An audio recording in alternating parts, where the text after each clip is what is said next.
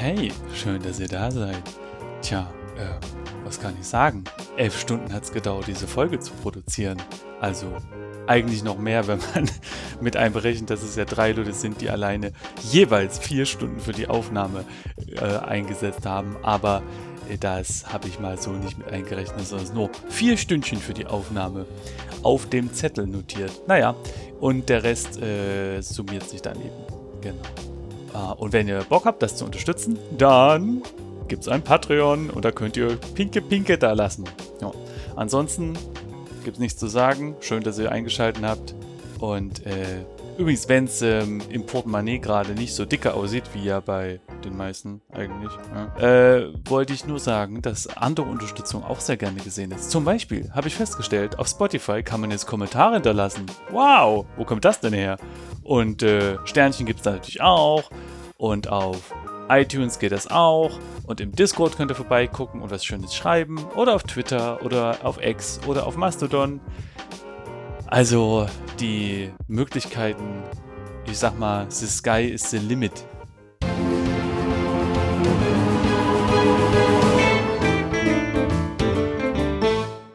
Dark Souls. Warum habe ich Dark Souls gesagt? Ähm, es ist so, es gibt da einen anderen Podcast, der heißt Game Dev für die Platte. Und zwei der zwei Menschen, die diesen Podcast aufnehmen, sind hier. Hallo, äh, Erik. Hallo. und äh, hallo, Rainer. Ja, moin.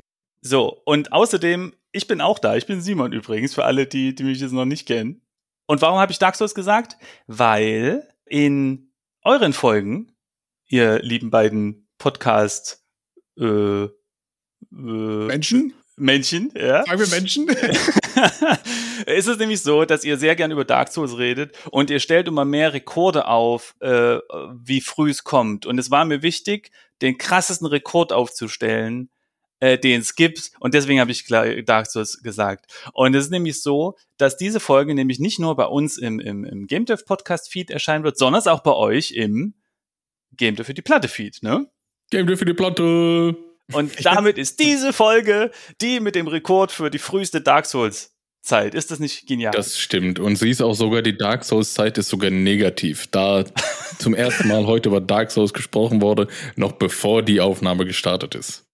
Das stimmt. Also du hast es auf jeden Fall direkt durchgespielt. Als würde es dich schon reichen, dass du sowieso quasi bei uns im Discord den Gold-Badge dafür hast, dass du der Einzige bist bei uns, der es geschafft hat, schon in den Credits von dem Game zu sein hast du jetzt auch noch den Titel mit am frühesten Dark Souls erwähnt im Podcast. Kriege ich da auch ein Badge für? Ja, natürlich. Da, da, da müssen wir ein Badge für machen. Also dann hast du es ja offiziell durchgespielt. Perfekt. Das äh, werden wir wohl auch nicht mehr getoppt bekommen, denke ich. Ich bin sehr zufrieden.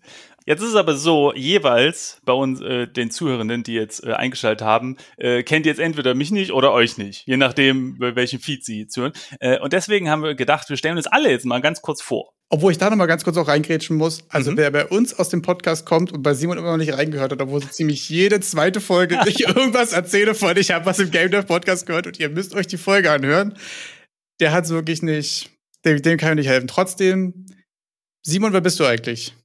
Äh, ich stimme dem übrigens zu, äh, ich habe ich ja auch schon mehrmals erwähnt. Aber gut, äh, wir machen es den Leuten einfach. Also ich bin Simon und ich bin ein äh, Effektartist. Ich habe äh, 2006 äh, nach der Games Academy gestartet in der Branche als 3D-Artist und dann Effekte so ein bisschen nebenbei gemacht und dann immer mehr und irgendwann bin ich komplett auf Effekte geswitcht. Und am Anfang war 3D mein Metier und das im Environment-Bereich. Äh, das heißt, viele Props bauen für Sacred 2 ähm, also das war so ein Action-Rollenspiel, so mittelaltermäßig. Danach eine Weltraumsimulation mit X-Rebirth. Da ging es dann eben um Raumschiffe und Raumstationen. Und dann äh, Reim. Das war so ein stylized Game. Ähm, schönes Adventure-Game von Tequila Works und dann Invisible Hours, das war ein VR-Game und ja, also äh, genau, also verschiedene Stile habe ich so äh, erleben dürfen und äh, ach so, ja genau, und nebenbei mache ich noch einen Game Dev Podcast und den. Den Game Dev Podcast. Also der heißt, der heißt Game Dev Podcast, weil äh, unkreativ. weil es war mir halt wichtig, äh, dass man das Ding irgendwie auch findet, weil man hätte es jetzt auch äh, nennen können, ähm, hier sehr kreativen Namen einfinden, der aber nichts mit Game Dev zu tun hat, aber trotzdem interessant klingt, aber dann findet man sich und es war mir wichtig, dass wenn du irgendwie suchst bei Google oder bei Spotify oder so, ne, nach Game Dev und und deswegen habe ich nicht das habe ich deswegen gemacht, weil ich selbst am Anfang nach Game Dev Podcast gesucht habe mit den Keywords Game Dev und nichts gefunden habe. Das geht uns exakt genauso. Das war bei uns bei der ja. Namensfindung auch tatsächlich so das Ding, okay, der Game Dev Podcast ist irgendwie geil, aber so eine Folge im Monat, die hat man ja auch irgendwann einfach durch und dann auf der Suche nach mehr war es irgendwie auch mhm. voll schwer, was zu finden. Und weil auch einfach so, ne, gerade irgendwie Suchalgorithmen verschiedenster Plattformen und so sind ja auch mal mehr, mal weniger zuverlässig, irgendwie guten Content zu finden. Das aber, war auf jeden Fall. Ja. Äh, aber äh, bevor du dann, du kannst äh, direkt auch gleich dich dann vorstellen äh, nach meiner Frage, aber ich hätte eine Frage an dich, beziehungsweise euch schreibt ihr dann Game Dev zusammen oder Game Dev auseinander? Weil je nachdem, also wenn man Game Dev zusammenschreibt, äh, was für mich jetzt eher natürlich war, weil jetzt bei Reddit oder so schreibt ne, er Game Dev und so, hat man ja auch kein Leerzeichen zwischen Game und Dev.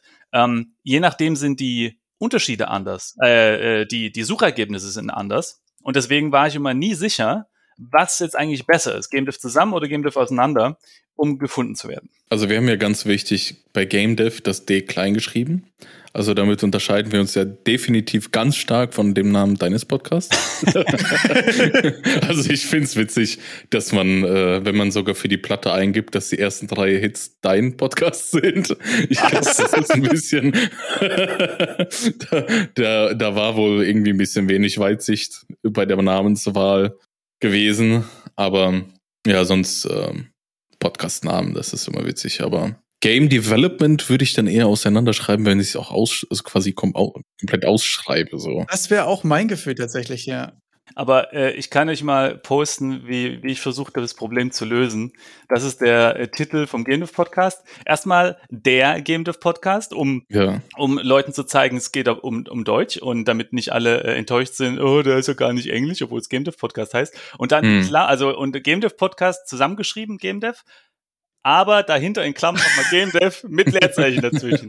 Es zieht sich heute aber auch durch, dass Simon schneller ist als ein Schatten, weil das habe ich mir als Frage aufgeschrieben, warum das dahinter nochmal steht mit einem Leerzeichen. Weil ich mir ja. okay dachte, ist es wirklich nur quasi der Suchmaschinenoptimierung ja. wegen oder ja. ist es. Äh ist nur das. Sehr interessant, ja. Und ich habe keine Ahnung, ob es funktioniert. Also ich hoffe, dass das für die Platte vielleicht das Ganze nochmal rauszieht auf unserer Seite dass man dann irgendwie Game Dev, egal ob zusammen oder nicht, aber wenn man für die Platte dazu schreibt, dass es dann schon passt. Äh, ich muss sagen, Game Dev für die Platte habe ich übrigens über Spotify euch zufällig auch entdeckt könnte man verwechseln mit Game Dev für den Kopf so, also weil also die Platte, also weil also Männer haben ja oft eine Platte dann irgendwann, wenn sie älter werden. Ach so, Ach, das ist eine interessante Deutung. Die ich habe ich habe äh, oft so Plattenbau habe ich mitgekriegt so, mm. wie wollt ihr jetzt sagen, er kommt aus dem Plattenbau und macht jetzt Game Development, aber jetzt mit mit Platte als Glatze, das ist jetzt eine dritte Deutung. Auch sehr funny, ja. Aber da siehst du ja, Clickbait, die Titel hat funktioniert. Du hast draufgeklickt, jetzt ein ganzes Jahr später sind wir hier, also. ja, also, äh, nee, funktioniert also Hauptsache Game Dev ist drin, ne?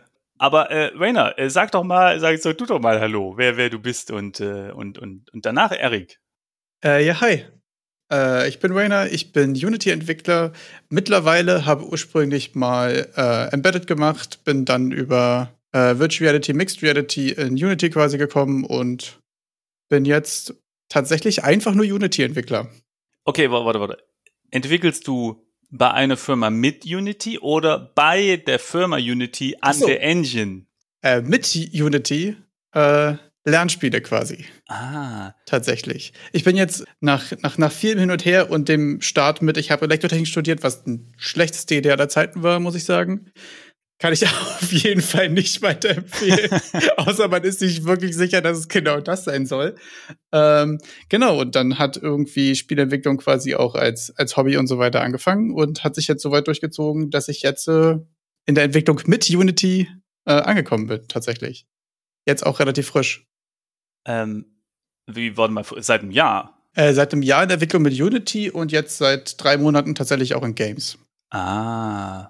Und was war das, was war, was war das vorher mit Unity dann? Äh. Ähm, das war ähm, Augmented Reality, also quasi HoloLens und dann für Inneneinrichtung. Mm. Also Interior Design. Ähm, basically ist das so die Building-Mechanismen von Sims ungefähr, nur mit Mhm. der HoloLens, um dass du es dir anschauen kannst. Das Oh, ist das so ist ja ungefähr cool. der, der Elevator-Pitch, würde ich mal sagen, für das, äh, woran da gearbeitet wurde. Oh, also mich hat's, mich hat's, ha, ha, hast du. Der Simon, der hat es jetzt schon gekauft, ja. Ja. Nee, also ich kann mir sehr gut vorstellen, tatsächlich, ja. Also, äh, ja, okay. Äh, und was ist Embedded? Äh, Embedded ist quasi so hardwarenahe C++-Programmierung. Das war das, was ich aus dem Elektrotechnikstudium quasi gemacht habe, um mich dafür zu rechtfertigen, irgendwie in die Informatikrichtung zu diven. Und da war Embedded quasi der kleinste gemeinsame Nenner, weil das so ein bisschen Elektrotechnik, aber eigentlich Informatik ist. Genau, das war einfach quant dann der, der Entry und die beste Mischung aus dem, was ich gerne machen möchte und dem, was ich bisher gelernt habe, so. Aber warum heißt das nicht einfach C++? Warum heißt das Embedded? Was, was, was ist da eingebettet? Äh, eingebettete Systeme sind quasi ganz abgespeckte Computer, die mehr oder weniger quasi in alle anderen Sachen eingebaut werden. Also wenn du jetzt einen Kühlschrank zum Beispiel hast oder eine Ah. Telefonanlage oder ein Modem oder irgendwas, da ist ja nicht so ein richtiger klassischer Windows-PC drin oder so, sondern quasi nur ein kleiner Chip, der die Ah ja. einfachsten Sachen handelt und das sind Embedded Systems. Aber mittlerweile läuft auch Doom da drauf. Also Mittlerweile läuft auch ne? Doom so.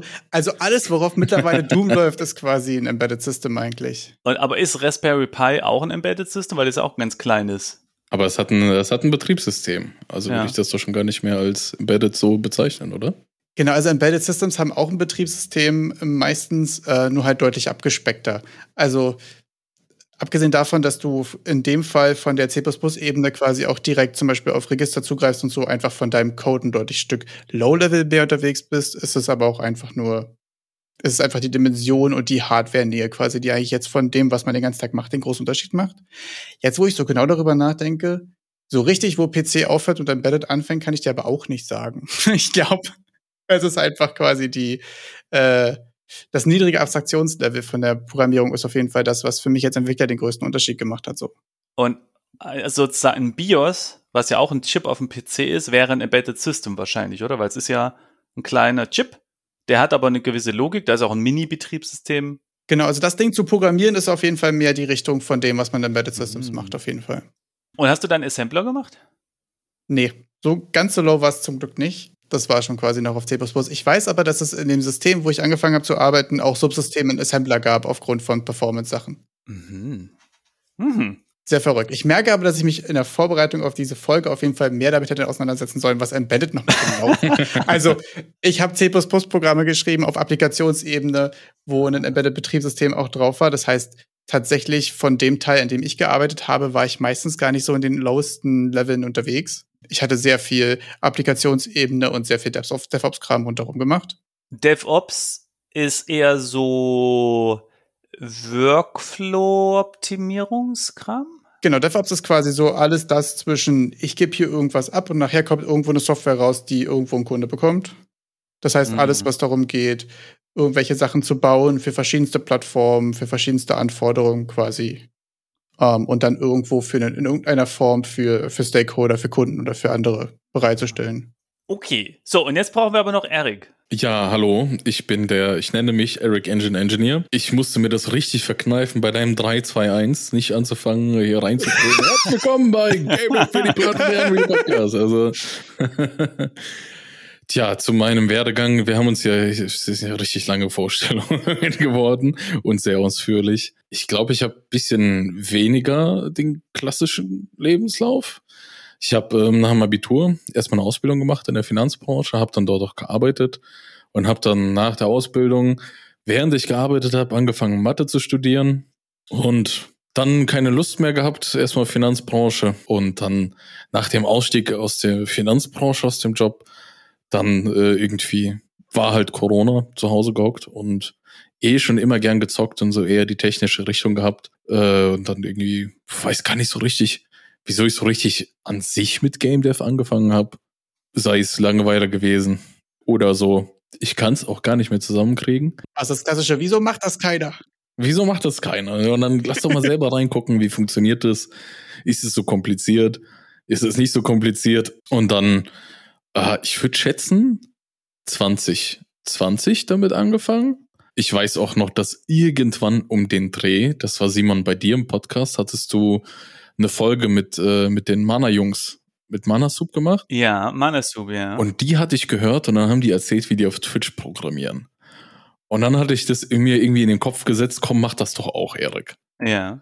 ja und nur, dass ich halt das gar, gar nichts halt vorher konnte in Richtung Game Dev und dann irgendwie Twitch angeschaltet habe. Ah, war die Folge 39, hast du gerade. Ja. Die in der, in der Folge hatten, dann hattest du ja zwei, zwei Entwickler oder ein Entwickler-Duo und eine Entwicklerin da. Die haben dann halt so erzählt, wie die auf Twitch programmieren. Ich so, ja, komm, lass doch auch mal machen. Habe ich dann angefangen, irgendwann auf Twitch Unreal Engine zu programmieren oder mir eher von der wunderschönen, netten Zuschauerschaft mhm. Unreal Engine beibringen zu lassen. Ab, äh, wie, wie ist denn dein ich, Kanal? Weil ich bin jetzt, ich stalke gerade deinen Twitter-Kanal, aber ich sehe hier nichts von Twitch-Werbung. Twitch-Werbung, ist es äh, Twitter? Ist, also ich habe jetzt auch seit über einem Jahr, glaube ich, nicht mehr gestreamt. Okay. Aufgrund von keine Zeit dafür. Hatte dann noch einen Job angefangen äh, als Unreal Engine Entwickler. Für VR-Applikationen hatten wir so äh, Business Use Cases für, für Kunden gemacht. Leider ist das Unternehmen jetzt insolvent mittlerweile. Mhm. Und ähm, ja, dachte ich mal, ich mache jetzt mal mein Mathestudium fertig, so nebenbei. Aber auch eigentlich ziemlich sad, dass sich quasi die ganzen VR, AR-Geschichten beide äh, in Insolvenzen aufgelöst haben im Laufe des Jahres. Aber ich sag mal, jetzt ist doch KI der heiße Scheiß. Also. Na, und äh, AR mit dem Apple-Gerät, ne? Das soll ja wohl ganz knorke sein. Oh, ich weiß, es ist einfach zu teuer. Das hätte, glaube ich, auch im Rückblick auf unsere beiden davor Jobs durchaus hätte ein bisschen früher kommen können. Oder? Mm. Ich glaube, das wäre eventuell nochmal nett gewesen. Ich fand es aber auch super interessant, äh, dass du auch nochmal über die Game Dev und Twitch-Folge vom, vom Game Dev Podcast gesprochen hast. Die ist mir auch auf jeden Fall in Erinnerung geblieben. Die war auf jeden Fall auch ein früher, früher Drive für mich irgendwie. Auch gerade auf Twitch irgendwie die, die Game Dev Community. Und da haben wir uns ja tatsächlich auch getroffen, fällt mir jetzt gerade auf. Ja, erzähl doch mal, Wayne, ah. wie kam es denn bei dir dazu, dass du angefangen hast, Twitch zu streamen? Das habe ich dich, glaube ich, noch nie gefragt. Äh, na, ich war sowieso ehrlich gesagt auf Twitch unterwegs, äh, so mainly E-Sport basiert. Ich habe ähm, in Dota eine ganze Weile immer mal so ein bisschen on-off äh, E-Sport-Ambitionen gehabt und in den Paragon ziemlich extrem. Und äh, Paragon, muss man dazu sagen, war so ein Third-Person-MOBA von Epic Games und das wurde, als Fortnite so steil ging, quasi eingestellt. Ich glaube, das war Anfang 2019, wenn ich jetzt gerade richtig bin, Ende 18, Anfang 19, glaube ich, ähm, wurde das eingestellt. Und ja, dann hat irgendwie, als ich auch quasi ein ganzes Jahr Embedded gemacht habe, irgendwie äh, Spielentwicklung als Hobby angefangen. Und dementsprechend war dann irgendwann auch die Frage, gibt's da nicht was auf Twitch? Und dann kam auch die Folge zum Einstieg in Game Dev von Twitch. Ähm, und das war irgendwie dann so der Opener, da mal nachzugucken und da einfach auch ehrlich gesagt eine super äh, freundliche und super unterstützende Community zu finden, insgesamt in Twitch Game Dev. Ich weiß noch, irgendwann warst du ja bei mir in den Stream reingejoint und dann hatte ich gesehen, dass du auch ab und an streamst, dann bin ich mal ja, aber super unregelmäßig, das stimmt. also dagegen, dagegen warst du ja quasi die Dauerwerbesendung. Also warst du ja auch eigentlich immer da eine ganze Zeit. Aber äh, das ist ja krass. Äh, ihr könnt ja auch eure Twitch-Kanäle äh, mal in Chat posten, denn, damit die in die ähm, äh, Show Notes äh, kommen können. Ah, da habt ihr euch, ich dachte, ich dachte immer, ihr seid so, äh, ihr kennt euch schon seit 20 Jahren, Best Buddies und so. Äh, und und macht das dann Boah, jetzt? Also, also wir kennen uns jetzt mit Twitch und Best Buddies, also da, oh, also. also von Best Buddies würde ich kurz also das ist ja bitte. Aber das ist echt, das ist echt krass, weil ihr habt so eine gute Chemie auch in eurem Podcast und so. Ich dachte echt so, ihr kennt euch schon so lange und jetzt zu hören, dass ihr euch quasi erst vor kurzem und dann auch noch online kennengelernt habt, ist ja super cool irgendwie. Also da muss man auch dazu sagen, als Erik gesagt hatte, ey, lass mal einen Podcast machen, kannten mhm. wir uns nicht doll, glaube ich, oder? Also ich meine, ich war ab und zu mal in deinem Twitch. Du warst, glaube ich, auch zweimal bei mir, hast meinen Tag gerettet, weil du gesagt hast, hey, lass einfach so machen und dann ging's einfach. Absolute Magic. Und weiß nicht, dann haben wir halt häufiger mal so über Game Dev Graben als Hobby gefachsimpelt. Und ähm, irgendwann war dann der so, ja, weiß ich nicht, dann hat irgendwie so diese random Person from the Internet gesagt, lass mal einen Podcast machen. Und dann hat diese andere random Person from the Internet gesagt, ja. Und jetzt, äh, was war's, vor einem Monat hängt er eine Woche bei mir in meiner neuen Bude rum und belagert die Toilette nachts. und ihr habt jetzt, äh, wie viele Folgen sind es? Ich sehe es gerade auf ähm, Podbean nicht. Da wird nicht angezeigt, wie viele Folgen das sind. Äh, wir sind nächste Woche, ich weiß gar nicht, wann diese Folge jetzt rauskommt, deswegen ist es bis dahin schon ein bisschen her, aber wir sind jetzt gerade in Folge 62. Nice. Sehr gut. Ähm, Übrigens, äh, äh, genau, was mir nämlich gerade eingefallen ist, das ist das Schöne, wenn man äh, sozusagen Sprachsamples von anderen Personen hat, weil ihr habt ja gegenseitig, konntet euch ja schon hören. Und das heißt, diese, dieses Angebot, hey, wollen wir nicht zusammen Podcast aufnehmen, äh, kann man relativ gut aussprechen, weil ihr konntet beide schon vorher äh, wissen, dass ihr jeweils eine angenehme Stimme habt und auch sprechen könnt. Und äh, das hilft sehr. Also mir hilft das immer mal sehr, wenn ich mir überlege, okay, ich würde gern jemanden einladen und diese Person hat dann zum Beispiel schon mal einen anderen Podcast gemacht oder äh, Videos online und so und dann kann ich schon sehen, ah ja, cool, das, äh, das klingt gut. ah, krass, das heißt, wir haben es geschafft. Also hast du unsere Stimmen als angenehm genug empfunden, um uns äh, einzuladen?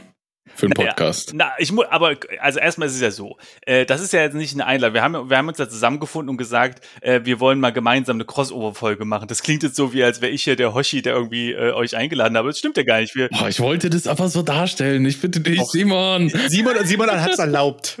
Simon hat es erlaubt, okay. Ja, es hat unser Begehren nachgegeben. Wer, wer unsere beiden Podcasts hört, weiß ja schon, dass wir uns immer gegenseitig die ganze Zeit hin und her empfohlen haben. Und auch das macht man ja nur, wenn man das andere Projekt jeweils ganz cool findet und so, ne? Äh, genau, aber ja, also ähm, interessant zu hören, wie ihr euch da zusammengefunden habt. Also ich persönlich muss sagen, ich bin doch ehrlich gesagt von ganz cool ein ganzes Stück entfernt. Ich habe auf jeden Fall gerade auch einen richtigen Fanboy-Moment, wenn ich ganz ehrlich bin. also bei mir muss man auch dazu sagen, war quasi ja der Einstieg in Spielentwicklung und gerade erstmal auch als Hobby und so. Mhm. Halt einfach das Ding mit, okay, ich habe was studiert, was irgendwie nicht so richtig hundertprozentig meins war, bin in Embedded eingestiegen und das war irgendwie auch ziemlich cool. Und ich weiß noch, es war irgendwie so, ich war so ein halbes, dreiviertel Jahr dabei, habe so die ersten Ein Einstiegshürden irgendwie ganz gut gepackt. Ich habe so, es hat so langsam sich alles gesettet, ne? Und man ist so, man macht so sein Ding. So, man hat irgendwie seine Arbeit und das läuft irgendwie ganz gut. Und dann hat bei mir irgendwie angefangen, so, okay, was ist eigentlich mit Game Dev und so? Da hatte ich irgendwie mal Bock drauf, da irgendwie was zu machen und so. Das war irgendwie so ein Ding. Und das war auch, ich hatte die E-Sport-Ambition nicht mehr, weil Paragon eh eingestampft wurde und so. Mhm. Und das hat für mich über den Opener auch gemacht mit so, ja, warte mal, warum mache ich nicht einfach das nächste Paragon? Auch famous, famous Last Words, da kann man auch später drüber sprechen, über unsere ersten Projekte und so. Ähm, genau, und da waren ehrlich gesagt zwei Sachen, die ich mir auf Arbeit sozusagen die ganze Zeit im Hintergrund immer nebenbei angeguckt habe. Und das waren erstens GDC Talks auf YouTube mm. und der Game Dev Podcast. Das waren quasi die Sachen, die bei mir die ganze Zeit in der Loop liefen und wo dann auch einfach die Idee immer weiter gereift ist und so. Und irgendwann ist ja dann so auch diese Hemmschwelle erreicht von Sachen, mit denen man sich vorher beschäftigen kann. Und dann war es so, okay, jetzt muss man einfach nur mal anfangen, was zu machen. Das hat dann auch noch mal ein Dreivierteljahr gedauert oder so, bis ich tatsächlich mich aufraffen konnte, was zu machen. Aber bis du dich entschieden hast, welche Engine du runterladen willst. welche die beste ist. ja, das hatte ich relativ schnell sogar entschieden, tatsächlich. Ähm, dadurch, dass ich ja eh mit C gearbeitet habe, dachte ich mir, ja, Unreal C kein hm. Problem. Auch Famous Last Words die zweite. äh, genau. Und dann äh, hatte das so auch schon angefangen. Da würde mich auch interessieren, Erik, weißt du noch zeitlich, wann du das erste Mal quasi eine Engine angefasst hast oder was gemacht hast?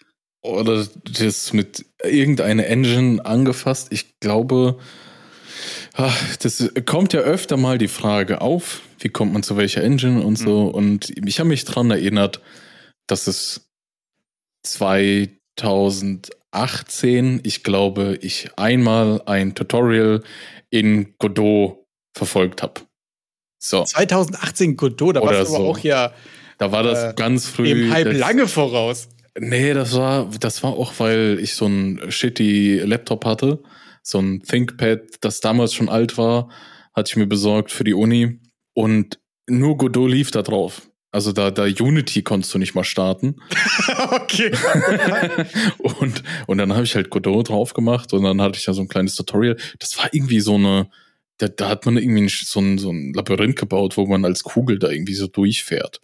Und das war so mein allererster Kontaktpunkt. Simon, wann war deine erste Berührung quasi? Du hast es ja richtig, richtig gelernt, studiert so. Hattest du da auch schon vorher was mitgemacht oder war es so erstes Semester, okay, jetzt habe ich jetzt das erste Mal was gemacht? Ich habe angefangen mit Pascal. Nee, QBasic. QBasic. Auch stark. Dann Pascal. Oh. Ein ganz ja. kleinen C, aber eher Pascal und dann Delphi auch. Äh, Delphi ist quasi das, das die Windows-Version von Pascal, womit man so Applications machen kann. Und das war halt eine Zeit, also da gab es halt nichts mit Engines. Also noch nicht mal der Begriff Engine wäre mir irgendwie ein Begriff gewesen. äh, das war aber auch zu einer Zeit, wo Internet quasi, also ich habe alles von meinem, meinem besten Kumpel gelernt.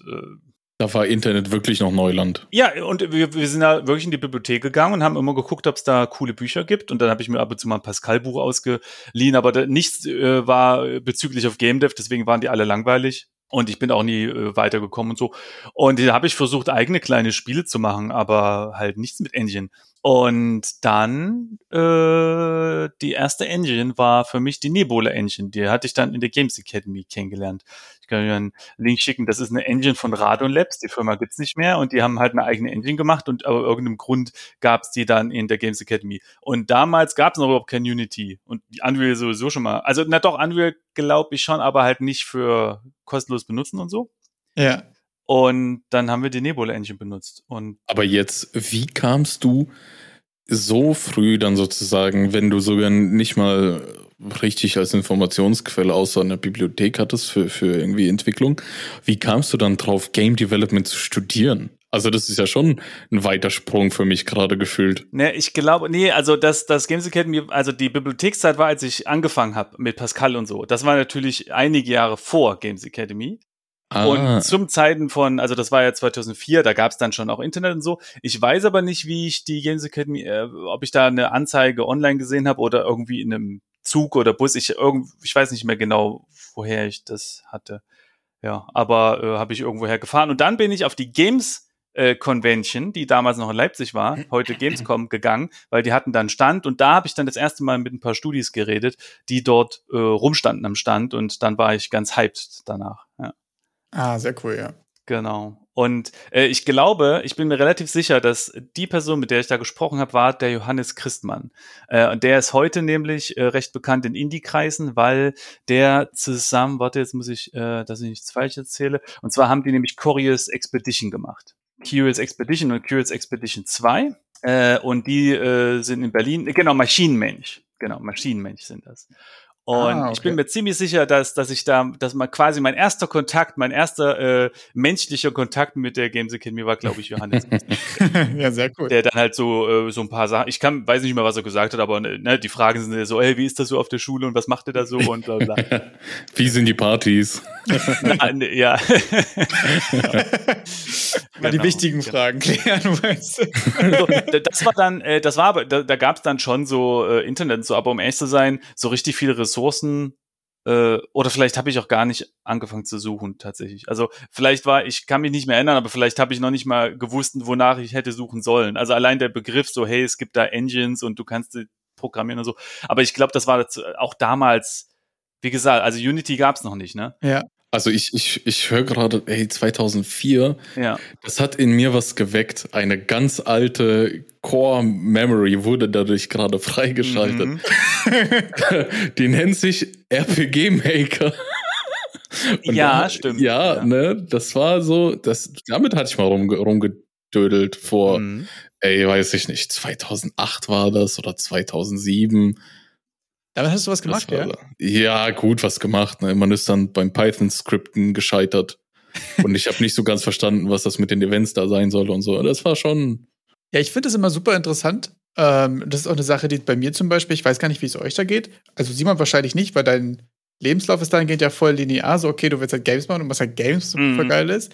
Aber bei mir triggert das auch immer krass Imposter, wenn ich höre, irgendwie auch in anderen Interviewformaten manchmal so, ja, und mit acht Jahren habe ich dann das erste Mal in WC3 eine Custom Map gemacht und so und bei mir zum Beispiel, muss ich persönlich sagen, hat mich bis zu dem Zeitpunkt, wo Paragon eingestampft wurde, wo ich glaube ich, weiß ich nicht, wahrscheinlich 26 war oder so, habe ich noch nie das Bedürfnis gehabt, Hm. dahingehend irgendwas zu machen und habe dann aber gesagt, okay, jetzt habe ich Bock und jetzt möchte ich gerne damit anfangen. Und das hat mich aber voll lange und auch schon voll häufig irgendwie ausgebremst, weil ich immer dachte, alle anderen haben schon mit, weiß ich nicht, mit vier Jahren angefangen, auf dem Zettel zu malen und zu sagen, ich mache jetzt hier ein Game Design.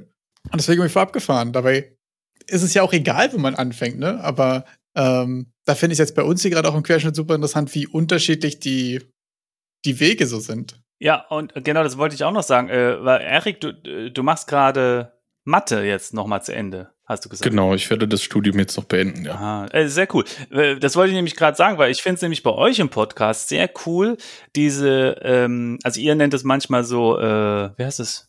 Abseits gehen? Nee, wie heißt es denn? Sidetracking? Ja, also wenn man so über andere Sachen redet als über das Core-Thema. Jetzt, Off-Topic. Ja, äh, genau. Und äh, ich finde das total spannend. Und vor allem dieses Ding, das hat mich ja total weggeblasen und dich ja auch, Rainer, als äh, ähm, Eric angefangen hat, über diese Finanzgeschichten zu erzählen und dass man äh, bei den angemeldeten Firmen, bei den GmbHs in Deutschland die ganzen äh, Umsätze einsehen kann, öffentlich. Ja, voll.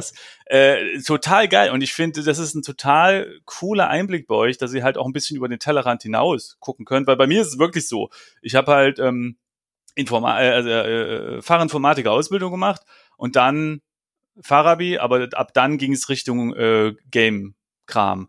Und deswegen ist mein, sagen wir mal, Wissensradius so ein bisschen eingeschränkt. Aber äh, äh, ich finde das total geil, dass das ähm, auch in der letzten Folge von euch, da ging es ja auch nochmal so ein bisschen um so Finanzierung und äh, äh, Gesellschaftsform und wie ist das mit Recht und so. Und das sind ja auch ganz wichtige Themen, vor allem wenn es um das Indie-Entwickeln geht. Also finde ich immer super bei euch. Ja.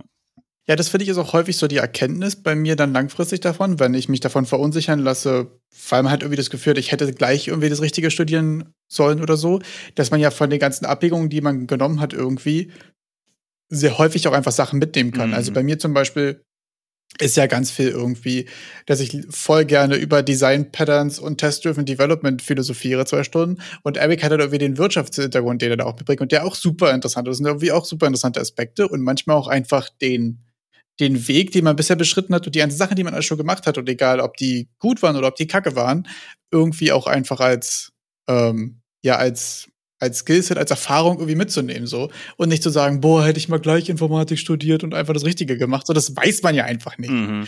Und das ist für mich aber irgendwie häufig, voll häufig die Erkenntnis, so, sich davon nicht so, nicht so demotivieren zu lassen, sondern zu sagen, okay, habe ich halt schon mal rausgefunden, was ich nicht mag dann mache ich jetzt Sachen und bewege mich quasi immer ein bisschen weiter in die richtige Richtung. Und das sieht dann häufig im Nachhinein auch so leicht aus mit, ja, na ja, ich habe hier erst ein Embedded gemacht und dann ein bisschen das Hobby angefangen und jetzt bin ich Spieleentwickler, haha.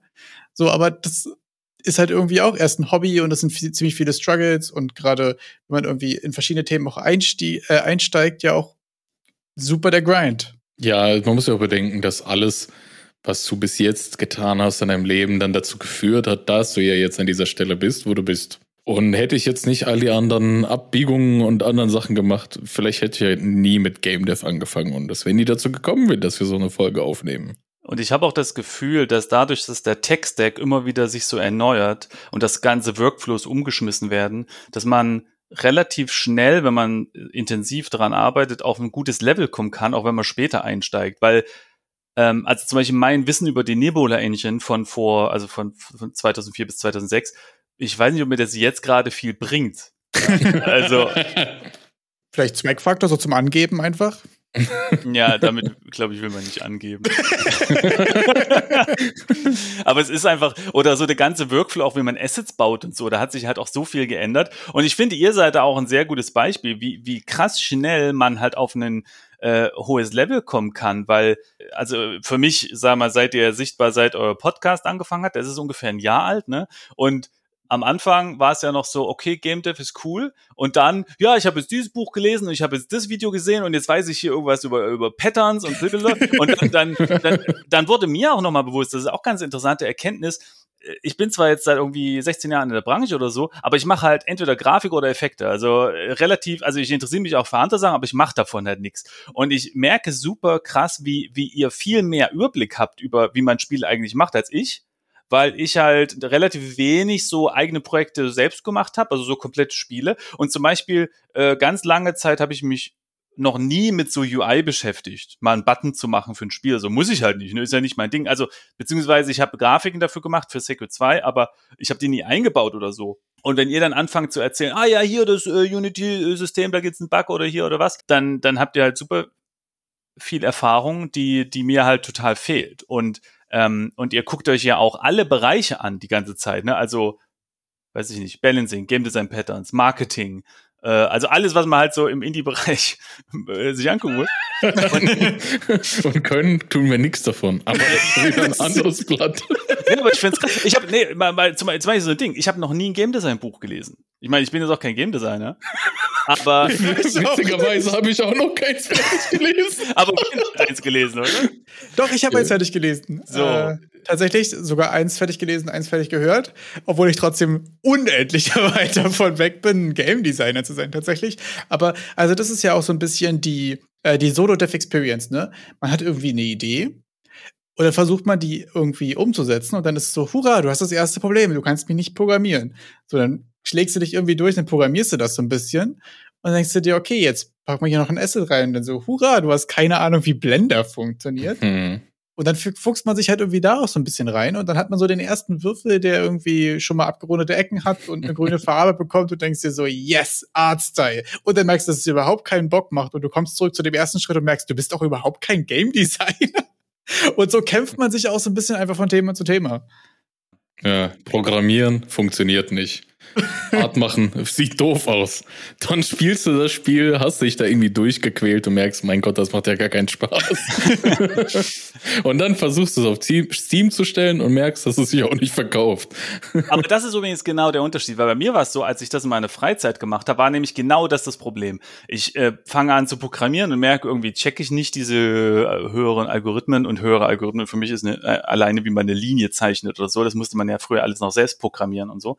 Und äh, check ich halt nicht, ist zu hoch. Und dann fange ich halt an, mit Grafik zu machen und so. Und, äh, und bei der Grafik habe ich dann 3D angefangen und habe aber auch nie so richtig gecheckt, so was ist dieses UV-Mapping eigentlich und was soll das? Und habe fairerweise auch nie danach gesucht. Das war irgendwie so, hä, kein Bock drauf. Und habe dann immer so diese vordefinierten Projections, also Cubic oder Spherical oder so, einfach durchprobiert und das genommen, was am besten aussieht.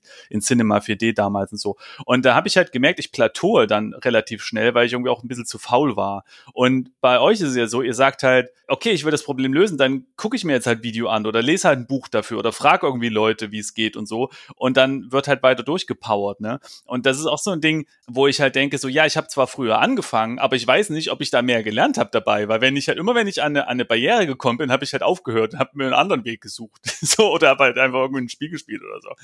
Und äh, ich habe das Gefühl, dass ihr da eher sagt, so, nee, ich will das jetzt machen und dann äh, gucke ich halt, wie es geht. Ist natürlich auch eine Sache, das ist, glaube ich, auch normal, wenn man ein bisschen älter ist dann, ne? Weil ich war damals ja irgendwie fünf. danke, danke für diesen Imposter-Impuls. Nee. Gut, dass du das geklärt hast. Aber, so jung, nee, also dann dachte ich, ich gehe doch wieder zurück zur Grundschule. ich finde es aber auch ehrlich gesagt super interessant, dass du sagst, ja, und dann guckt ihr euch das an und dann knüppelt ihr da durch und so. Also bei mir zum Beispiel sind auch sehr viele Themen, die ich einfach erfolgreich seit Jahren verdränge. Ich habe äh, jetzt in Vorbereitung für diese Folge mal nachgeguckt und das erste Stück Spiel der Entwicklung von mir selbst, was ich gefunden habe, ist vom Oktober 2019. Und ich habe es ganz erfolgreich geschafft, vom Oktober 2019 bis heute mich immer noch nicht mit Animationen zu beschäftigen und mit UI auch wirklich nur auf einer funktionalen Ebene, weil das einfach so Themen sind, wo ich mich auch jedes Mal, wenn ich an die, an die Grenze komme, davor sträube. Ich meine, äh, von einem aktuellen kleinen Projekt, wo wir nachher noch drüber ausführlicher sprechen können, ist gerade die Prämisse des Game Designs eine, ein Game zu machen, wofür ich keine Animation machen muss. also ich, es gibt auch bei den ganzen Themen äh, auch welche, die, die aktiv gedodged werden, weil man aber auch manchmal, also das ist jetzt für mich so, gerade bei so Solo-Projekten, ist es ja eben so, was wir schon gerade meinten, so, okay, du hast ein Problem, das macht ein neues Thema auf, du hast ein Problem, das macht ein neues Thema auf.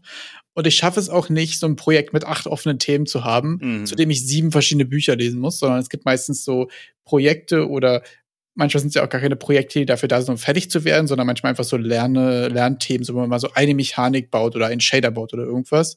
Man sagt, okay, jetzt geht es gerade darum, explizit diese Technik, diese Sache irgendwie auszuprobieren und zu lernen und dann irgendwie vielleicht bei dem nächsten größeren Projekt wieder mit reinzukriegen weil das eben also wirklich nicht so einfach ist, wie es manchmal klingt. So, ah, okay, ein Thema, kein Problem, ich lese ein Buch, jetzt weiß ich Bescheid. Das ist schon irgendwie auch ein Grind und es gibt auch genug Probleme und Themen, die ich, äh, vor denen ich mich noch aktiv verstecke. Aber um ehrlich zu sein, könnte man das auch einfach ganz positiv auslegen, dass du halt Overscoping vermeidest. Und das ist ja genau das, was man machen sollte. Äh, Voll. Ne? Genau das meinte ich eigentlich auch. Ja. Aber ich finde deinen Ansatz, Simon, sich äh, einfach das auszuwählen, was jetzt gerade am besten passt und da gar nicht tiefer reinzugehen, gar nicht so schlecht, weil ich mich dann andersrum eher darin verliere, dass ich mich in diesen Rabbit Holes da irgendwo ganz tief vergrabe und dann auf einmal auf irgendwelchen systemtechnischen Umsetzungen und an irgendwelchen Nitty-Gritties hängen bleibe, die mir aber im Spiel, wenn ich jetzt ein Spiel machen möchte, nicht, nicht weiterhelfen. Mhm. Ja. Das stimmt. Das ist aber auch voll interessant, weil das häufig mich auch irgendwie zu der Erkenntnis bringt, so, hast du jetzt gerade ein Thema, was du researchen willst, oder hast du jetzt gerade ein Projekt, was du fertig kriegen willst? Ich glaube, das meinst du, Simon, auch schon mal in einer ganz frühen Folge, dass das immer so die Frage ist, bei dem, Geht es gerade darum, pragmatisch zu sein und was fertig zu bekommen, oder geht es darum, über eine Technik, über ein Thema irgendwie was, was rauszufinden und da wirklich in das Rabbit Hole auch reinzugehen? Genau. Willst du finishen oder willst du lernen? Ja. Eine Frage, die, die äh, total spannend ist, finde ich äh, bei euch, weil wir haben es ja jetzt schon gehört, ne? Ihr habt ja eigentlich äh, richtige Jobs. also zwar auch teils in der Informatikrichtung und so, aber äh, das ist ja schon krass, dass ihr die Zeit findet, einen Podcast zu machen und dann aber auch das Game Dev Zeug zu machen, weil ne, also weil neue Sachen zu lernen ist ja auch anstrengend neben dem Job und so. Und äh, da frage ich mich, wie wie macht ihr das so? Und bei Enrico finde ich auch noch spannend, ihr hat, du hattest das ja auch öffentlich schon gesagt, dass du jetzt ja Papa geworden bist. Mhm. Und ich finde das total spannend. Ich meine, können wir auch in zehn Jahren nochmal drüber reden, wenn wir nochmal eine Folge aufnehmen oder so. Ich finde es total spannend, wie man so äh, Familie dann auch noch mit, äh, mit, mit solchen Hobbys verbindet. Ich weiß nicht, ob du jetzt da schon viel zu sagen kannst oder willst, aber äh, ganz allgemein an euch auch die Frage, wie schafft ihr das eigentlich, äh, ja, neben Job noch, noch das alles zu machen? Also ich kann dazu nur sagen, tja, also wer weniger schläft, hat mehr Tag und den mangelnden Schlaf, den könnt ihr auch einfach mit mehr Kaffee ausgleichen. Oh je. Ist jetzt wahrscheinlich nichts, was man empfehlen könnte. Super gesundheitstechnisch. Also, aber ich bin ja hier auch kein Gesundheitspodcaster oder so. Hier geht es um Game Development. Oh hier geht es um den Grind. Hier geht es um den Embrace the Grind. Also die 90s haben gerade angerufen. und wollen ihre Crunch-Time zurück. nee, die Sache ist ja, man, also es ist ja dann auch gar nicht so richtig, finde ich, Crunch-Time, weil es ist ja dann auch so Me-Time. Mhm. Also es ist ja mein Hobby, ich mache es, weil es mir Spaß macht und ich habe da auch ganz ehrlich gerade gar keine Erwartung, irgendwie Geld damit zu verdienen, mit dem Podcast nicht mhm. und mit dem Game Development auch nicht. Und deshalb ist das ja dann, wenn dieser finanzielle, wirtschaftliche Druck da weg ist, äh, bleibt ja am Ende auch nur das Hobby da, dass es mir Spaß machen soll. Und deshalb ist es dann eher so ein, ja, jetzt habe ich mal ein bisschen Zeit für mich, um das zu machen, worauf ich Bock habe. Das ist schon lustig, oder? Das, also, äh, das ist bei, bei ganz vielen Leuten wie mir, die halt schon den tagsüber auch Spiele entwickeln, dass die da sich dann trotzdem noch mal abends hinsetzen und auch noch mal Spiele entwickeln. äh, und bei euch ist es auch so, ich meine, man könnte ja auch sagen, man guckt einen Film oder man spielt ein Spiel oder machen wir irgendwelche äh, schönen Dinge, aber nee, wir sagen, nö, wir setzen uns hin und lernen halt. Weil ich habe da ganz oft, ich fange, ich mache ein Spiel an und, und dann dauert das fünf Minuten und dann habe ich schon die Game Design Analysebrille auf und denk so, hm, wie könnte ich diese Interaktion dann nachprogrammieren? Hm. Und dann eine Stunde später ist Unreal Engine offen und ich habe da ein bisschen was zusammengeschmissen, einfach nur um das nachzumachen, wie es funktioniert. Okay. Und Rainer, wie ist es bei dir? Ich muss auch dazu sagen, ich finde die Frage super interessant, weil für mich ist es auch so, dass ich gerade an, an Game Dev und gerade so als Hobby irgendwie auch nur Spaß haben kann überhaupt, weil ich einen normalen Job quasi habe. Ah. Also, weil ich muss sagen, ich glaube, das unter Druck zu machen, so als wenn ich jetzt ein Projekt machen müsste für einen monetären Erfolg quasi, mhm. hätte das, glaube ich, wäre das krass stressig. Da würde ich mich auch ehrlich gesagt noch überhaupt gar nicht bereit fühlen, so mit meinem aktuellen Wissensstand, dass ich jetzt sage, ich mache irgendwie was, wovon irgendwas abhängt, ehrlich gesagt. Äh, von daher ist es bei mir auch so. Ähm, ich bin auch überhaupt würde mich auch voll gerne noch mal gegen das weniger Schlafding aussprechen bei der Gelegenheit. Bei mir ist tatsächlich auch einfach so dieses, dadurch, dass ich da keine großen Erwartungen dran habe, ist es bei mir einfach sehr unterschiedlich. Manchmal habe ich so ein Wochenende, wo ich übel Bock habe und einfach 10, 20 Stunden mhm. in zwei Tagen irgendwie runterreiße und bastel oder Zeit für einen Game Jam habe oder irgendwas. Und manchmal passiert auch einfach drei Wochen nichts. Und je nachdem, wie ambitioniert mein aktuelles Projekt ist und wie sehr ich auch manchmal Bock darauf gerade habe, ist es manchmal auch schwer. Also es ist manchmal so, wenn ich gerade so eine Idee habe und ich habe so richtig Bock darauf, aber ich merke, okay, ist einfach gerade super viel los und ich komme einfach gerade nicht dazu, dann ist es manchmal auch wirklich schwer, da nicht irgendwie ja so ein bisschen so so Frust zu haben oder sich so Druck zu machen und so. Aber generell muss ich sagen, ist es so, wenn nichts davon abhängt und ich habe jetzt auch nicht die Erwartung, irgendwie da was Großes zu, zu schaffen oder so, ist es halt ein voll geiler Ausgleich, wenn ich jetzt sage, ich habe hier Ideen, ich setze mich nachmittags eine Runde hin, wie Erik auch meinte, so habe hier ein bisschen Me-Time und bastel irgendwie lustig dummen Scheiß so. Weil dann hat man ja auch die Zeit dafür, lustig dummen Scheiß zu bauen, so und sich zu denken, okay, jetzt ist hier eine Kugel, die schießt eine andere irgendwo runter. Was ist, wenn ich jetzt hier 2000 reinfüge? So, das sind so Spielereien, die würde man jetzt nicht eine Stunde damit verschwenden, wenn man irgendwie jetzt vorhaben würde, das übernächste Woche für 24,99 rauszubringen. Wenn ich aber vorhabe, das nie irgendwo rauszubringen oder vielleicht irgendwann mal irgendwo ohne irgendwelchen Druck oder irgendwas, dann habe ich halt auch die Zeit da irgendwie äh, das quasi als Entspannung zu, zu machen. Und ich finde es auch super interessant, was du auch gerade meintest, ne, dass es super viele Leute auch gibt in der Branche, so ist bei mir jetzt ja auch seit kurzem, dass ich jetzt eigentlich den ganzen Tag mit Unity Spiele entwickle. Mhm und ich habe tatsächlich aber auch immer noch Bock, und es überrascht mich selbst, dass es auch so ist, am Wochenende mich hinzusetzen und die Spiele zu entwickeln. Also, mm. da läuft ja definitiv auch irgendwas falsch bei uns, aber es ist halt auch einfach so. Ich, ich muss sagen, ich habe bei mir gemerkt, äh, seit ich VFX mache, was, was viel technischer ist und äh, ich mache auch viel Implementation, also das heißt nicht nur einen Effekt gestalten, sondern auch sagen, okay, ich hole mir jetzt mal das Event vom Code und trigger den Effekt dann auch an der richtigen Position zum richtigen Zeitpunkt und so. Und das kann manchmal so ein bisschen mehr in so eine technische Richtung gehen. Und seit ich das mache, übrigens, kann ich auch keine Podcasts mehr nebenbei hören. Das vermisse ich sehr. Hab früher als 3D hattest du mal sehr gerne nebenbei noch Podcasting gehört. Vor allem beim UVs schubsen oder so ist perfekt so, ne? Gehören aus, Podcast an. Und UVs schubsen, so genau. nennt man das also in der Branche. genau. Und das geht aber nicht. Und dann merke ich, dass ich, äh, ich habe ja auch so ein kleines Mini-Projekt nebenbei und da denke ich mir, okay, da machst du jetzt nicht irgendwelche komischen Vektoroperationen, sondern malst ein Sprite oder so. Also wenn, wenn der Tag ein bisschen anstrengend war. Ne? Ja. Da merke ich also, schon, dass ich da anders aus, mich auslaste. Ja. Also ich möchte nochmal, ja, dadurch, dass dieses Schlafthema ja hier öfter ja. jetzt nochmal aufgegriffen wurde, die Alternative, die ich, bei der ich mich einfach sonst oft auch ertappt habe, ist dann so ein, dann, dann scrollst du in Reddit bis zwei Uhr nachts. Mhm rum, weil du irgendwie auch doch noch gerne was gemacht hättest mit irgendwas, was dich, äh, was dir persönlich Spaß macht, aber dann den Tag über doch keine Zeit hattest und wachst am nächsten Morgen dann trotzdem komplett unausgeschlafen auf. Und dann kann man die Zeit auch einfach mit was Sinnvollerem verbringen, wie zum Beispiel Game Development. Ich muss sagen, ich bin gar nicht, äh, ich finde das immer interessant, ihr seid jetzt sehr viel Reddit unterwegs und ich gar nicht. Und ich muss auch sagen, ähm, wenn ich zu viel gucke, dann habe ich auch voll das Imposter-Syndrom. Also mein, äh, mein LinkedIn-Feed ist übrigens super cool, weil ich folge nur anderen Tech-Artists und, und, und äh, VFX und so. Und deswegen ist mein, mein LinkedIn-Feed ist wie Facebook, nur ohne Katzenbilder. Also äh, total, äh, wirklich, da, jeder Post ist super spannend und so. Und ich merke aber, wenn ich mehr als drei angucke, denke ich mir so, ja, und warum sitze ich jetzt hier und gucke LinkedIn und mache nicht irgendein cooles, geiles Projekt?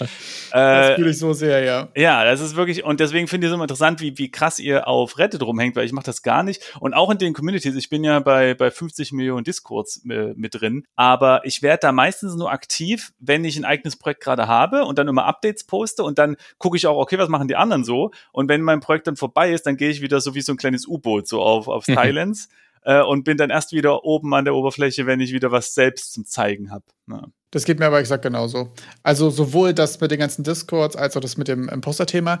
Ich finde Reddit da ähm, häufig noch deutlich länger interessant, weil da sehr viel Diskussionen sind von Leuten, die einfach auch noch nicht sehr weit sind. Ähm, ich finde es aber gerade sowas wie was so Twitter angeht, was so YouTube angeht, was so LinkedIn angeht, da ist ja sehr viel, ich habe was fertig und das präsentiere ich ja. jetzt. Und da ist auch bei mir Imposter as fuck. Also das ist ja bei uns auch äh, im Podcast schon häufig ein Thema gewesen, dass mich auch, also es gibt nichts Schlimmeres für mich als, ich habe 30 Tage Unity gemacht und hier ist mhm. mein, mein Devlog jetzt auf YouTube, wo jemand nicht darüber spricht, dass er schon seit 20 Jahren in der Branche ist und mit acht verschiedenen Game Engines gearbeitet hat, jetzt mal kurz in Unity reingeguckt mhm. hat, aber obwohl das eigentlich vor zehn Jahren schon mal zwei Jahre gemacht hat oder so. Und sowas triggert mich auch immer sehr hart, weil dann, ich habe auch das Gefühl, gerade auf den präsentierenden Plattformen halt geht es ja auch einfach um das Ergebnis. Und das Ergebnis ohne einen Einblick, einen richtigen Einblick in den Weg, ist bei mir auch immer ein Imposter-Trigger wie Sau. Also LinkedIn ist ja eh schon an sich einfach, also ich, ich ist gefühlt wie, das ist ja richtig auf, auf Steroiden, wie Instagram auf Steroiden für die Berufswelt. Da wird ja nie im Leben jemand großartig was Hässliches hochladen oder irgendwas, womit der sich nicht 100% identifiziert, was vielleicht auch nicht noch einen Tacken besser ist als seine normale Arbeit, ne? Also, die werden wahrscheinlich da auch nur das Beste der Creme de la Creme raussuchen, um da irgendwelche Posts zu erstellen. Und ja. sonst, ich äh, lande oft auf Reddit einfach durch die, die Fragestellungen, die ich mir manchmal stelle. Ne? Man hat keine Ahnung, wonach suche ich denn gerade, weil man natürlich ein Anfänger ist in Game Development und dann formuliere ich meine Frage dann anscheinend auch ziemlich ähnlich, wie das jemand von Reddit ah. wohl machen würde. Und äh, was man ja nicht vergessen darf, ist, dass Reddit auch einfach eine ziemlich große Informationsquelle ist. Hm. Da werden dann einem dann schon Hints gegeben, wie, in welche Richtung kann man denn da gucken, was ist gute Software für sowas, was sind mögliche Probleme, die da auftreten können, weil dann die Leute das in den Kommentaren schreiben und ich auch so oft mit Unreal-Problemen dann auf Reddit gelandet und dann auch Lösungen gefunden. So, ich habe jetzt mal getestet, ich habe jetzt einmal eingegeben, what is the best game engine? Und mal sehen, also mein erstes Suchergebnis ist Incredible, dann GameRant, Perforce, G2.com. Okay, Reddit kommt bei mir irgendwie nicht. Ich hätte jetzt gedacht, dass die erste Frage Reddit ist und dann, äh, naja. Okay, ich weiß Sonst muss man dazu sagen, ähm, gibt es bei Reddit. Also ich bin sowieso gerne allgemein auf Reddit unterwegs, weil man sich sehr explizit äh, quasi sich Themen und Communities subscriben kann und man hat nicht so ein Allgemeinfeed. Es ist nicht so algorithmus-driven mhm. wie die anderen Plattformen. Bei Twitter zum Beispiel ist es ja so, ich folge fünf Leuten und wenn ich 20 Posts durchscrolle, sind drei davon von diesen fünf. Und die anderen 17 hat sich Twitter ausgedacht, was er mir jetzt gerne andrehen wollte. Und bei Reddit ist, glaube ich, auch viel in den Game Dev Communities einfach super helpful, wo so Leute Postmortems haben oder ich habe mir das überlegt, ich habe jetzt das hier gerade gefunden, wo Assets geshared werden und so. Das heißt, es ist mehr eine Sache, die für, für den Progress sind und weniger über Endergebnisse das verunsichert mich dann häufig nicht so sehr, weil ich dann hier sitze und mir denke, warum werde ich gerade nicht fertig? Ich kann übrigens mal eine, äh, eine, eine Reddit-Empfehlung äh, rausgeben. Und zwar heißt es Reddit äh, Shitty Simulated. Und das ist halt happy für so VFX-Artists wie mich, ähm, weil die simulieren halt da so Sachen, also man kann in 3D-Programm ja Flüssigkeiten simulieren oder Rauch oder Gebäude zusammenstürzen. Und das ist also eine große Anzahl an Videos, wo diese Sachen einfach sehr schlecht sind. Oh, übrigens, übrigens, das muss ich gerade mal gucken. Ich habe ein eigenes Reddit. Und zwar, also ein Subreddit, sorry.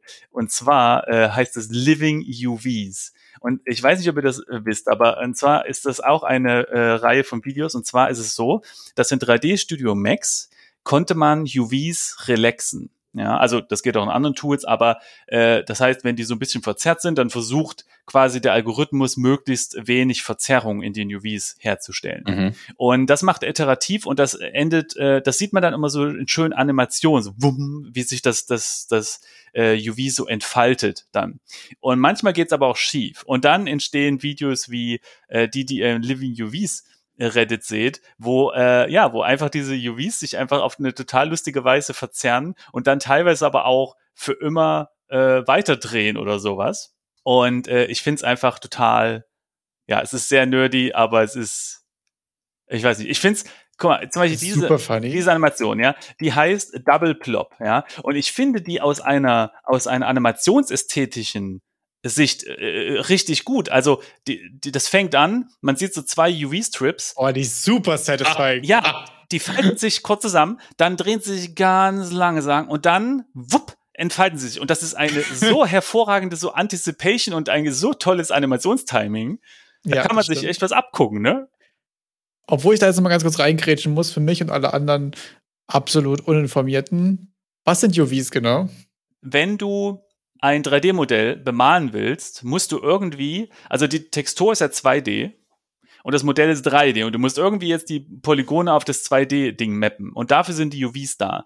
Und du kannst dir das so ah. vorstellen, wie wenn du, äh, wenn du eine, sagen wir mal, du hättest einen Globus und der, du, du nimmst diesen Globus und faltest den so auf, dass du ihn platt auf den Tisch drücken kannst. Ne? Das ist im Grunde der Prozess des UV-Mappings. Du nimmst die 3D-Polygone und faltest die so auf, dass du sie in einem 2D-Space hast, dann kannst du draufmalen und dann werden sie sozusagen, kannst du dir vorstellen, wieder drum ge, äh, also so, du nimmst dann deinen aufgefalteten Globus auf den Tisch, ne, also die, die, das Papier und faltest es dann wieder in, in ähm, Spherical Globus Form zurück. Oder du kannst auch vorstellen, du nimmst ein Etikett von der Flasche, ne? Du nimmst das Etikett ab, glättest es auf hm, deinem Verstehe. Tisch, malst drauf und dann ähm, ja, der Algorithmus sozusagen. Äh ich finde das Globus-Beispiel von dir da auch so super, weil das direkt auch eines der großen Probleme mhm. aufzeigt, weil auf der Erde dieser Globus, wie man ihn kennt, ist ja rund. Aber wenn du jetzt einen Atlas aufmachst und dir eine Weltkarte anschaust, dann siehst du ja, dass äh, die Arktis und die Antarktis viel zu groß sind. Mhm. Und dann versucht man halt beim UV-Mapping auch die, die Verzerrung, die man dann bekommt, wenn man das so unwrappt, entpackt, äh, möglichst gut umzugehen damit. Weil man hat ja dann quasi an den Stellen, wo dann die Antarktis auf dem, auf der Karte dann, auf der 2D-Karte ganz groß dargestellt ist, hast du ja dann am Ende aber im Modell eine höhere Pixeldichte, wenn du dir jetzt vorstellst, dass das ja eine Textur sein soll. Und dann versucht man da so überall irgendwie das Optimum rauszuholen, wenn es halt geht. Genau, Verzerrungen sind ein großes Thema. Übrigens auch äh, ein, ein sehr interessantes politisches Thema. Ich habe euch gerade mal eine Karte gepostet und äh, ich, ich muss mal gucken, wie es bei für, für die Zuhörenden bei euch ist auf dem Feed. Aber beim GameDev Podcast kann man auch Bilder angucken. Das heißt, wenn ihr gerade auf YouTube zuguckt, dann äh, könnt ihr jetzt auch ein Bild sehen von so einer Weltkarte. Äh, manche Podcast-Player lassen es auch zu. Und in der Beschreibung bei Spotify zum Beispiel sind dann auch Links drinne wo man draufklicken kann. Und äh, diese Karte äh, hier ist äh, korrekt verzerrt, sozusagen. Äh, das hat jetzt nichts mit 3D zu tun, aber da sieht man mal, wie groß Afrika zum Beispiel eigentlich ist im Vergleich mm. zu mhm. anderen Ländern, während auf den Karten, die man so aus dem äh, äh, vom Atlas kennt, sieht das immer so ganz klein aus, wie, wie Afrika da zusammengedrückt ja. ist. Genau, aber ja, das ist, also Verzerrungen sind immer ein großes Thema bei UVs, genau. Ähm, wie sind wir da nicht drauf gekommen? Reddit, ähm, äh, der Wayne hat gefragt, was sind UVs, sondern weil wir haben uns gerade die schönen Living UVs angeschaut. G genau, ja. genau. Und darüber sind wir über Reddit gekommen. Ich wollte nur kurz sagen, dass, dass äh, es gibt diese Living UVs Reddit, genau. Und ich finde es auch voll interessant, beziehungsweise gerade bei mir ist irgendwie so auch in dem, wenn du sagst, oder du kannst dir auf LinkedIn quasi keine drei Posts angucken, ohne mit, ja. mit dem Poster quasi nach Hause zu gehen, finde ich gerade dafür zum Beispiel solche Interview-Podcasts und so immer super interessant, dass merke ich gerade viel, weil das mal so, so ausführlich quasi so ein Prozess darstellt und es nicht immer nur so ein, hier, guck mal, das ist geil. Und das war irgendwie hm. für uns ja auch so ein bisschen der Opener für den Podcast, wo wir gesagt haben, irgendwie so, ja, das ist irgendwie voll schwer, in Game Dev irgendwie reinzukommen und vieles, was man in Social Media sonst irgendwie sieht, verunsichert einen auch nur. Und warum gibt es eigentlich gar nicht so viel, was diesen Prozess und was das für ein Grind ist und wie anstrengend es auch sein kann, irgendwie mal so ausführlich, ja, irgendwie hm. so mit, mit äh, aufzeichne, sag ich mal, weiß ich gar nicht, was am besten sagt. Und da würde mich mal interessieren, so, wie hast du eigentlich angefangen? Ich habe mich letztens mal in die ersten zwei Folgen von, von dem Game Dev Podcast reingehört und habe festgestellt, du hast aus ziemlich ähnlichen Gründen gestartet, oder? Ach so, mit dem Podcast, ja, äh, ja, einfach weil es keinen gab, ja. Also, okay. also im Sinne von, ja, kann dann machen, mach, mach's halt selbst. Ähm, äh, ja, genau es gab, glaube ich, einen, aber der war schon eingestellt oder so. Und äh, ja. ich, ich habe halt gesucht nach Game Dev Podcast. Hätte gern einen gehört, weil ich war dann gerade so in meiner Podcast-Zeit und habe halt viele andere Podcasts gehört und dachte, oh, es wäre doch cool, einen Game Dev Podcast zu haben. Und dann reifte oder ruf oder rüf die startete die, die, oh, rüf, das klingt ja schon fast wie französisch die Idee rüf in meinem Kopf genau äh, ja Genau. Aber es hat sich auch sehr verändert, ne? Also es ist krass. Also am Anfang war ja Falk und äh, Marcel immer mit dabei und die Idee war, die, das, übrigens, ich bin nämlich übrigens ganz neidisch auf euren Podcast, weil eigentlich war die Idee so zu sein wie ihr. Ja. das war nämlich auch jetzt das, worauf ich hinaus wollte, weil genau. eigentlich war das auch gar nicht so sehr als äh, Interview-Only-Format nee. gedacht, oder? Nee, Sondern ihr wollt ja auch einen klassischen Laber. Genau. Äh, ich bin aber froh, dass es anders gekommen ist tatsächlich, äh, weil es ist, also es ist ja schon krass. Ihr müsst ja quasi jede Woche Content liefern und der Content kommt ja unter anderem daher, dass ihr euch selbst mit Projekten beschäftigt oder mit Dingen beschäftigt und dann halt erzählt, okay, was ist denn letzte Woche passiert? Und wenn ihr jetzt aber mal äh, Faulis seid, ja, und zwei Wochen lang einfach sagt, okay, ich, ich habe jetzt keinen Bock oder ich habe keine Zeit, dann wird's halt schwierig. Dann kann man noch die die Unreal Updates bringen, was gerade im Shop ist und das war's, ne? Und ich glaube, ich hätte gar nicht genug Content, um immer so darüber zu reden, was, was ich jetzt so machen würde. Und ich glaube, bei Falk und Marcel wäre es ähnlich.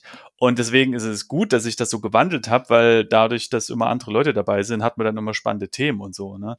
Ähm, aber ja, eigentlich war die Idee, dass Falki und Marcelli und Ichi äh, quasi einfach zusammenkommen und äh, genauso wie ihr quatschen und dann einfach immer so, und was habt ihr so gemacht? Und die Idee war äh, geklaut von der Freak Show, denn dort ist es auch so. Also ist kein Game Dev Podcast, aber das sind immer dieselben oder fast immer dieselben Leute und die erzählen einfach so, was sie im letzten Monat gemacht haben und das ist immer ganz cool. Ja, und ich habe da auch so ein ähnliches Wie, wie, wie bei dir, wenn du deine VFX-Sachen machst, so ähnliches Problem gehabt, dass wenn ich jetzt zum Beispiel deinen Game Dev Podcast anmache, ich kann das nicht irgendwie nebenbei machen, mhm. weil dann sind das so spannende Themen, dass ich ja dann eigentlich den Notizzettel und ein Blatt auspacke und das wie eine Vorlesung anfange zu hören und das so zu notieren, weil das halt so, ja, das sind halt Sachen, da werden immer wieder andere Leute interviewt und dann erzählen die, das kannst du nicht so ein bisschen im Hintergrund so mitsäuseln lassen, wo man mhm. mal einsteigt oder nicht. Und dann dachten, dachten wir uns, komm, dann füllen wir diese Game Dev Lücke mit äh, einem Podcast mit weniger inhaltlichem Anspruch. also keinem. ja. Hauptsache es geht irgendwie um Game Development. Und äh, ja, wir hatten ja eh, also dadurch, dass Wayner ja Twitch gestreamt hat und ich habe Twitch gestreamt und wir haben auch mal hier und da ein YouTube-Video gemacht und sowas, ähm, dachte ich auch eh, dass der Wayner auch Bock hat auf ähm, Content machen fürs Internet. Und ich finde, so ein bisschen Podcast schneiden ist content-technisch relativ wenig Zeitaufwand mhm. im Gegensatz zu allem anderen. Also, wenn ich mir jetzt vorstelle, für, für die Stunde Podcast, die zusammenzuschneiden, sitze ich jetzt meistens so, ich sag mal, zwei Stunden an einer Folge. Mhm. Aber für ein zehn Minuten Video sind dann mal direkt äh, 36 Stunden weg. Mhm. Also es ist äh, ganz andere Verhältnisse mit dem Zeitaufwand und dem Content und der Menge der, äh, an Content, die dann hinten rauskommt. Ja, also ich brauche so Faktor drei bis sechs pro Folge. Aber übrigens, das ist das Ding, fällt mir gerade ein. Bei mir ist es so, dadurch, dass ich mich teils sehr intensiv auf äh, äh die Folgen vorbereite, ist das dann meine Vorbereitungszeit. Also ihr investiert sozusagen sehr viel Freizeit in eure Projekte und berichtet dann davon und ich muss dann dafür sehr viel Zeit in die Recherche investieren, äh, um dann interessante Fragen zu haben, tatsächlich. Ja. Das stimmt. Wir müssen uns auch keine Gäste suchen. Also ich weiß ja, wer kommt. Im Optimalfall. Also ich frage mich immer so ein bisschen, ob er wieder dabei ist, aber. Übrigens eine Sache, ich weiß nicht, ob ihr das auf dem Schirm habt, aber warum äh, mir euer Podcast auch sehr hilft, ist, es gibt ja Leute, die haben nicht das Glück, in Unity oder Unreal zu arbeiten, beziehungsweise äh, wenn dann halt in einer Engine. Aber ich bin auf Custom Engine Land, das ist nochmal ein ganz anderes Thema. Wie auch immer, auf jeden Fall finde ich es total Custom geil. Engine Land. Yeah, bitte geht da nicht hin. Das sind Dornenranken, die euch das Gentefleisch runterreißen wollen. Don't go, das Gras ist nicht grün. yes. Äh, nee, ähm, und zwar ist es so, mir hilft euer Podcast total bei Unreal up to date zu bleiben, weil ähm, ich finde es total wertvoll, dass man, auch wenn man nicht dort mitarbeitet, einfach so die Info hat, ja, hier, die haben jetzt ein neues Character-System. Äh, hier Animation Tree oder irgendwie heißt es oder so. Äh, oder die haben jetzt ein neues Chaos Physics drin oder so. Und allein diese Information hilft mir nämlich, falls ich dann mal wieder bei Unreal einsteigen sollte, äh, da weiß ich direkt, wonach ich googeln soll. Und ich weiß nicht, ob ihr das kennt, aber manchmal ist es ja einfach schon hilfreich zu wissen, was für ein genaues Feature eine Engine hat, um einfach auch eine Entscheidung treffen zu können. Okay, wonach suche ich jetzt, brauche ich das, macht das irgendwie Sinn? Und das finde ich super äh, cool für mich, weil ich mag halt Unreal, aber ich arbeite leider nicht professionell jeden Tag darin. Und für mein kleines Zwischenprojekt habe ich Godot jetzt genommen, weil Unreal HTML5-Export ja irgendwann mal abgeschossen hat. Und ähm, ja, da, deswegen mag ich das auch sehr gerne. Immer so ein bisschen einfach dran zu bleiben, was es so Neues gibt in der Engine. Ja, ich kenne dein Problem, dass man ab irgendeinem gewissen Moment auch gar nicht mehr weiß, wonach man suchen soll.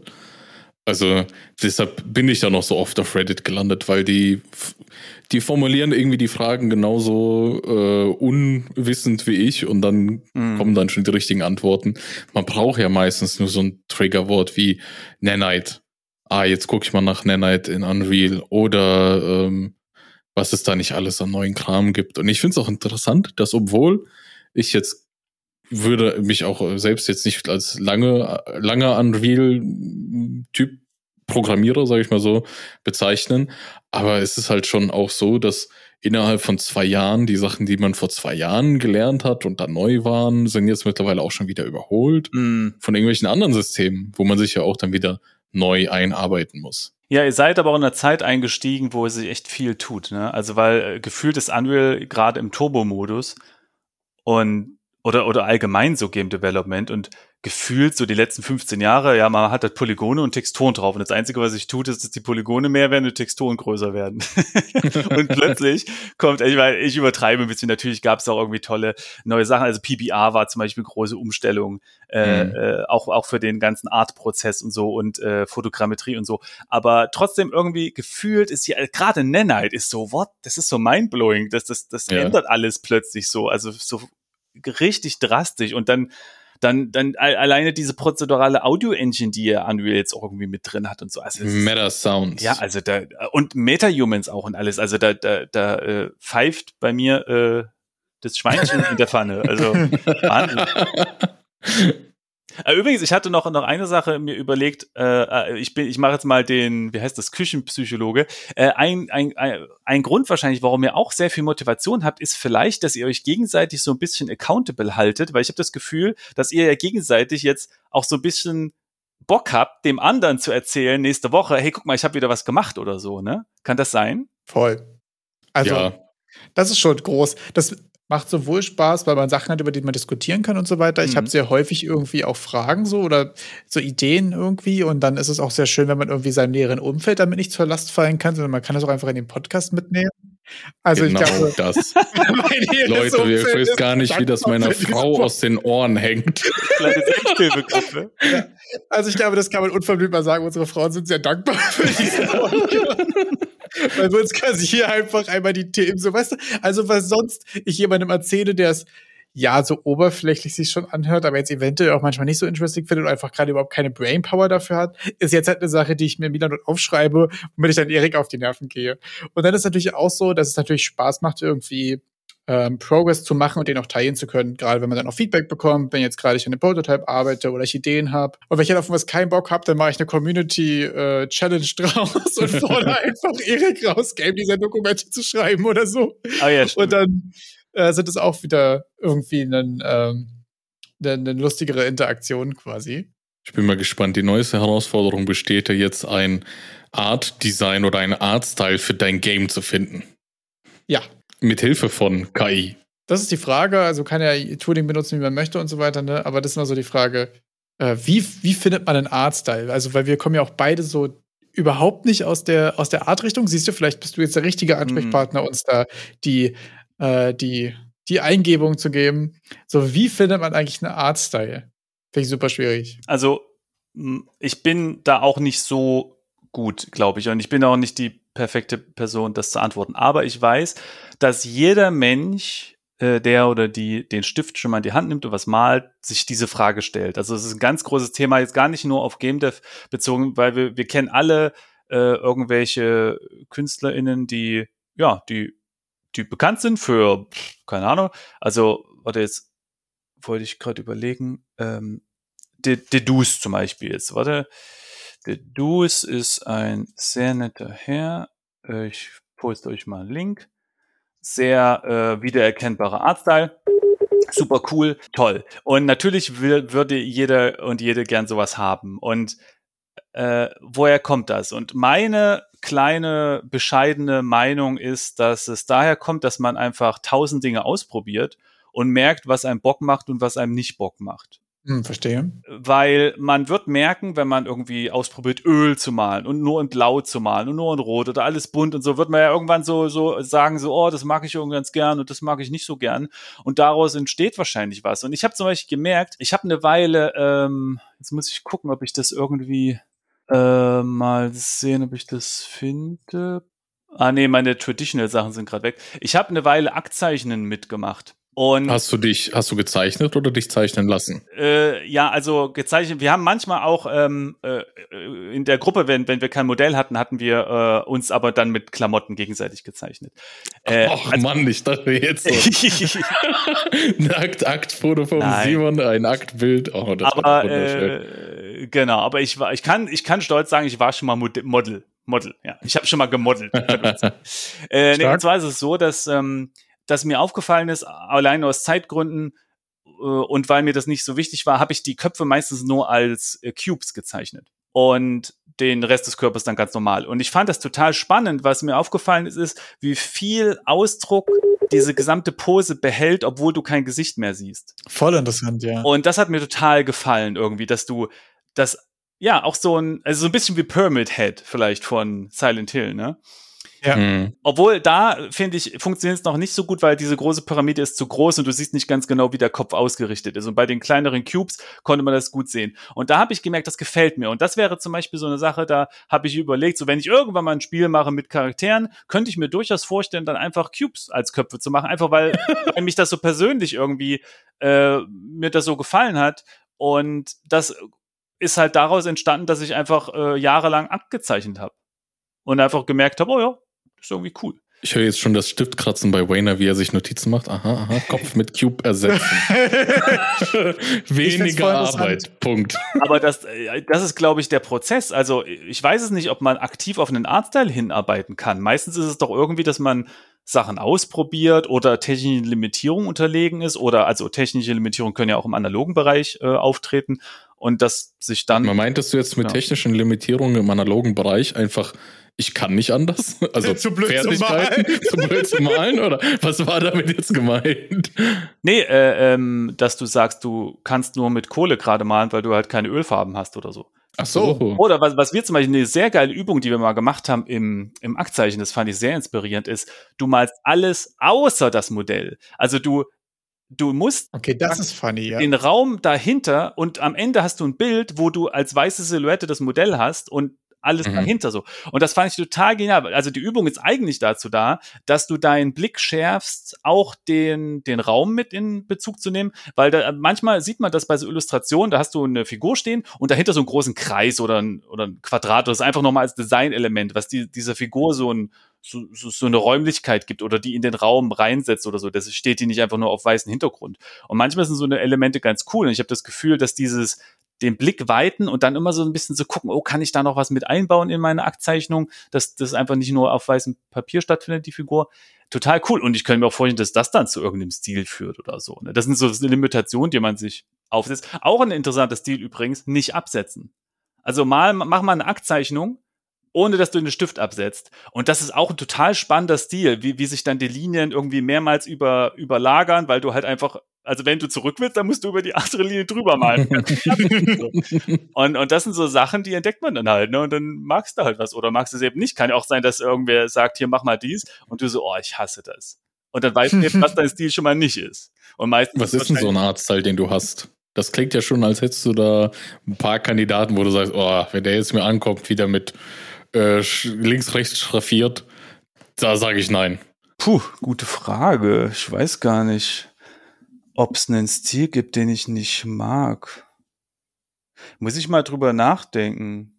Also sag mal so, es gibt wenige Sachen, wo die mich vom Hocker hauen. Und was mich auf jeden Fall vom Hocker gehauen hat, ist äh, äh, die Arcane-Serie, äh, die auf Netflix vor einer Weile war. Der Artstil war krass und. Ja, wie nennt man diesen Artstil? Also ich hatte irgendwie. Ich weiß es nicht. So, ich hatte immer ein bisschen rumgegoogelt oder ein paar haben so das so Gouache-mäßig bezeichnet. Ähm, ja, genau, aber, aber auch krass war Spider-Verse. Das hat man jetzt aber von vielen Artists gehört, ja. Ich habe es leider noch nicht gesehen. Ey, Spider-Verse, das hat, also, das ist also, de, also äh, das ist so krass. Und das, das Geile da ist zum Beispiel, jetzt muss ich hier mal was raussuchen, mal sehen, Spider-Verse.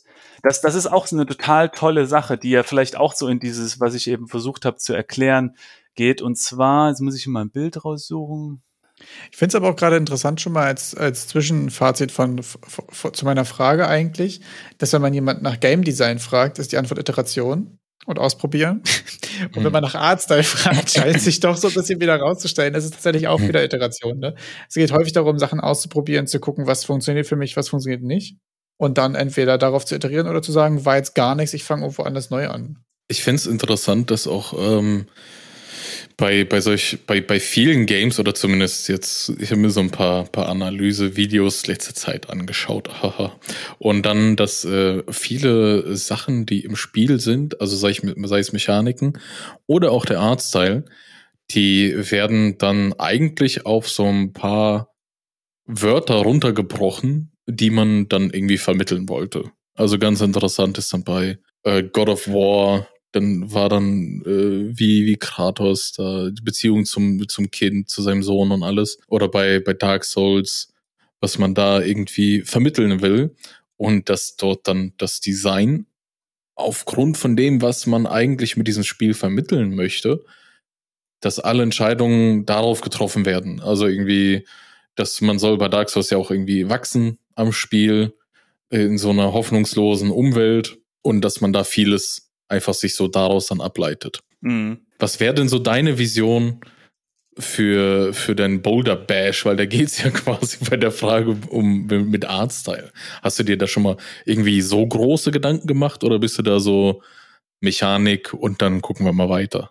Äh, ich hatte ja in meinem, in meinem kleinen Game Juice Ausflug quasi ja erstmal wieder am Ende des Tages doch wieder irgendwie so geometrischen Synthwavy-Kram irgendwie gemacht weil das einfach eine Sache ist, die hatte ich für Gridpunk Survivors gemacht. Das war irgendwie so ein bisschen, ja, so ein bisschen meine Ausgangslage, war einfach ein paar geometrische Grundshapes nehmen und einfach ein paar Streifen quer drauf machen und denen Neonfarben geben, ist so eine Sache, das krieg ich noch hin.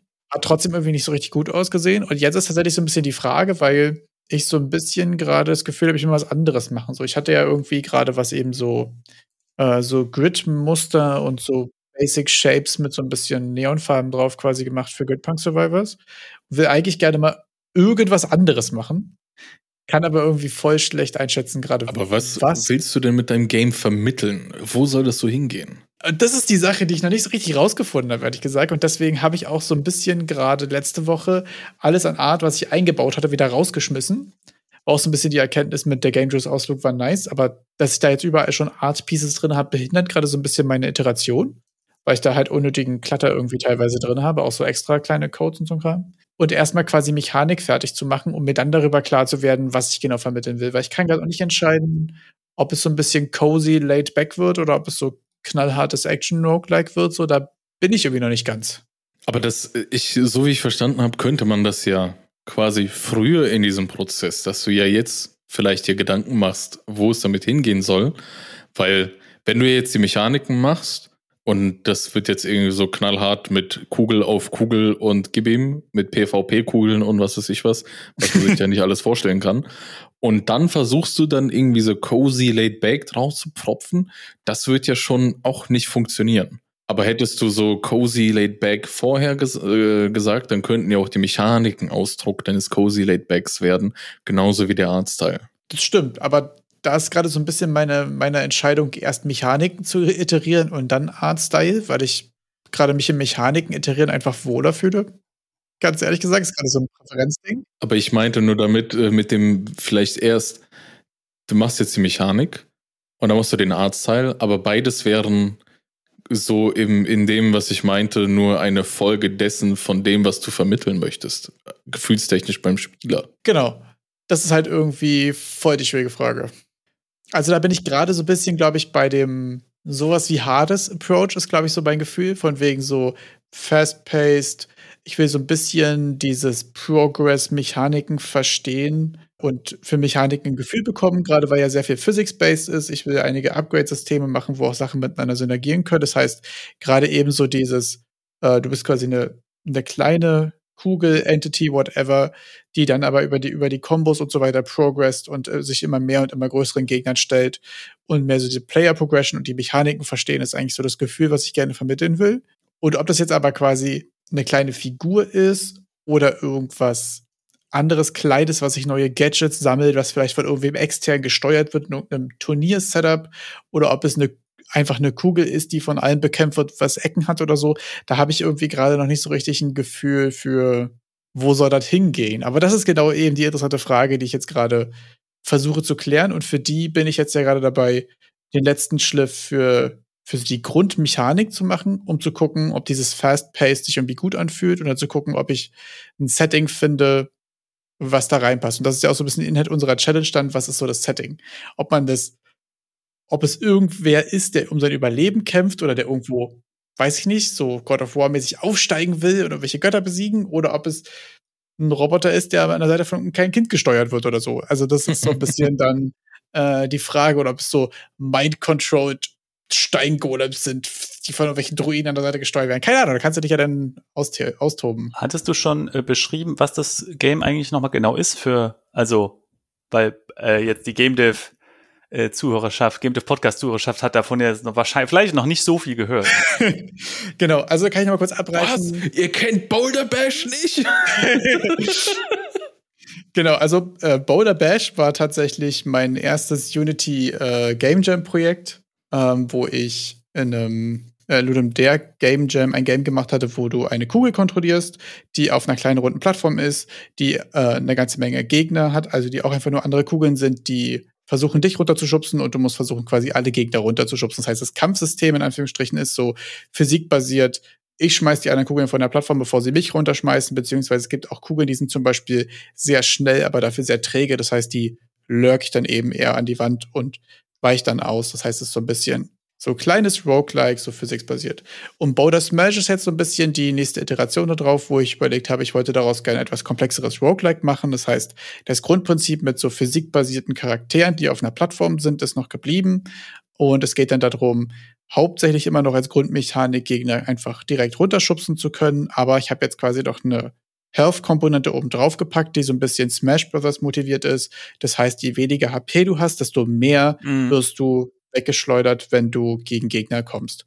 Das heißt, es hat dann so eine kleine Risk-Reward-Mechanik mit Gegner runterschubsen, aber auch ein bisschen dann Risk-Management, wie viel AP habe ich, kann ich diesen Impact noch überleben oder werde ich dann runtergejoinkt und habe dann dazu jetzt quasi als, als Roguelike-Mechaniken noch so kleine Spells draufgepackt, wie ich kann mich irgendwo hin teleportieren, ich kann mich schneller bewegen, ich kann hier eine Wand platzieren, um eben Projektile oder auch Spieler, äh, andere quasi Gegner zu blocken und so weiter.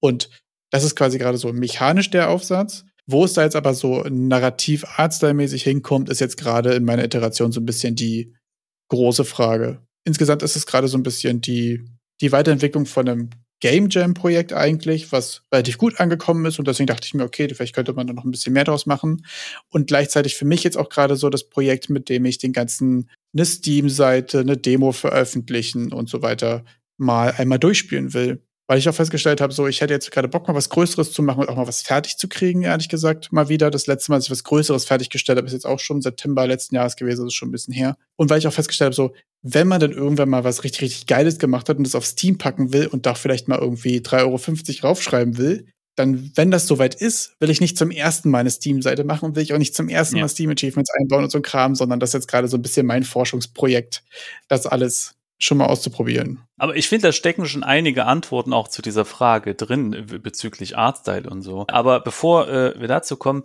äh, poste ich euch nochmal zwei Bilder zu Spider-Verse. Nur äh, kurzes Beispiel. Und zwar sieht man bei dem Spider-Verse, dass die an den Kanten von Objekten oft so andersfarbig aussehen. Und das kommt daher, dass dieser Stil sich am analogen Buchdruck oder, oder Farbdruck orientiert. Und wenn man dort, also eigentlich will man es ja perfekt haben. Ne? Also, da, also beim analogen Druck ist es ja so, man kann, man hat einen Stempel und dieser Stempel kann nur eine Farbe haben. Ne? Ich, ich male den halt an mit Blau, stempel den auf Papier, dann ist dort halt Blau. Und wenn ich jetzt drumherum irgendwie eine andere Farbe haben möchte, dann muss ich irgendwie einen anderen Stempel haben, der äh, genau diese Form, die ich eben gestempelt habe, aus, also nicht stempelt. Und dann male ich meinen Negativstempel sozusagen an und printe dann die andere Farbe drauf, zum Beispiel. Und dann kann es aber zur Imperfektion kommen, dass ich an den Rändern, weil, weil ich nicht das genau perfekt positionieren kann, kann es halt passieren, dass sich dort zu Farben überlappen oder überlagern oder sowas. Und das ist ein sehr äh, prägnanter Stil, oder eigentlich eine Imperfektion, die man vermeiden will, aber nicht vermeiden kann. Und dann entwickelt sich daraus ein Stil, genauso wie es bei vielen Spielen oder auch Fotos, Vignetten gibt, die aber auch darauf zurückzuführen sind, dass es einfach früher eine Imperfektion in, in den frühen Fotoapparaten war und heute nimmt man es als Stilelement, weil der Blick mehr in das Zentrum des Bildes gelenkt wird. Und, und bei, ich weiß, dass Sie bei Spider-Verse gesagt haben, wir wollen im Hintergrund, wir wollen keinen Blur machen oder so. Also oft hat man ja so dieses Depth of Field, dass man so im Hintergrund Sachen blurrt. Wir äh, nehmen diesen Stil von diesen verschobenen Farben als Stil für quasi Blur. Also so, so. Äh, ja, mega cool. Und das ist, äh, da, da muss auch irgendwer im Team gewesen sein, der oder die gesagt hat, ey, ich finde das irgendwie total cool, diese, diese, diese Griffigkeit von diesen analogen Print-Dings und können wir da nicht irgendwas machen oder so, keine Ahnung, ne? Also das ist, ja, das ist eine, eine Sache, die spannend ist. Übrigens äh, auch, auch deswegen spannend für uns, weil es gibt einen Effekt, äh, Chromatic Aberration, die, das ist ein Effekt, der auftritt, äh, wenn äh, Licht unterschiedlich stark gebrochen wird in einer Linse, kann ich auch mal ein Bild raussuchen. Und das ist doch auch dieser klassische VHS-Effekt, ne? Das, ja, und vor allem ist es eine Sache, die man in Spielen gerne übertrieben sieht und dann so ein bisschen, also gerade in GTA 5 ist es relativ stark, aber was ich einfach interessant finde, ist, dass dieses dass das quasi ein ähnlicher Effekt ist von diesen, ich habe verschiedene Farbkanäle, die, die sich äh, imperfekt überlappen oder, oder ja, äh, genau wie bei diesem analogen Print. So ein bisschen. Hm. Also das, äh, da fand ich einfach interessant zu sehen, wie, wie da so, so Stile ähnlich aussehen, obwohl sie auf ganz verschiedenen Techniken basieren. So. Äh, das ist übrigens ist Chromatic Aberration eine Sache, die ich total cool im Effektbereich finde, weil wenn du einen weißen Effekt hast, also du hast irgendwie einfach ein weißes, glühendes irgendwas, dann fügt so ein kleiner, ähm, äh, äh seht ihr in dem zweiten Bild, dieses Viereck, äh, fügt so ein kleiner Offset in den verschiedenen Farbkanälen dazu, dass so ein bisschen Farbe an den Rändern hinzugefügt wird. Und das kann so ein Effekt, obwohl er weiß wirkt, so Holy-Effekt oder so, kann so ein kleines, süßes Farbdetail geben, äh, was man gar nicht so richtig aktiv wahrnimmt, aber was den Effekt viel, viel wertiger wirken lässt, als wenn es einfach nur weiß wäre. Also so ein bisschen Chromatic Aberration ist da ja, manchmal ganz gut. Sind das jetzt die Secrets of the Trade, ja? ja. Ich wollte auch gerade sagen, selbst wenn man hier zu, zu Gast ist, lernt man noch was. Aber, äh, genau, und jetzt wollte ich aber noch mal zu dem Stil. Ich finde nämlich, du hast eigentlich die Antwort schon gegeben, weil ich finde, es gibt zwei Sachen, weil die eine Sache ist, ja, wie willst du es wirken lassen? Und da, was Erik meinte, und da würde ich sagen, klar, wenn du es irgendwie düster wirken lässt, dann musst du halt dunkle Farben benutzen und sowas. Aber dann gibt's ja noch die andere Frage, wie, also das Artstil ist ja nicht nur die Farbe, sondern es ist auch so, willst du Pixelart machen, willst du irgendwie High-Res machen, willst du, keine Ahnung, 3D, bla bla bla. Und ich finde, das entscheidet sich, wie viel Production Power du hast und was dein Ziel ist. Weil bei meinem Mini-Projekt jetzt gerade habe ich gesagt, ich mache halt Pixel-Stil, weil ich kann mir was anderes gerade nicht leisten. Weil ich, ich kann, also äh, ich habe mir einfach die, die so ein Sprite-Sheet von Kenny runtergeladen, so mit so ein paar Raumschiffen drauf. Und ich weiß, wenn ich das in diesem Stil, in dieser Qualität alles selbst nochmal malen möchte, das kostet mich viel zu viel Zeit. Ja. So, das ist für mich jetzt einfach, ich kann es, es geht einfach nicht anders. Also, nee. Und, und du hast ja jetzt schon gesagt, dass dein Ziel eigentlich ist, dass das ein Projekt für die Vorbereitung ist. Also ein Vorbereitungsprojekt für ein richtiges Projekt und du eigentlich, äh, dein Hauptziel ist so, was fertig machen, was auch Spaß macht und dann auf Steam. Und das klingt ja. für mich nach, dann investier vielleicht nicht zu viel Zeit in Artstyle irgendwie. Muss ich auch ehrlich zugeben, ähm, war auch so ein bisschen meine Erkenntnis gerade. Also ich merke auch, dass man ähm, gerade bei sowas, wenn man halt eben so viele Möglichkeiten hat, ist das ja häufig so dieses Analyse-Paralyse-Ding, dass man halt eben so, okay, ja. so mit nichts anfangen ist irgendwie voll schwer. Und abgesehen davon, dass wir doch unsere Challenge dazu haben und uns darin auch eine Runde zu betteln, war tatsächlich auch mein letzter Approach, den ich jetzt aktuell verfolge, wo es dann, bis die Folge rauskommt, wahrscheinlich deutlich geilere Screenshots schon mal auf der Steam-Seite geben wird. Mhm. Ähm, einfach Basic Shapes und Farben zu machen. Mhm. Und erstmal ganz klar zu machen und den Rest einfach mal die Chance zu nutzen, um in Shader zu diven. Ich habe euch auch mal beziehungsweise wir haben einen Link in die Beschreibung gepackt zu Möbius, was ein französischer Künstler, glaube ich, ist, wenn ich richtig bin. Da gab es auch mal ein sehr interessantes äh, YouTube-Video zu, wie man einen Shader baut, der, mm. der quasi diesen Style so ein bisschen macht. Das heißt, es ist im Prinzip eigentlich ein Toon-Shader. Das heißt, du hast so Abstufungen in den Farben, abhängig von der Helligkeit, du hast ein Outline und du hast aber auch noch eine kleine Besonderheit, die ich irgendwie sehr mag, dass die Schatten nicht klassisch als Schatten dargestellt werden, sondern so als schraffierte Flächen, was ich irgendwie super cool finde. Und dieses Video, was äh, wir noch dazu in die Beschreibung gepackt haben, war für mich so ein bisschen die, der Auftakt für, okay, vielleicht mache ich einfach nur ganz simple Formen und Farben und probiere einfach mal ein paar Shader darauf aus und suche, guck nachher, was am coolsten aussah, um fertig zu werden quasi. Das ist ja auch sehr, genau, hier wurde es jetzt gerade schon äh, auch mit äh, reingepackt, ist sehr ähnlich zu Sable, was ja auch so ein bisschen in die hm. Richtung geht. Ja, ist ziemlich genau das, ja. Ja, äh, ich habe übrigens, genau, also das ist, also ich finde Sable ist schon, schon Advanced-Kram, weil da brauchst du Outlining und sowas. Aber ich habe zwei Beispiele für sehr simple Stile, die aber trotzdem sehr erfolgreich waren. Das eine ist Thomas Was Alone, da sind alle einfach nur Cubes. Und das andere ist agar.io, glaube ich, heißt das. Ja, Klassiker. Oder Ajar. Und das sind halt beides Spiele, die halt Spaß machen und erfolgreich sind und halt ganz, ganz simple Shapes, Kreise und, und Cubes verwenden. Also ein bisschen mehr als das kann es natürlich sein, aber ähm, ja, das sind auch die Games, die mir mit mir und meiner Programmer-Art auf jeden Fall mal Mut machen. Aber ich muss sagen, äh, bezüglich Programmart, das ist mir jetzt auch nochmal aufgefallen bei meinem kleinen Mini-Projekt. Es hilft schon echt, wenn man ein paar Assets hat. Also ich habe ja einfach das Ding von Kenny runtergeladen. Wer es nicht kennt, Kenny ist so, ein, so eine Webseite mit ganz verschiedenen, vor allem Sprite-Sheet äh, Sprite-Assets. Und das ist schon cool, wenn du dich einfach so fokussieren kannst auf, ich mache jetzt ein bisschen Game Design und programmiere ein bisschen den Kram ein und dann so, ah ja, ich brauche ein Raumschiff und du hast einfach alles da. Einfach Drag and Drop, zack, Raumschiff fertig. Da ist man, da bleibt man so richtig im Flow und muss dann nicht erst so, äh, okay, ich mache jetzt Paint auf und mal da ein Dreieck und so. Das, das hilft schon sehr, wenn man da eine gute Basis hat, muss ich schon sagen. Also ja, total. So eine kleine Bibliothek quasi von Assets zu haben, sowohl von Art als auch Code als auch Musik irgendwie, hilft mir auch häufig erstmal Progress zu machen, gerade wenn es gerade so early darum geht, erstmal rauszufinden, ob das so Sinn macht, das Konzept, ob das so Bock macht.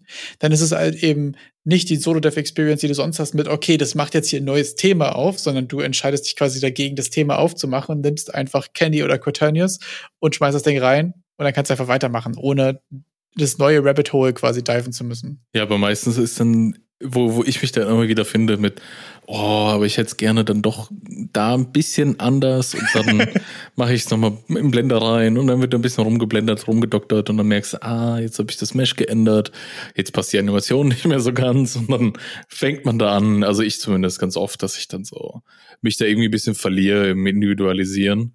Aber was auch ganz coole äh, Wege abseits der Game Dev Straße sind, weil ja da lernt man auch mal ein bisschen, also ich finde es wichtig auch, dass ich äh, jetzt vielleicht zum Beispiel nicht das Asset von der Pike auf selber kreieren können muss, aber so, dass ich zumindest mal so grundlegende Anpassungen, Änderungen dran machen kann. Ja, äh, ist ja wieder die Frage, was, was ist das Ziel, ne? Finishing oder Learning? Ich persönlich habe übrigens, äh, um nochmal auf diese Artstyle-Frage zu kommen, äh, äh Rainer, ich habe einen Stil im Kopf schon lange, den mag ich sehr gern, aber es ist eigentlich gar kein Stil. Und zwar äh, poste ich euch gerade eine Szene von Command Conquer. Äh, das ist eine Cutscene von damals, von dem Spiel, vom ersten. Mhm. Und äh, was man sieht auf der linken Seite ist, da ist alles ein bisschen verpixelt. Aber, also das ist einfach deren geschuldet. Die haben die Videos damals mit einer richtigen Kamera aufgenommen, aber hatten einfach nicht so viel Platz auf der CD. Und deswegen wurden die hochskaliert. Und was man dort sieht, ist, man sieht die einzelnen Pixel, aber alles ist perfekt antillierst. Also es gibt keine harten Kanten oder so, weil es ist ja ein richtiger Film einfach nur in einer niedrigen ja. Auflösung, hochskaliert, aber dann mit Nearest Neighbor Interpolation äh, statt linear oder so, so dass man halt die Pixel sieht. Und ich mag das total gern. Ich mag das so cool, gern irgendwie, dass du die Pixel siehst und trotzdem ist alles irgendwie smooth. Und ich habe sowas noch nie in einem Spiel gesehen, weil die meisten Pixel-Games sind richtig harsche Pixel, so. Mhm. Äh, dann ohne das Anti-Aliasing. Oder sie sind halt High-Res äh, aufgelöst irgendwie. Und für das aktuelle kleine Mini-Projekt habe ich versucht, ob ich das hinkriege. Also was man ja eigentlich nur machen muss, ist, man rendert das Spiel einfach ganz normal mit Anti-Aliasing und einem Schnickschnack, aber in einer niedrigen Auflösung, in einem statt eben 20, 1920 mal äh, 1080 äh, in ein Viertel davon oder so und skaliert mhm. dann hoch. Das wäre ja genau das, wie man da hinkommt. Leider funktioniert das in Godot nicht so gut, beziehungsweise wenn man das macht, dann ist aber auch das gesamte UI super pixelig und sieht hässlich aus und so. Und es hat halt leider jetzt nicht funktioniert. Und ich habe jetzt dafür in, mich entschieden, okay, ich lasse es. Ich mache das nicht so. Mal, du, du renderst das mit geringer Auflösung? Genau. Und skalierst es dann hoch. Also das ist ja im Grunde. Aber wäre es fürs äh, Aliasing nicht so, dass du es erst äh, hoch aufgelöst renderst, dann runterskalierst, damit du dein Aliasing kriegst in die Pixel, um es dann wieder hoch zu machen? Äh, das ist ja so der interne Prozess, wie das Aliasing oft funktioniert. Ne? Aber das müsste eigentlich trotzdem funktionieren. Ja, also auch wenn du es klein renderst. Also dann ist ja, hast du ja trotzdem das Anti-Aliasing drin, auch wenn du so in kleinere Auflösung renderst. Das sieht ja trotzdem scharf aus dann, sozusagen, und alles gut. Äh, also es hat auch funktioniert. Mhm. Nur äh, hat es dann halt auch alles äh, äh, so pixelig gemacht hat, auch das gesamte UI und so. Und ich glaube, es gab noch andere Probleme. Und dann habe ich, dann habe ich jetzt aber gesagt, okay, mein Ziel ist, das Ding aber auch fertig zu machen. Deswegen fitze ich mich jetzt. Hast also, du also an der Abbiegung zu der Platte? nee, weil, weil das ist ja jetzt die Sache, weil entweder ähm, investiere ich jetzt Zeit in Lösungen zu finden, wie ich das doch irgendwie hinkriege, äh, oder ich sag halt, okay, dann mache ich halt also in meinem Fall jetzt einfach ganz normalen Pixel-Stil ohne dieses coole Anti-Aliasing und sowas. Und dann sieht es nicht ganz so cool aus und naja, aber das ist jetzt für mich nicht die Priorität. Ne? Und Vielleicht später. Aber das ist das Ding, was ich, worauf ich jetzt hinaus wollte, ist eigentlich, ich behalte diesen Stil. Diesen Stil habe ich schon sehr viele Jahre in meinem, in meinem Hinterkopf, dass ich das gerne mal sehen würde in dem Spiel. Dass das so aussieht quasi wie die früheren Cutscenes in Command Conquer oder so vom, vom, vom Pixel- und Anti-Aliasing-Style her. Und, äh, und irgendwann habe ich vielleicht die Möglichkeit, das zu machen. Und ich finde, so können halt auch Stile passieren. Weißt du, du siehst einfach etwas, das hat, hat einen Platz in deinem Herzen und zehn Jahre später äh, setzt du es dann halt mal um. Das ist gerade so ein schöner Moment, abgesehen davon, dass wir leider echt einfach ein paar Wochen zu früh damit dran sind, gerade mit dieser Folge, weil ich nämlich in einem Unity äh, Tool Bundle vor ich glaube, in einem halben, dreiviertel Jahr oder so, war ein Plugin dabei, was genau das macht, was quasi so ein Post-Process Pixelizer macht, mhm. was wir auch in der Beschreibung äh, verlinkt haben. Und äh, bis die Folge raus ist, werden wir herausgefunden haben, ob ich das benutzt habe, ob ich es zum Laufen bekommen habe, weil das auf jeden Fall eine Sache ist, die ich auch mal ausprobieren will. Weil ich finde nämlich gerade so diesen hm. hoch aufgelöst irgendwie, also irgendwie ist es ja so High Quality 3D, aber dann danach irgendwie Pixelized drüber, finde mhm. ich auch super cool. Und seitdem ich dieses Plugin habe, habe ich auch so irgendwann mache ich mal was damit. Genau. So, ich habe jetzt den Vorteil, ich brauche die Shader Magic nicht lernen, weil das überhaupt nicht mein Bereich ist, sondern ich habe einfach nur ein Plugin, was ich verstehen muss, was wahrscheinlich auch schon schwierig genug ist. Aber das geht mir da exakt genauso. Das ist auch so, so irgendwann macht man mal was damit. Also in Unreal wäre das ja ganz einfach. Einen kleinen Post Shader draufschmeißen und schon läuft das alles. Also in, äh, in Unity geht das auch und das habe ich tatsächlich auch ausprobiert. Also es ist eigentlich ist das ähm, nicht so kompliziert, so ein Post-Processing-Shader zu machen, aber in Godot hat er dann auch das UI so pixeliert und das wollte mhm. ich dann halt nicht. Und dann habe ich überlegt, theoretisch könnte ich einen zweiten Layer einfügen, dass man halt das Spiel hat und auf dem zweiten Layer die UI. Und da hatte ich dann aber Angst, äh, weil ich mache es mit HTML5 und da ist jetzt schon die Performance irgendwie nicht ganz so knurkel, wenn ich da noch einen zweiten Layer drüber habe und so. Und das ist das, was ich meine. Ich könnte mich da jetzt halt noch äh, mehr mit reinfitzen, aber eigentlich ist mein ja. Ziel ein anderes. Und deswegen habe ich es jetzt da abgekattet und das behalte ich dann einfach im Hinterkopf für irgendwann mal später. Oder für ein Learning-Projekt, wo ich halt sage, okay, jetzt fokussiere ich mich mal darauf, wie man mit Godot den perfekten Effekt so hinbekommt und das UI aber trotzdem gut aussieht und so. Das wäre dann so ein Learning. Projekt oder so. Aber jetzt gerade ist, nee, nee, mach mal Game fertig Projekt.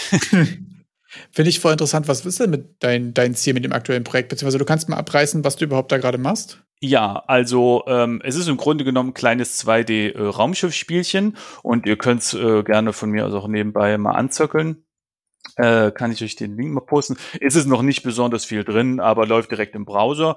Und eigentlich geht es darum, und also das ist für mich eine ganz interessante äh, Sache tatsächlich, beziehungsweise vielleicht bevor ihr das anspielt, könnt ihr vielleicht dieses eine Video angucken. Das habe ich ähm, äh, schon öfters auch mal gezeigt oder erwähnt hier im Podcast. Und zwar ist das eines meiner ersten kleinen Spiele. Vor 1999 habe ich das gemacht. So. Und das war, das heißt einfach nur Fighter, ja, und ist ein kleines 2D-Pixel-Spiel, wo man halt ein kleines Raumschiff hat. Richtig geil. Und äh, hin und her fliegen kann oder kommen Asteroiden von der Seite und man kann irgendwie Punkte einsammeln und Benzin und so, ja, und gegen die Asteroiden stoßen. Und das Interessante an diesem Spiel war, dass ich äh, zu dem Zeitpunkt, als ich das soweit hatte, keine Ahnung hatte, was ich damit jetzt machen soll. Also ich hatte keine Idee, wie, weil mir war klar, das macht keinen Spaß. Also ist ziemlich ödes Spiel, so, ja. Und ich wusste aber nicht, wie, was muss ich jetzt machen? Also was, was, was, was kommt da jetzt dazu, damit das Spaß irgendwie Spaß wo?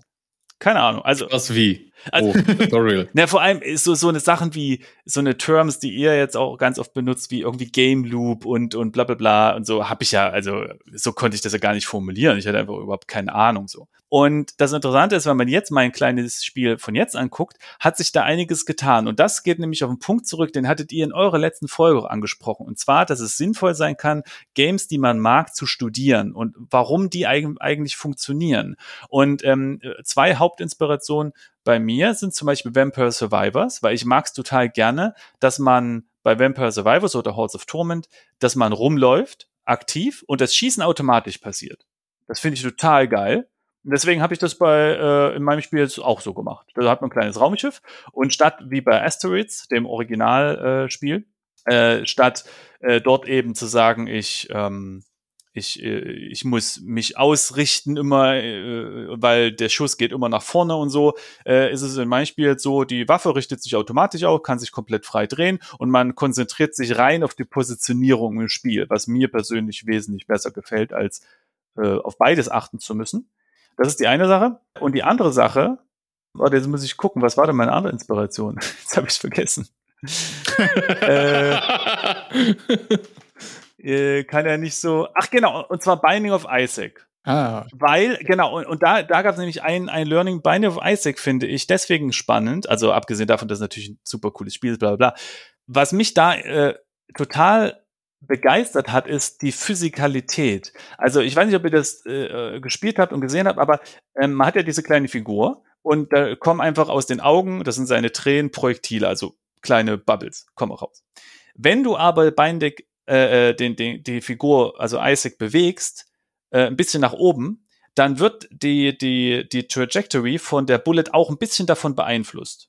Und so kann man den Schuss auch so ein ganz klein bisschen nach oben oder nach unten fliegen lassen, sozusagen. Und wenn man mit dem Schuss eine kleine Fliege trifft, die ein, einer der Hauptgegner ist, dann wird die auch so ein bisschen zurückgedotzt. Und ich finde, das fühlt sich total gut an. Auch ohne irgendeinen Extra-Effekt fühlt sich das an, als hätte man so Einfluss auf die Welt. Und deswegen ist es bei mir so, dass wenn ein Laser auf einen Asteroid gefeuert wird, dann schubst der Laser den auch so ein bisschen weg.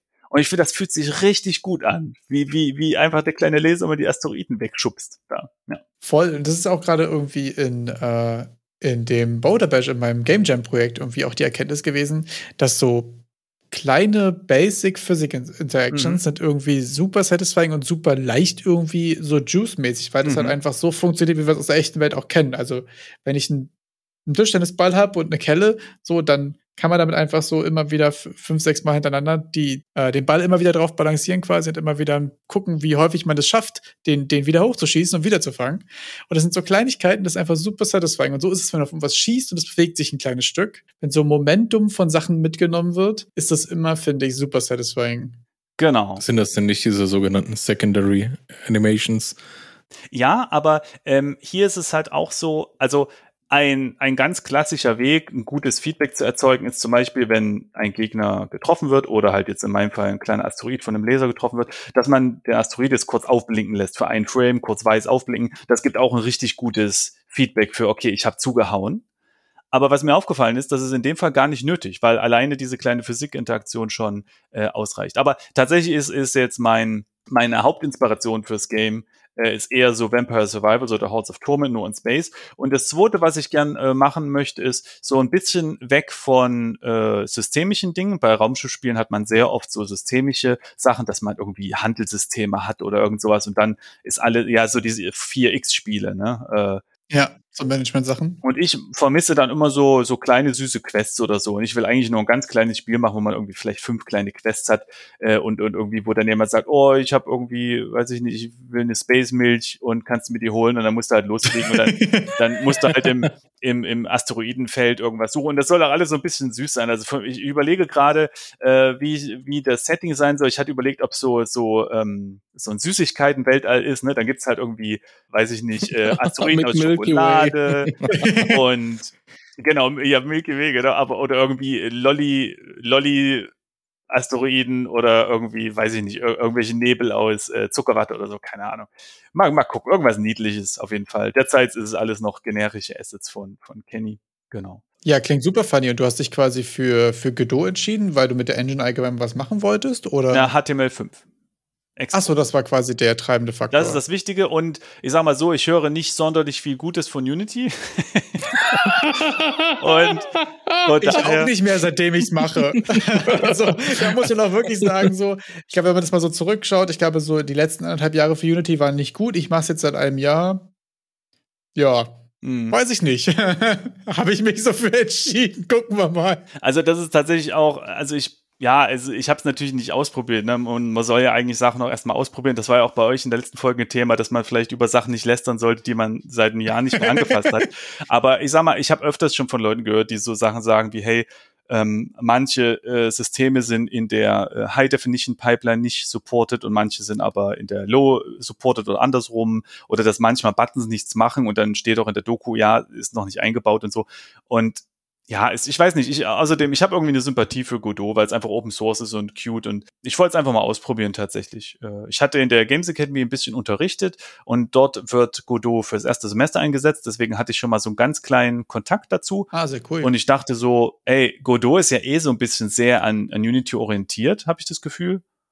Und von daher warum nicht, also ich wüsste nicht, was gegen Godot spricht. Außerdem, äh, in einer Folge die noch nicht äh, erschienen ist, habe ich mit äh, den Halls of Torment Leuten gesprochen und die benutzen auch Godot für das Spiel und deswegen und weil wir alle Halls of Torment äh, Fanboys sind. Hype? Yes. Genau, ähm, da, da dachte ich, na, du musst jetzt auch Godot. Also wenn Halls of Torment Godot ist, Ja, dann also- muss auch Godot. Der Download hat gerade schon gestartet, Jungs. Also. Genau. Ja, finde ich ehrlich gesagt super interessant. Ähm, ich finde auch, man hört von Unity auch immer viel, viel Schlechtes von Sachen, die irgendwie nicht supported sind, nicht so richtig fertig sind und so weiter. Ist mir jetzt tatsächlich auch im Alltag noch gar nicht so viel begegnet. Natürlich funktionieren irgendwie Sachen nicht.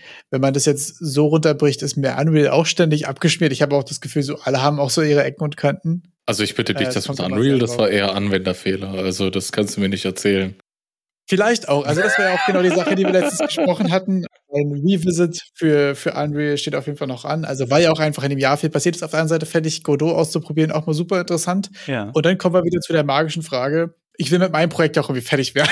Und dann habe ich nicht die Zeit Ja. gerade, beziehungsweise nicht den Drive einfach, äh, auch noch Unreal und Godot auszuprobieren. Aber das würde mich fast zu der Frage führen, äh, Simon, ob du, hast du, hast du die, die Magic-Formel, wie man mit Sachen fertig wird? Mich würde es auch gerade voll interessieren, bei so Großprojekten wie auch jetzt hier X-Rebirth und Segwit und so, wie schaffen die Leute das da fertig zu werden? Ja, also ich bin da auch nicht so gut, um ehrlich zu sein, aber bei professionellen Projekten denke ich, ist einfach der finanzielle Druck das Hauptargument. Okay. Also, weil auch da ist es ja so, man kann ja theoretisch für immer weitermachen, wenn man Bock hat und so.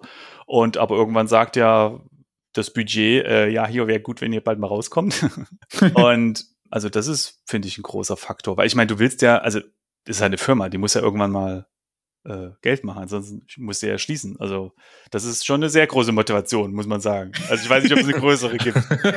Die Motivation, seine Miete zu zahlen Ja. und Äh, da muss ich an das Buch von, äh, von Vlad, ich habe vergessen den Nachnamen immer denken. Das heißt irgendwie so 10 Steps to, to your first game oder so, oder to make your first game successful. Und da war auch eine der ersten Zitate, ich weiß gar nicht mehr von wem es war, so I don't need time, I need a deadline. Ja, Und den finde ich schon, aber das stimmt auch einfach sehr häufig. Ja, aber es ist, also es ist auch so, also ich habe, warum ich jetzt auch mit Godot angefangen habe und vorher mit G-Develop äh, gemacht habe, ist, äh, ich habe so kleine Spiele für meine Familie gemacht. Also wenn jemand Geburtstag hatte, dann habe ich so, ga- also ganz, ganz simpel, ne, dass du, dass du einfach so ein paar kleine Zeichnungen hast, wo man dann draufklicken kann. Oder äh, für meinen Bruder habe ich was Kleines gemacht, wo du auch manchmal dann so äh, Kinderzeichnungen von ihm, die er früher gemalt hat, poppen dann auf oder so und noch ein lustiges Geräusch dazu. Also ganz, ganz simple Sachen. Super cute. Ja, äh, ganz, ne, so ganz einfach, einfach was zum, zum, zum Spaß haben, ganz kurz. Und, und da gibt's halt eine klare Deadline, und zwar ist das der Geburtstag. Und das hilft, äh, das hilft Ja, extrem. richtig cool. Ja, weil, weil wirklich, du fokussierst dich halt 100% auf das rein Nötige, so, ja. Also da gibt's kein Rumspielen oder so. Da heißt es halt, okay, in drei Tagen ist Geburtstag, dann muss das Ding geschippt sein. du kennst deine Zielgruppe dann auch gut, ne? ja, ja, ja, perfekt quasi, ja. Also ist, ist schon so. Ähm, genau, also das ist, glaube ich, ja, das ist das Ding. Und im privaten Bereich, ja, du, wenn es da ein, wenn es da ein, ähm, wenn es da eine Regel gäbe, wäre das toll. Ich glaube, eine Sache, die ihr auch schon mal angesprochen hattet, ist äh, immer dabei bleiben. Das finde ich, unabhängig jetzt von Game das geht mir bei äh, VFX-Projekten auch so. Äh, wenn du jeden Tag was machst, das ist gut, das hilft dich da, hilft dabei zu bleiben, aber ist natürlich so ein äh, Teufelskreis, weil wenn du das mal nicht schaffst, dann kann das heißen, dass man dann auch wieder raus ist und so und manchmal kommt ja auch Leben dazwischen, zwischen Game Dev und dann muss man kurz aufhören oder so. Ist natürlich immer ein bisschen doof. Ähm, Hast du eigentlich äh, schon gesagt, wie viel Zeit bis jetzt schon in dein Asteroid Survivors geflossen äh, ist? nee, ich weiß es auch nicht ganz genau, aber es ist schon, schon ein paar Stunden auf jeden Fall, 20, 30 oder irgendwie sowas in die Richtung. Ja, also ich habe äh, für meine Schwester ein kleines Spiel gemacht, was so ein kleines Jump'n'Run war. Das war eine, eine volle Arbeitswoche auf jeden Fall. Äh, und ich denke mal, das kleine Asteroid-Spiel wird auf jeden Fall noch ein bisschen länger sein, aber Ich finde es aber auch ehrlich gesagt super abgefahren, wie viele Projekte du auch hast. Also dadurch, dass du ja auch äh, einmal im Monat mit anderen Personen darüber sprichst und so und häufiger ja auch mal bei dir im Discord was sharest und so weiter. Wie sieht dein Tag aus? Wie schaffst du das? Also du hast ja auch normale Arbeit, wenn ich es richtig verstanden habe. Du Mhm. unterrichtest aber, du sagst häufiger mal, guck mal Leute hier, ich habe für die SAE irgendeine ultra abgefahrene Kartenanimation gebastelt. Ich habe jetzt mal kurz eine Runde Godot ausprobiert und how? Äh, ja, nacheinander. Also, weil zum Beispiel ist es so, dass die, also in, in- Alles gleichzeitig. sehr realisiert. Nee, weil, also im, im Ernst, im, im Sinne von, es kommt zwar jeden Monat ein Podcast raus, Aber das liegt daran, dass ich vor vier Monaten so eine Zeit hatte, wo ich einfach ganz viel Podcast aufgenommen habe und in den letzten zwei, drei Monaten gar nicht. Ah, okay. Aber auf Halde produzieren so. Und während dieser Zeit konnte ich dann jetzt zum Beispiel das kleine Spiel für meine Schwester basteln oder so. Äh, oder jetzt das kleine Asteroidenspiel. Aber dafür mache ich halt nichts anderes nebenbei. Also diese Podcast-Aufnahme jetzt zum Beispiel mit euch, äh, ich habe seit ja schon langer Zeit keine mehr aufgenommen tatsächlich. Und das ist jetzt mal wieder die erste so. Und um transparent zu sein, äh, zwei sind noch auf Halde, das ist die dritte. Das heißt, in den nächsten drei Monaten werde ich wahrscheinlich auch nicht wieder viel Podcast aufnehmen, weil ist ja noch da und dann kann ich mich auf andere Sachen konzentrieren. Ne? Unterrichten war genauso. Während ich unterrichtet habe und die Unterrichtssachen vorbereitet habe, habe ich halt nichts anderes gemacht, weil das frisst alle Zeit so. Und wenn ich einen GDC-Vortrag vorbereite, dann frisst er einfach komplett die Zeit auf und dann läuft da nichts anderes nebenher. Und das wirkt dann so wie, hä, du machst ja alles nebenbei, aber es stimmt eigentlich gar nicht. Es ist immer nur eine Sache zur Zeit. Und äh, ja. Trotzdem immer super abgefahrener Output immer. Wie, wie kommt man eigentlich dazu, auf der GDC zu, zu talken? War das so eine Sache, okay, du hattest irgendwie Bock darauf? Ist das irgendwie von deinem, von deinem Arbeitgeber irgendwie auch supported gewesen? Oder war das so auf eigene Faust so? Wie, wie kommt man dazu, auf der GDC zu talken? Finde ich irgendwie auch super abgefahren. Ja. Abgesehen davon kann ich an der Stelle auch nochmal empfehlen. Ich fand auch ehrlich gesagt deine kleine äh, Inside-Folge dazu gemacht hast, wo du einfach mal so zwischendurch irgendwie so random Fetzen mit aufgenommen hast, mm. wie es einfach ist, da zu sein, fand ich irgendwie super interessant. ja, stimmt, genau. Da habe ich immer mal was aufgenommen eine kleine Mini-Audio-Reportage gemacht quasi.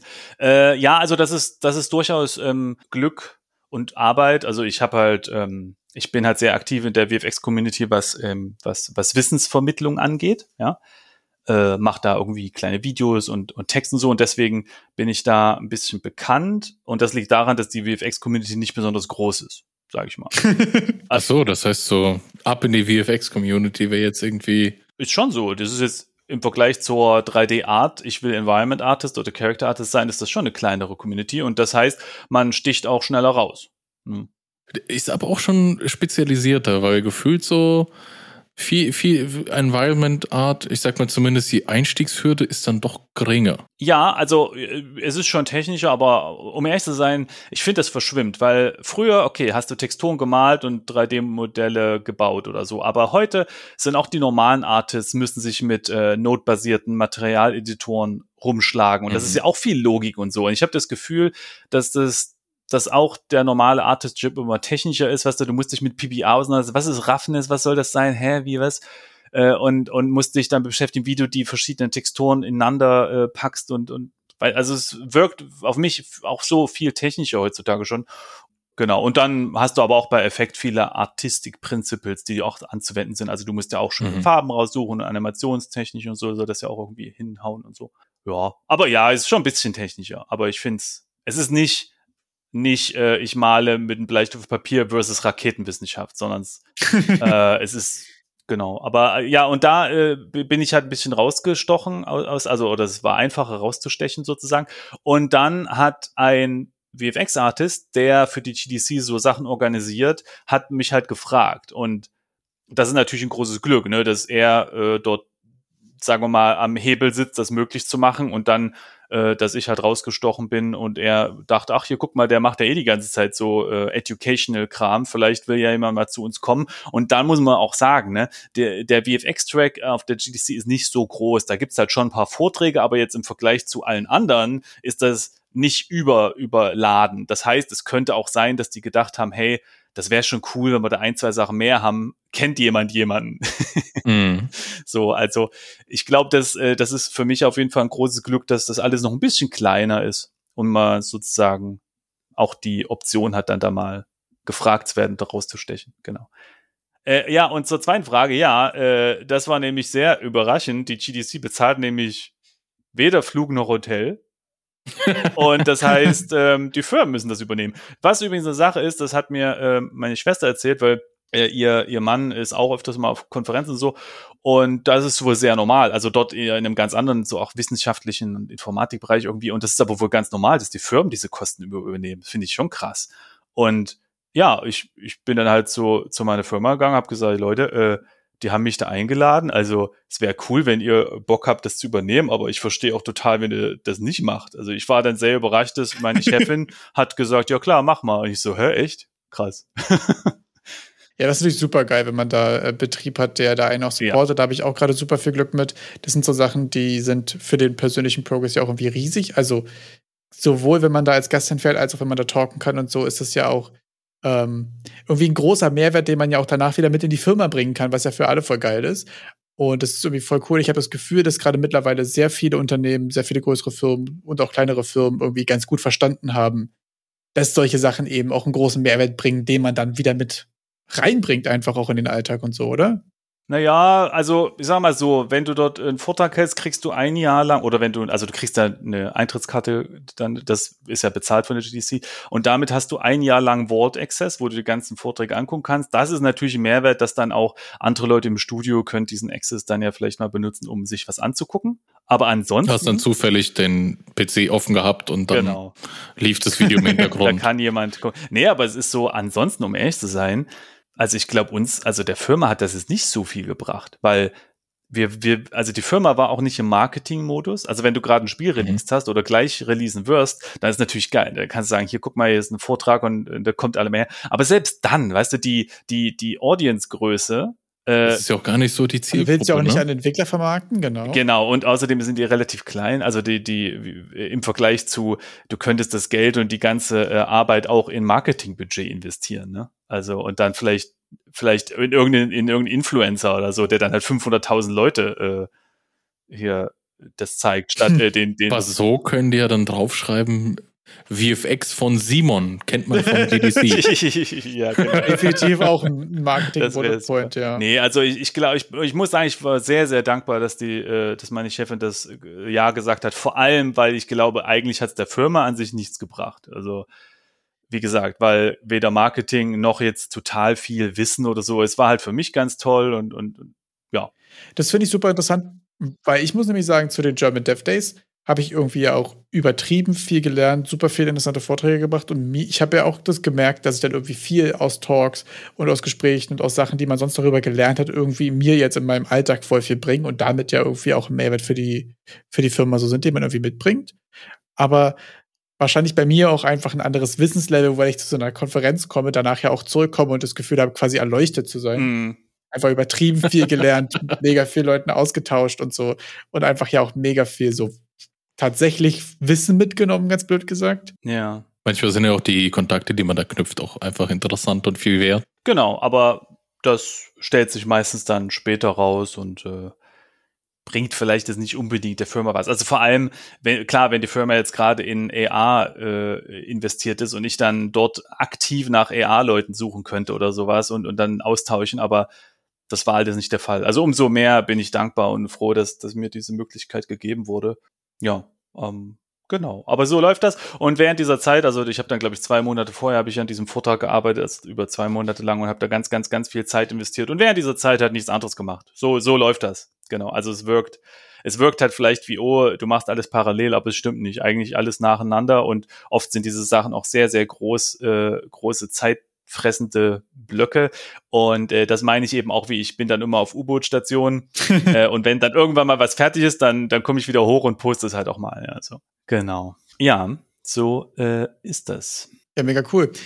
Was ich noch sagen wollte, beziehungsweise was ich mir noch, was wir jetzt noch mitgebracht haben, weil wir jetzt ja auch hier der, der Crossover der Game Dev Podcast haben. Und ich finde, gerade in Interview-Podcasts gibt es ja auch immer so die, die klassischen Fragen, die man irgendwie einmal alle durchgeht, beziehungsweise die häufig auch ein Video Opener sind und die häufig auch einfach gut sind, um die Leute kennenzulernen. Und mir ist auch aufgefallen, dass ich bei den meisten dieser Fragen irgendwie von deinen Gästen immer die Antworten weiß, aber nicht von dir. Und deswegen hätte ich ah. jetzt vorgeschlagen, wir machen mal eine, eine, quasi oh, ja. eine Kategorie auf mit die klassischen Game Dev Interview Podcast Fragen. Okay. Und ich glaube ehrlich gesagt, dass wir jetzt unbewusst quasi die erste äh, unterwegs schon geklärt haben, nämlich dein erstes Projekt. Und ich glaube, das ist dann quasi der Fighter oder gibt es was noch Früheres? Äh, ja, ähm, warte, kann ich euch auch zeigen. Ähm, ja, auch welche, die nicht fertig geworden sind. Besonders die, die nicht fertig geworden sind, weil das wäre dann auch ein großer Punkt, der uns eben auch sehr interessiert. Okay, das ist äh, schwierig, glaube ich. Aber ähm, ich kann mich erinnern. schwierig. Ich kann mich erinnern, ich wollte mal mit einem Kumpel ein analoges Brettspiel entwickeln. Da waren wir bei ihm im Zimmer und da hatten wir überlegt, so ein Brettspiel wie Siedler ungefähr so, aber im, mhm. im, im, im Genre von Dune. So. Mit Wüstenplanet oder irgend sowas. Und da Mhm, haben wir uns okay. hingesetzt, haben Papier rausgeholt, haben irgendwas gemalt und dann wieder aufgehört. Stellt sich Ist raus, das dann eigentlich ein Projekt für den Korb? ja, quasi.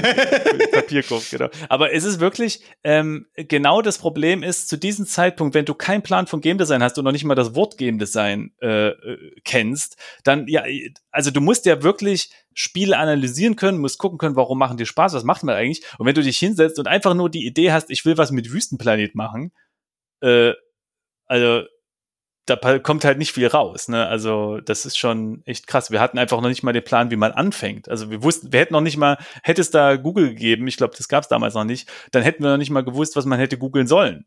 Äh, ja, genau. Das ist aber auch häufig, finde ich, so eine Einstiegsschwierigkeit, dass man nicht weiß, wo, wo soll man anfangen, anfangen bei den ganzen Fragen, die man so hat. Genau, genau. Ja, Ja. es ist so in diesem Bereich des, ich weiß gar nicht, was ich nicht weiß.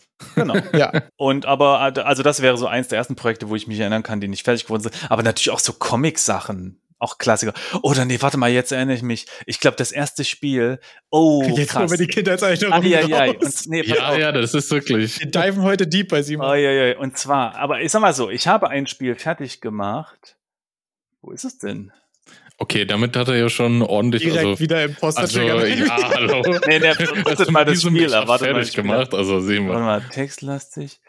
Äh, und zwar ist es so, ich- mein, was ich muss ich überlegen?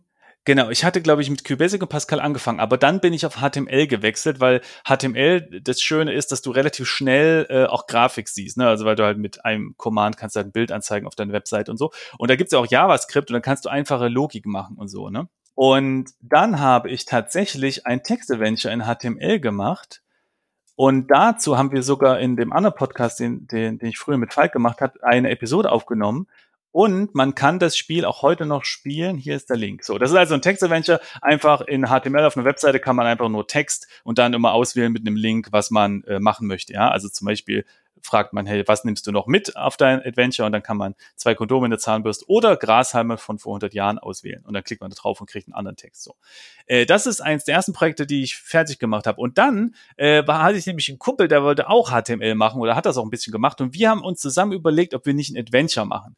Weil du konntest in HTML nicht nur äh, ein komplettes Bild verlinken oder äh, einen Text verlinken, du konntest auch in einem Bild einen ganz speziellen Bereich, du konntest da äh, wie bei einem Polygon einzelne Punkte definieren, natürlich alles behändig eingegeben, nichts mit grafischen Interface oder so. Oder du gibst dann ein, auf diesem Bild hätte ich gerne den ersten Punkt auf 100 äh, und dann 80 und den zweiten Punkt auf äh, 120 und 40 und so weiter. So definiert man das Polygon. Und dann konnte man diesem Polygon einen Link zuweisen. Und so hätte man theoretisch ein kleines Adventure machen können, ne? dass du da irgendwie ein Bild hast und dann klickst du auf einen gewissen Ausschnitt und so und kommst zu einer anderen, kommst zu einer anderen Seite dann mit einem anderen Bild, wo du wieder was anklicken kannst. Und das, Ich höre daraus, da kommen wir zum Projekt, Ja. das auf der Platte gelandet ich, ist. ich habe, ich habe ein Bild gemalt von irgendeinem Bücherregal oder so und eine HTML-Seite gemacht und dann habe ich das meinem Kumpel gezeigt und damit hat das Projekt dann auch geendet. Danach ist nie was passiert. Ja. Dazu muss ich noch mal kurz einen Einwurf machen. Dein Game hat mich gerade beleidigt, Simon. Was? Welches, welches Game? Na, dein erstes Text-Adventure, Lord of Dragon, hat mich gerade beleidigt. Und zwar hatte ich jetzt hier gerade die Auswahl, dass ich irgendwo reingelatscht bin und mein Fuß blutet und ich hatte die Option, den Fuß abzuhacken. Und da möchte ich gerne ganz kurz, Tja, hättest du, hättest du die zwei Kondome mitgenommen, mein und Lieber. da möchte ich gerne kurz zitieren. Du ziehst dein Schwert, du holst aus und dann kommt extra Anführungszeichen, bist du blöd, wie kann man den Helden den Fuß abhacken? Also wähle nochmal und habe etwas Mitleid mit dem armen kleinen Helden, danke. Aber dann schmeißt es mich tatsächlich nochmal zurück in die vorherige Auswahl. Ja, das ist, ähm, das ist dieses Ding. Ich möchte gern ein Adventure machen mit ganz viel Auswahlmöglichkeiten und die Geschichte soll sich komplett anders entspinnen. Dann realisiert man, hä, ist ja viel zu kompliziert. Und dann kommt man immer darauf zurück, dass zwei der drei Auswahlmöglichkeiten immer wieder einfach zurückführen, weil das einfach zu kompliziert ist und das ist eine davon.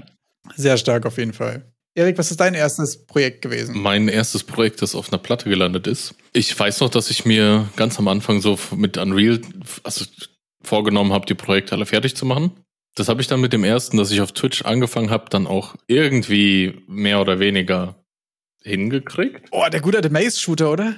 Der, der Maze Shooter, genau, genau, der Maze Shooter. best, Den da habe findet ich man bei Gefühl, da war ich live dabei. Da warst du auch live dabei. Also das ist ja. Ich muss mal den Link posten. Der, der Link wird gerade verpostet. Ah. Das ist ein, ein äh, schlankes Spiel von 460 Megabyte für ein bisschen Maze-Shooting. ich finde auch den, den, den Take in der, im Header direkt geil. 10 Levels of Intense Maze Shooting. Ich habe schon gelacht, als ich das gemacht habe. da wird auf jeden Fall mit versprochen. Ich, ich muss übrigens ja. sagen, ein, als kleiner Tipp, ähm, ich finde, es lohnt sich von diesen Projekten ein Video aufzunehmen. Äh, ich sag's nur, weil auf der Itch-Seite ist jetzt gerade keins, weil manchmal kriegt man die nie wieder zum Laufen zehn Jahre später irgendwie, mhm. weil die Codebasis irgendwie komplett und äh, ich habe jetzt ja von meinem von meinem Tamagotchi Video und von dem Fighter habe ich halt Videos und das ist total cool, dass man da die auch noch mal in Bewegung sehen kann. Äh, weil ich Otto Simon, ich komplette, ja. wie ich es programmiert habe, habe ich auf meine externen, ich habe alle Twitch-Streams gespeichert. Also okay. da, da ist schon gut äh, archiviert worden. Ah, okay, okay, okay. Ich sage nur, weil, weil jetzt hier gerade kein Video ist. Und ich hätte mir jetzt gern einfach, ohne das Ding runterzuladen und zu installieren, einfach mal kurz gern anguckt, wie es äh, aussieht, wie, wie es sich so spielt oder so. Aber ganz allgemein, auch für alle äh, Zuhörenden jetzt gerade, macht schön Videos, dokumentiert eure Sachen. Zum Beispiel eben als äh, ich stream, weil es ist einfach toll, zehn Jahre später auch nochmal seine Spiele angucken zu können. Auch wenn die Echse nicht mehr läuft oder sowas. Ja, bei meinen äh, darauf folgenden Projekten war ich dann auch immer so, dass ich auf Itch äh, zumindest versucht habe, ein GIF einzufügen, dass man so ein bisschen sieht, wie das Gameplay mhm, ist. Mhm.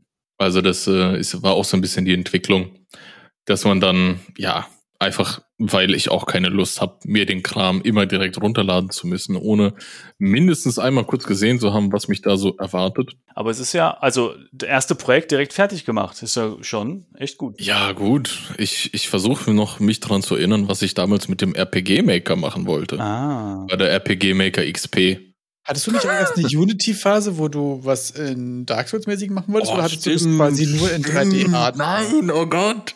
Das war ja das, wo ich versucht, wo ich äh, reingestartet bin und irgendwie Dark Souls in VR machen wollte. Mhm. Und ja, weil halt Programmieren mit VR und Brille und ah, das war alles erstmal so kompliziert, da dachte ich, komm, ich mach mal erstmal das, ähm, das Asylum, mhm. da wo man da reinstartet. Dazu gibt's auch YouTube-Videos, wie ich das im, im Zeitraffer, das äh, Undead Asylum irgendwie da vor mich hin designe, werde ich natürlich auch direkt jetzt verlinken. Äh, okay, aber ich finde es krass, dass man so, also Dark Souls ist ja nicht das einfachste Spiel, was man kopieren will. und dann auch noch im VR ist es auch nicht die einfachste Technik. Und dann einfach zu sagen, ja gut, erstes Projekt. Ich meine, das Einzige, was noch fehlen würde, ist, dass du sagst, du machst äh, Dark Souls aber als MMO. Ja, ich finde auch Multiplayer fehlt auch noch auf jeden Fall den Vorschlag, ja. Ich habe mir, dann kam halt nur das Problem, dass ich die Blockchain nicht so richtig reingekriegt habe. Und dann okay. Ah, okay, ah, okay, man sieht im Video wirklich, wie du den kompletten Demon auch noch alleine modellierst. Äh, ja, genau. Und dann habe ich den, glaube ich, gegen Ende des Videos, hoffe ich mal, auch ah. irgendwie in Unity positioniert. Also, da war die Motivation da, aber wie du auch sagst, ja, mir ist halt aufgefallen, ich habe gar keine Ahnung, wie ich daraus jetzt irgendwie ein Spiel stricke. Mhm. Und wo jetzt gerade nicht das größte Problem VR ist, sondern das größte Problem ist, ich habe nicht mal ansatzweise eine Ahnung, wie ich ein Spiel draus mache. how, to, how to game. How to game und dann, äh, ja, lass doch mal Unreal auf Twitch machen. Und dann äh, habe ich halt dadurch echt viel gelernt. Ah. Und wie ist es bei dir, Rainer? Haben wir schon über deinen das sind tatsächlich viel coolere Projekte als alles, was ich vorzuweisen habe von meinen ersten. Also ich habe ein paar äh, ganz frühe Videos gefunden, die tatsächlich super funny sind. Ich habe hier, ah. wir packen die alle mal in die Beschreibung. Ich habe so einen richtig geilen 15 Sekunden Snippet von Unreal, wie ich es geschafft habe, dass alle x Sekunden auf drei verschiedenen Lanes äh, Enemy spawnen, weil ich ja gesagt hm. habe, mein erstes Projekt wird ein MOBA. Ja. Also Garapon. Genau, mhm. Garapon war überhaupt nicht, äh, überhaupt nicht Paragon inspired. Nein, auf gar keinen Fall. Komplett verschiedene Sachen. Und das war irgendwie so das Thema, was mich wirklich, glaube ich, das erste, ich glaube bestimmt halbe, dreiviertel Jahr so immer mal zwei, drei Stunden reingepurt, äh, gesagt habe, so ich baue jetzt hier einfach Schritt. Also ich wusste auch, dass es irgendwie viel zu groß war. Ich dachte mir so, du machst jetzt erstmal hier Lanes, die spawnen, dann machst du hier erstmal ein bisschen Minion AI und so, ne? Mhm. Du machst das hier so Schritt für Schritt. Und es ist irgendwie zwischen dem ersten und dem zweiten Video, was ich jetzt geschickt habe, ist ein halbes Jahr oder so. Und es ist nicht viel passiert, außer dass die dann äh, einem Weg folgen. Ich weiß noch, das war für mich auch wirklich ganz furchtbar. Das kann ich auch wirklich nicht weiterempfehlen als Einstieg. Es gab von den Unreal Engine Streams irgendwie so einen dreiteiligen Stream dazu, wie man AI macht, die so im Folge, äh, so einem vorgefertigten Pfad folgt. Und dem, dem bin ich gefolgt und das war über drei Folgen, über eine Stunde, anderthalb oder so. Und das war jenseits meiner Fähigkeiten. Mhm. Und dementsprechend äh, furchtbar war auch im Prozess und das habe ich dann auch irgendwann, also das auch gnadenlos auf der, auf der Platte verreckt in mehreren Iterationen. Ich weiß, ich habe hier irgendwie noch Bar äh, Gar Garapon 4 und 5 auf jeden Fall auch auf, also mehrere Male auch gesagt, ja, okay, wir starten jetzt neu mit dem, was wir gelernt haben und dann wieder verrannt. Äh, das erste, was ich sowas wie fertig bekommen habe, war halt einfach so ein kleines äh, Game Jam Game, was Curse of the Gambler hieß, was von, von so einer kleinen äh, Discord-Community war. Ähm, da, wo ich auch gemerkt habe, so, so eine Deadline hat auf jeden Fall was Magisches. Mhm. Es hat irgendwie, ich glaube, es war auch so drei Tage oder so und es ist so ein Third Person. Äh, du musst quasi so Gegner abschießen und wenn sie dich treffen, also alles kostet Geld, ist so die Prämisse, so Gegner droppen auch Geld, aber schießen und ausweichen kostet halt auch Geld. Und wenn du kein Geld mehr hast, bist du halt tot. Und es ist so ein halte allso lange durch wie möglich und sammel, weiß ich nicht, 75 oder 100 Coins oder so. Ähm, das war so das erste, was sowas wie fertig geworden ist. Aber ich finde bei Game Jam Games halt immer interessant, dass du halt durch diesen ganz kurzen Zeitrahmen, den du durch den Game Jam hast, auch deinen Scope einfach entsprechend eher klein hältst. Also allgemein, ne? Ich muss auch sagen, was ich interessant finde, ähm, dass auch, also gerade bei dem ersten, was ich gerade geschickt habe, das ist aus dem, jetzt muss ich mal ganz nachgucken, von war das? Vom Januar 2021. Also da habe ich irgendwie so ein Jahr ungefähr, glaube ich, so immer mal on-off zwei, drei Stunden mit Unreal was gespielt, dann auch mal wieder Wochen und Monate nicht. Und trotzdem hat es dieses Format aber geschafft, dass ich was fertig kriege. Und ich muss sagen, das Game Jam-Format hat es bis jetzt immer geschafft, dass man irgendwas fertig mhm. bekommt. Ja. Was ich übrigens äh, sehr interessant finde, ist, dass eure Projekte alle 3D sind und meine Projekte sind alle 2D. Und ich muss auch das sagen. Das ist einfach der Unreal Engine Vibe, glaube ich. ja, genau, aber ich, nee, ich muss aber auch sagen, auch jetzt, gerade für mein kleines Spiel, mir ist ganz klar, ich mache alles 2D. 3D ist viel zu kompliziert, das frisst zu mal Zeit, also alleine die Asset-Produktion und so. Und ich habe mir auch schon überlegt, so sollte ich mal äh, irgendwie Indie gehen irgendwann, ne? So richtig mit versuchen, Geld zu verdienen. Ey, ich würde nur 2D machen. Also war, war diese Overhead an 3D, was das alles bedeutet, das ist einfach und und vor allem man man es gibt so viele tolle 2D-Spiele, ja, also die auch sehr erfolgreich sind. Also wie, ja, total. wie jetzt zum Beispiel Binding of Isaac oder hier das Spiel, wo man eine Farm aufbaut, wo ich den Namen immer vergesse. Stardew Valley? Äh, Stardew Valley oder jetzt Dicky Business oder so. Äh, es gibt so viele tolle Sachen, da denke ich mir so, okay, da ist noch genug Platz, dass man sich da auslassen kann in allen Genres, in allen Grafikstilen und so, bis ich dann irgendwann mal äh, im 3D-Kram lande. Das ist einfach, glaube ich, too much. Aber ich finde es sehr interessant, dass das alle Sachen, die ihr baut, sind halt 3D, ja. Aber ich ähm, frage mich dann bei der äh, Asset-Produktion können ja 2D-Sachen ja auch sehr aufwendig werden. Ja. Besonders im Thema Animationen, Sprite-Sheets. Da glaube ich, kann es schon simpler sein, wenn du so PS1-artige 3D-Modelle dir machst und dann da hier deine paar Keyframes reinrödelst bei Blender. Hast du weniger Aufwand als ähm, acht Directions die Laufanimation zu machen. Das stimmt. Ich meine, man kann natürlich einen Mittelweg gehen. Ne? Also du könntest sagen, du machst ein ganz, ganz simples 3D-Modell, animierst es und renderst es dann raus und malst von mir das drüber oder irgend sowas. Ne? Also dass du halt hm. dir das auch schon hilfst so, das, das stimmt. Ähm, dann hast du aber die Arbeit schon gemacht fürs 3D-Modell. Ja, es ist nur so, ey, allein, also ich, ich meine, okay, ist jetzt nicht Unity-spezifisch, aber wir waren, äh, ich gehe manchmal oder ich ging manchmal auf den Eck, auf die EggCon, was ein kleiner Game Jam ist, wo diese, äh, mhm. wo sie die 3D-Studio einsetzen, was so eine ganz alte Engine ist, die irgendwie ganz niedlich ist und so. Und ähm, da habe ich einfach ein kleines Auto gemacht und da sollten sich an, an beiden Seiten waren so kleine Flügelchen dran und da sollte sich einfach, die Flügel sollten sich hochklappen. Ey, und was ich da gearbeitet habe, dass das funktioniert, weil, weil natürlich in 3D Studio Max kein Problem, ja, du, die Flügel klappen sich hoch, aber in der Engine hat, ist der eine korrekt hat sich gedreht, also äh, nach links hoch und der andere hat sich aber nicht nach rechts hoch, sondern ist auch nach links gedreht und steckte dann im Auto drin und so. Und alleine diese Sachen, das ist so nervig, wenn du so eine Probleme hast in, in 3D, oh, ich hasse das. Also ich habe so viel Zeit damit verschwendet und so. Das ist mir alles mm. too much. Und genau wie Rainer sagte, äh, Animation von, von Charakteren ist bei mir auch so ein großes. Also ich habe das schon mal ein bisschen gemacht, aber es ist, es fühlt sich für mich nicht gut an. Ich, äh, ich mag das nicht so, ich bin auch nicht gut darin und Also dann, dann Ja. ich muss sagen, ich habe jetzt halt für meine Familie so ein bisschen Pixelart gemacht und merke dann, äh, dass äh, vor allem, wenn man wenige Pixel macht, also wenn die Sprites wirklich nur 32 mal 32 sind oder maximal äh, 32 mal 64 oder so, dann kann man auch nette Animationen basteln, die, äh, die ganz okay aussehen, weil man sehr viel iterieren kann. Aber äh, es sei angemerkt, da reden wir nicht von einem Isometric Top-Down-Ding, sondern von wirklich 2D von der Seite. Ne? Und dann ist es halt auch mit den Animationen sehr viel einfacher. Ja. Oder mit meinem kleinen Raumschiffspiel hast du ja auch nur eine Perspektive so, ne? Ja, voll. Ich muss sagen, ich merke auch häufig irgendwie den 3D-Overhead. Ich merke auch, dass ich auf dem, beim Switch in Unity irgendwie viel mehr gelernt habe, Mhm. irgendwie in simpleren Games zu denken auch. Wir haben ja auch schon im Podcast häufiger über, darüber iteriert, dass für mich Unreal so Third-Person-Template einfach der Standard ist. Ja. Und wie viel Overhead irgendwie an, du hast einen Raum mit einer frei beweglichen Kamera, du dir einfach schon mitnimmst, ist eine Sache, die ich auch einfach eine ganze Weile gebraucht habe, rauszufinden, wie viel Overhead es mitbringt an Welt, die ich generieren muss, an Performance, die ich optimieren muss, damit, sobald ich über den Horizont gucke, nicht meine Frames einstellig werden. ja. Also, da sind ja auch häufig so, so erste Entscheidungen, die man so ein bisschen unbewusst trifft und sagt, ja, geh mal First Person, äh, Third Person drin, oder?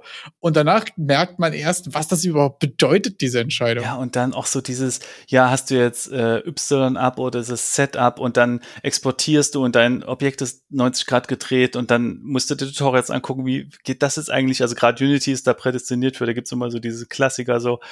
Und oh nee, das ist, ich weiß nicht, also ich meine, ich arbeite ja an so solchen Spielen irgendwie jeden Tag so und es ist einfach, äh, also für, für mich Nee. privat wäre es einfach zu krass. Vielleicht später, also du bist auch im Alltag so sehr von 3D gezeichnet, meinst du? ja, also naja, also ich, ich bin ja nicht in, in 3D-Artist-Bereich, also war ich halt und das ist einfach, es ist halt eine Frage der Priorität und müsste ich jetzt ein Spiel machen, was irgendwann fertig wird, dann, äh, dann, äh, dann, sagen wir mal, würde ich mein, meine Energie lieber auf Game Design und Content, äh, also schöne Quests oder sowas richten, statt eben, ja, guck mal, ich habe es geschafft, dass mein äh, Arm nicht in das Modell glitscht. so. Der, der Flügel am Auto, der sitzt noch tief, ja. Aber total, ja. Nee, also bei mir ist halt wirklich so 3D-only. Ich spiele persönlich auch nicht so wirklich 2D-Spiele. Da war Vampire Survivors auch eher eine Ausnahme. House of Torment. Und deshalb ist es für mich, House of Torment ist ja schon quasi was wie rausgerendert als isometrische. Sind das Sprites? Ja, Jetzt mit Normal Maps übrigens. Interessanterweise. mit Normal Maps. Aber gut, das ist ja auch dann schon so, also das sieht ja schon fast wie 3D aus. Also, ja, aber das können wir natürlich mit auch rein, reinhängen. Aber sonst ist für mich dann auch einfach gar kein Interesse, da ein 2D-Spiel zu machen. Also es ist so ein, so, so privat in Form von, nee, ich mache dann schon einfach direkt auch 3D. Also ja, mein Problem ist auch, also eins meiner Lieblingsspiele ist Fallout und ich habe auch die ersten beiden gespielt, die ja 2D sind. Ich muss aber sagen, ich spiele schon lieber drei und vier, weil es einfach ganz, ganz toll ist, wirklich in den Horizont gucken zu können. Gerade bei so einem Spiel, was so viel auf Exploration setzt, ne, ist es einfach total schön, wenn du so gucken kannst und ah, da hinten ist ein Turm und so, mal gucken, was da ist. Das wirkt schon anders als eben die ersten beiden Teile. Äh, aber also mir wäre es noch gerade äh, too much. Aber um ehrlich zu sein, ich bin ja auch äh, in diesem, ich mache mein eigenes Spieleprojekt auch noch nicht so bewandert tatsächlich. Also, äh, weil ich mal, ich ja, ich habe auch noch nichts fertiggestellt, deshalb alles gut. nee, nee, es gibt halt Leute, die sagen halt, äh, ich hatte auch äh, Leute schon zu Gast irgendwie, die sagen halt, okay, ich mache von Anfang an Indie, äh, Indie und die machen halt seit irgendwie 15 Jahren wirklich nur ihre eigenen Projekte und da hat man dann natürlich schon eigene Erfahrung, aber bei mir ist es jetzt auch erstmal so, ich lerne jetzt gerade Godot Engine kennen, ne? Also ähm, ja. Äh, übrigens, da wollte ich noch noch was dazu sagen, äh, weil wir hatten vorhin äh, hatte Rainer gesagt, dass die Engine crasht Unreal, ja. Da wollte ich noch was Interessantes äh, sagen. Ich habe nämlich gelernt, dass Godot auch crashen kann. Und dann habe ich gelernt, dass ähm, Scenes äh, corrupted sein können. und dann habe ich gelernt, dass Okay, und wie viel muss man denen dann geben? Ja, genau. Da musst du, äh, die, die bezahlst du in Game Dev Experience und dann ist dein Buch, was du gelesen Ah. hast, schon wieder aus dem Kopf raus. Ja. äh, nee, und zwar ist es so, dass obwohl die meisten Dateien als Text und nicht binär gespeichert werden, und ich habe in die Dateien auch reingeguckt und die sahen überhaupt nicht korrupt aus, ähm, äh, kam am Anfang dann die Meldung, ja, sorry, kann das Projekt nicht laden oder kann die Szene nicht laden und so. Das war etwas äh, ärgerlich, Äh, und Okay. daher sei gesagt, no backup, no sorry. Ja, also Ich wollte gerade sagen, hattest du, hattest du deine Versionskontrolle in place? Ja, also zwei Sachen. Die eine Sache ist, äh, nee, erstmal Versionskontrolle nicht. Ich habe zwar äh, Git hier und ich habe auch den Git Windows Desktop hier, aber für dieses Projekt hatte ich das noch nicht aufgesetzt. So, das ist die erste Sache. Die zweite Sache ist, äh, ich habe ein automatisches Backup und zwar habe ich bei ähm, Hetzner.de ist es, glaube ich, die bieten eine Art ähm, ein, ein Webspace an, 2 Terabyte für ungefähr 10 Euro im Monat und das mache ich und Mhm. zwar äh, hast du dann Zugriff auf, wie heißt das da nochmal, irgendwie Web, Web, bla bla bla, ist wie so eine Webfestplatte oder sowas. Und ähm, jedes Mal, wenn ich meinen Computer buche, äh, boote, wird automatisch mein gesamtes Projektverzeichnis, äh, also wird geguckt, welche Dateien haben sich geändert und die werden hochgeladen. Mhm. Und mit zwei Terabyte Ah. äh, ist man da ganz gut dabei. Ich glaube, ich habe ungefähr ein Terabyte äh, Projektdaten und daher Die Platte im Himmel. ist das gut. Ja, und, äh, und dort hatte ich mein Backup. Aber äh, mir ist das halt am Abend passiert. Das heißt, ich hatte einen kompletten Arbeitstag quasi korrumpiert. Glücklicherweise ist es so, dass erstmal die ganzen Skripte bei äh, Godot als Klartext vorliegen und nicht jetzt wie bei, bei Blueprints in Unreal, da kannst du ja nicht, oder? Nee, genau, die, die sind binär gespeichert, soweit ich weiß. Ja. Und das heißt, alle Skripte hätte ich so oder so noch gehabt und hätte nur noch Mhm. mal so die Szenen aufsetzen müssen. Aber dann habe ich festgestellt, dass nur drei Szenen korrumpiert waren. Die habe ich dann einfach noch mal neu gemacht und dann war alles gut. So. Und dann habe ich mir, äh, warum, warum ich das erzähle, auch so, ne, damit Leute ein bisschen davon lernen, habe ich mir sofort eine kleine Butterdatei gebastelt. Und da muss ich sagen, em- empfehle ich immer allen Leuten so ein bisschen Command-Line-Tooling zu lernen, weil das hilft sehr. Das Einzige, was die macht, ist, die nimmt das Projektverzeichnis und macht einen ZIP.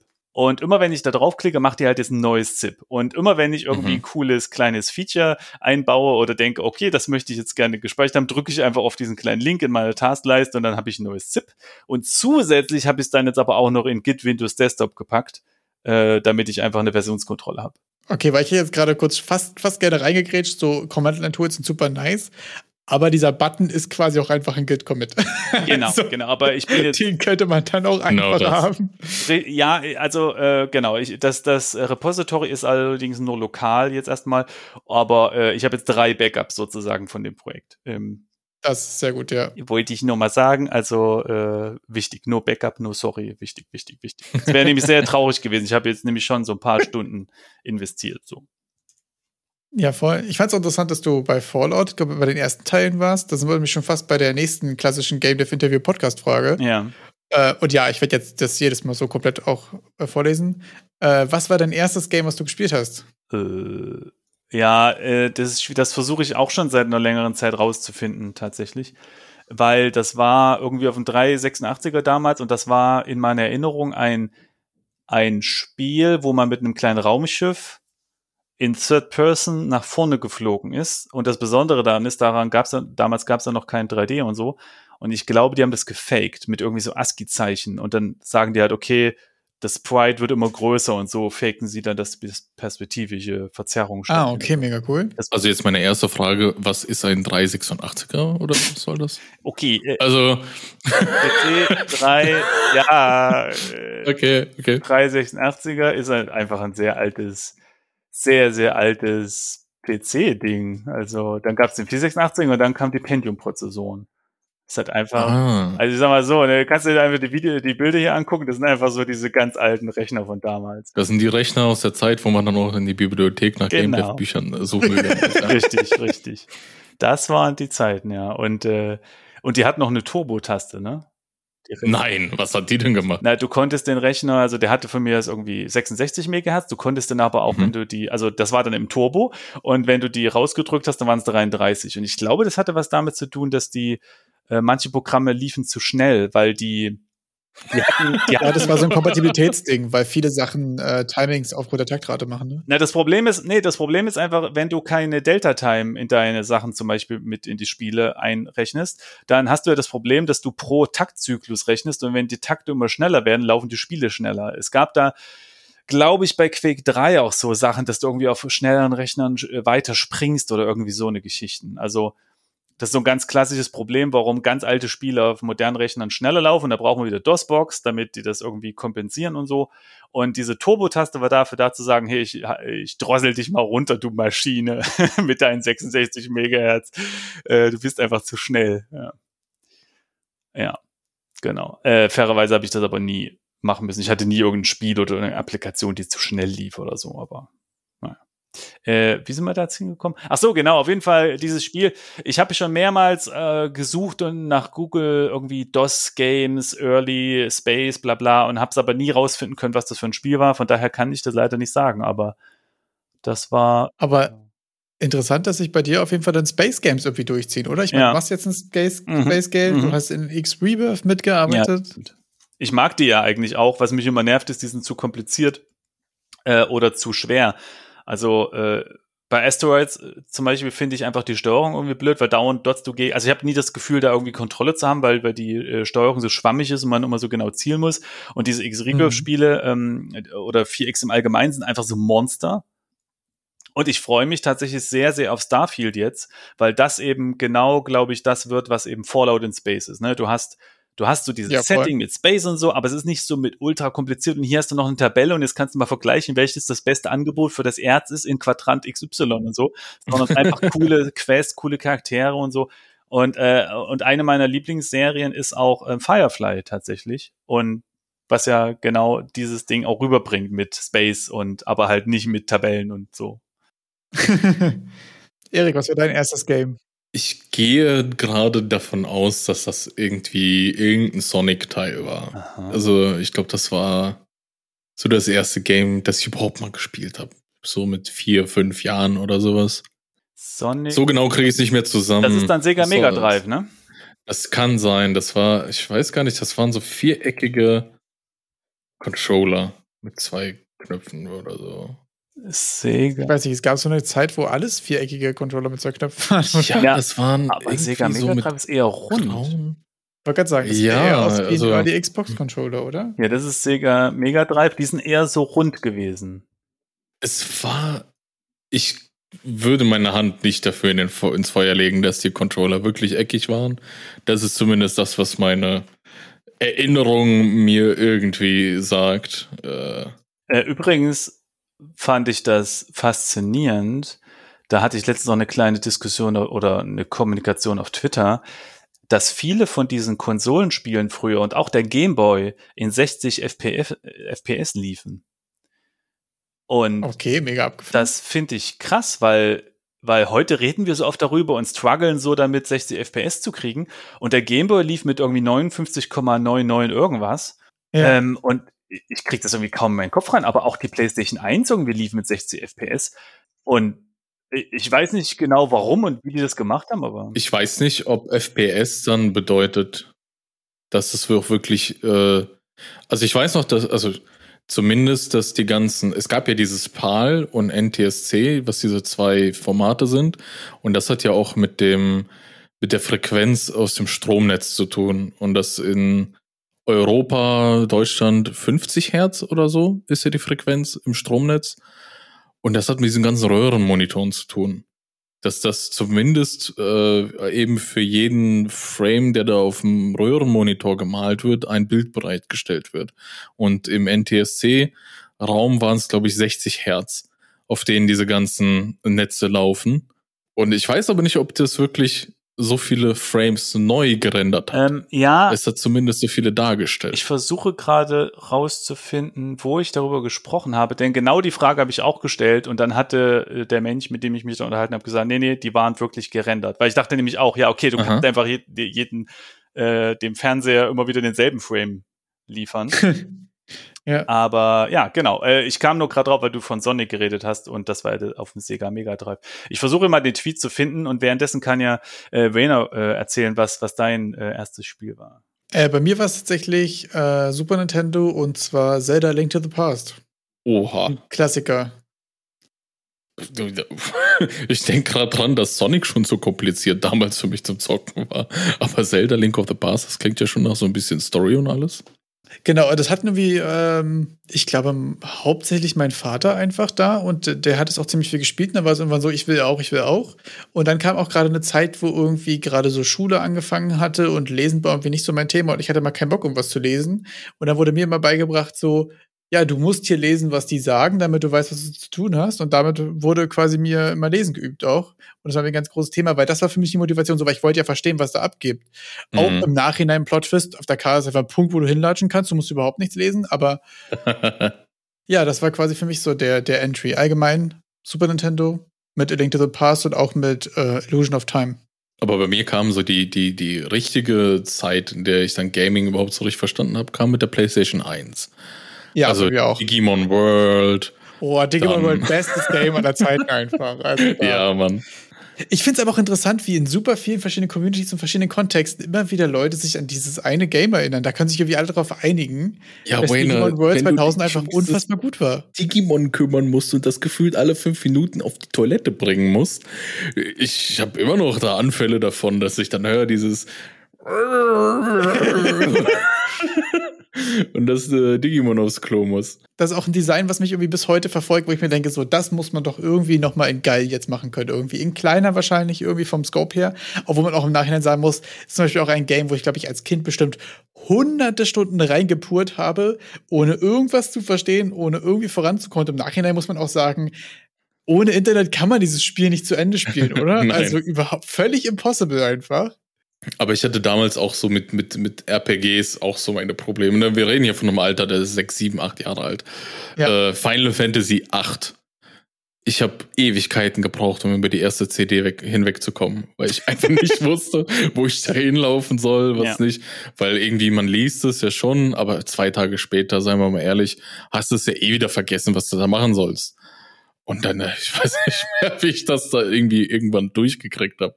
Für mich war äh, so ein Erweckungsmoment Fallout 1, denn ich hatte noch nie ein Rollenspiel gespielt und wusste auch nichts über die Systeme. Und dann wusste ich auch nicht, wo ich hingehen soll, beziehungsweise die haben dir schon gesagt, wohin du gehen sollst und ich wollte als Trader hingehen. Äh, wie man es jetzt zum Beispiel in Adventuren macht oder so. Aber bei einem Rollenspiel ist es eigentlich eher so, nee, nee, mach da mal noch schön Nebenquests und guck dir auch die anderen Sachen an auf dem Weg dahin. Und das habe ich erstmal überhaupt nicht verstanden, warum man nicht, also warum soll ich jetzt zu Punkt C, wenn ich doch zu Punkt B soll, so.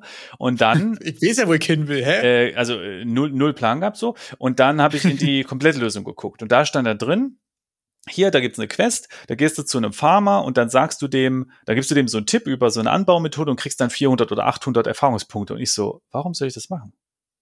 Also, was, was sind Erfahrungspunkte und warum soll ich mit dem reden? Ich verstehe das nicht. Ähm, und es hat dann gebraucht, bis ich verstanden habe, ah, okay, und dann, aha, Level und bla bla bla und so. Das ist schon interessant, wenn man das erste Mal auf so ein ganz neues System trifft und äh, gar nichts damit anzufangen weiß. Was ja für uns auch interessant ist, wie handhabt man das aus äh, EntwicklerInnen-Sicht? Ja. Und jetzt schauen die an, den Dopamin-Grind in Vampire Survivors. EXP, ja. schön sammeln. Genau. Bling, bling, bling, genau. Weil du jahrelang darauf konditioniert, konditioniert wurdest, dass du Erfahrungspunkte sammeln musst und Levels upgraden. Genau, genau. Ja, aber was ist eigentlich jetzt mit Komplettlösung geworden? Das war ja eigentlich immer verdammt cool, so eine Komplettlösung zu haben. Ja, es gibt so eine Bücher immer noch, ne? Aber, ja. Aber damals gab es das doch irgendwie für jedes Spiel. Ja, aber kennt ihr eigentlich noch Dirty Little Helper? Das ist, glaube ich, vor Kennt ihr Zeit. noch? Und zwar äh, ist es nämlich so früher in Zeiten, als es noch ähm, äh, als es noch keine kein Internet gab, äh, wollte man ja auch Cheats haben. Und es gab dann Dirty Little Helper. Und das war eine Datenbank mit ganz vielen Cheats und Tipps für Spiele. Und auf der GameStar CD, die dann immer noch im Magazin war, gab es immer mal Updates für diesen Dirty Little Helper. Und dann waren eben neue Spiele mit abgedatet und so. Aber ich guck gerade hier, ich glaube, die haben auch ja, die haben auch zum Beispiel jetzt, wenn man auf der Seite ist, dlh.net, äh, gibt es auch was zur Jacked Alliance äh, 3 zum Beispiel. Also die scheint da immer Sind noch Cheats denn eigentlich noch ein Ding? Weil jetzt, wo du mit Dirty Little und Cheats, ich so, oh mein Gott, es gab doch früher ganze Cheat-Bücher. Hm, und dann habe ich dann immer für Tekken 3 mir die richtigen mhm. Cheats rausgesucht, um die Charaktere freizuschalten. Aber gibt's das heute noch? Oder sind jetzt irgendwie die Microtransactions die Cheats von damals? Hm, das ist eine gute Frage. Ich meine, heute wäre das ja, heute wäre das eher so, so, äh, oder Unlockables oder so vielleicht, aber. Aber dazu sagen, ich glaube, es gibt noch so, gerade was so Trainer sind und so, also Sachen, die dir halt einfach so Coins oder Erfahrungspunkte oder irgendwas geben in so Singleplayer-Games. Mhm. Habe ich auch selbst, glaube ich, bestimmt irgendwie keine Ahnung, über zehn Jahre nicht mehr gesehen, aber ich kenne jemanden, der jemanden kennt, äh, dem passiert ist, dass ihm ein Game zu schwierig war und dann hat er sich einen Trailer runtergeladen und dann hat er gesagt, okay, jetzt hier, weil ich jetzt gerne noch das, äh, die letzten Endzusatzbosse irgendwas machen will, hole ich mir jetzt hier mal ein paar extra Points rein und hatte daraufhin aber auch in Valorant direkt einen Bann kassiert. Also das ist natürlich jetzt auch irgendwie das Ding. Und das war jetzt bei The Little Helpers auch ehrlich gesagt mein, direkt mein erster Gedanke. So, selbst, also ich würde mir sowas auch einfach nicht mehr laden, weil man da doch irgendwie auch so viele Anti-Cheat-Systeme auf seinem Rechner hat, die selbst wenn ich mir jetzt hier irgendwie in Dark Souls mal kurz drei Millionen Souls reingönnen würde, dich ja direkt auf anderen Pl Plattformen auch wegsnitchen. Und sonst, glaube ich, hast du aber auch recht, Erik. Äh, viel sind jetzt einfach gerade bei Ubisoft Games irgendwie, was da vorher Cheats gewesen wären für, ich reite jetzt hier auf einem Einhornlama durch die Wüste von Ägypten, ist jetzt einfach, kostet 28 Euro.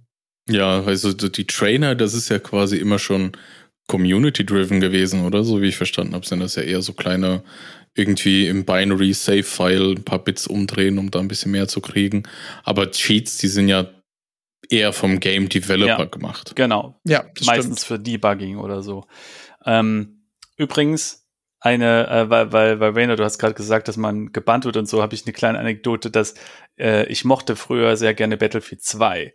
Äh, und auf meinem Rechner lief das aber nicht gut, da war die Performance richtig schlecht. Und dann habe ich äh, folgendes gemacht. Ich habe mir ein Tool runtergeladen. Ich bin gar nicht mehr genau sicher, wofür das war. Es könnte eigentlich äh, für die Entwicklung sein, weil heute gibt's auch so eine äh, Tools, die injecten sich in den Grafikprozess und dann kannst du zum Beispiel das Wireframe aktivieren oder äh, Texturen äh, kleinrechnen. Das sind eher so, so Debugging-Sachen für den Grafikprozess und so und, und Profiling.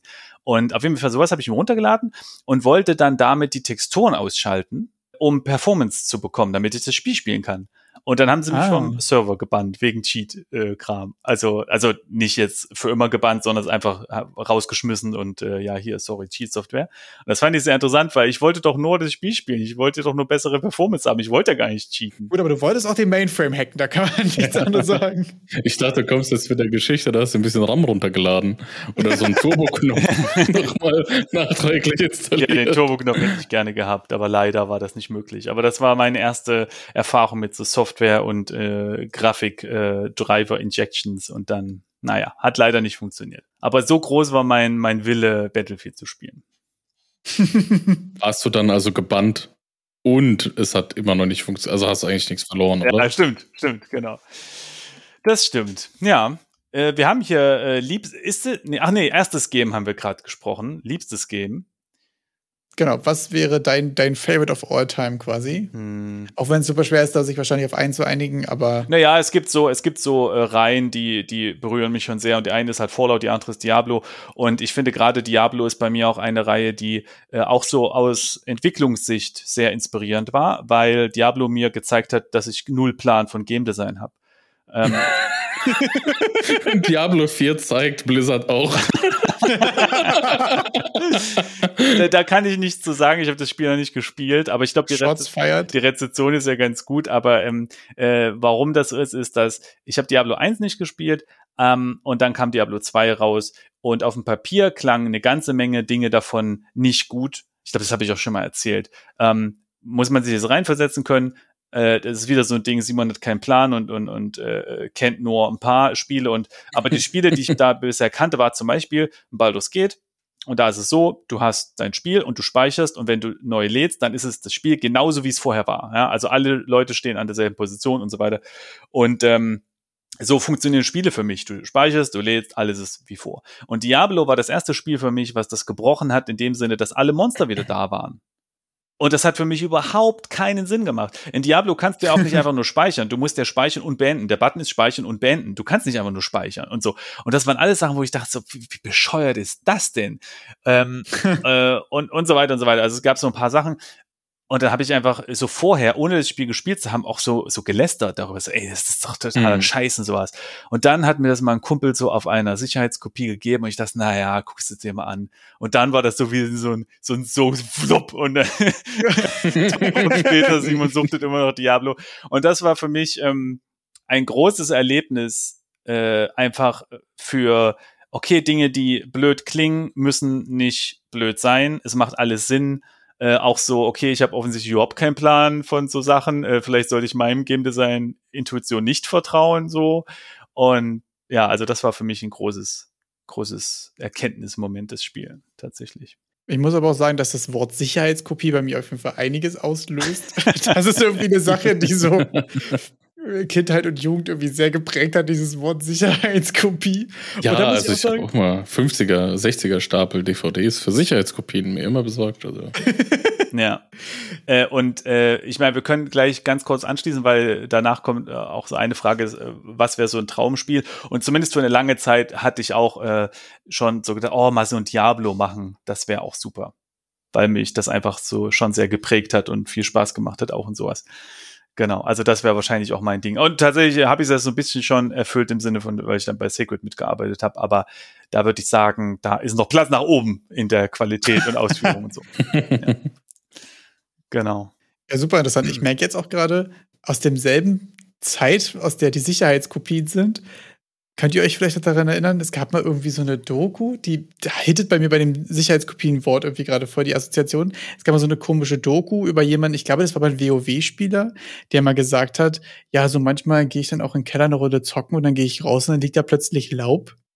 Könnt ihr euch daran noch erinnern? Hm. Irgendwie klingelt das, aber ich weiß nicht. Hm, bei mir gar nichts das war irgendwie gerade so in dem Sicherheitskopien-Thema, wo auch das, die Killerspieldebatte, glaube ich, auch ihren Ursprung, Ursprung hatte zu der ja. Zeit, war das für mich irgendwie auch eine Sache, die, glaube ich, vielen Leuten unseres Alters damals echt das Leben schwer gemacht hat. Aber Weil Eltern das gesehen haben und dachten, so soll mein Kind nicht werden.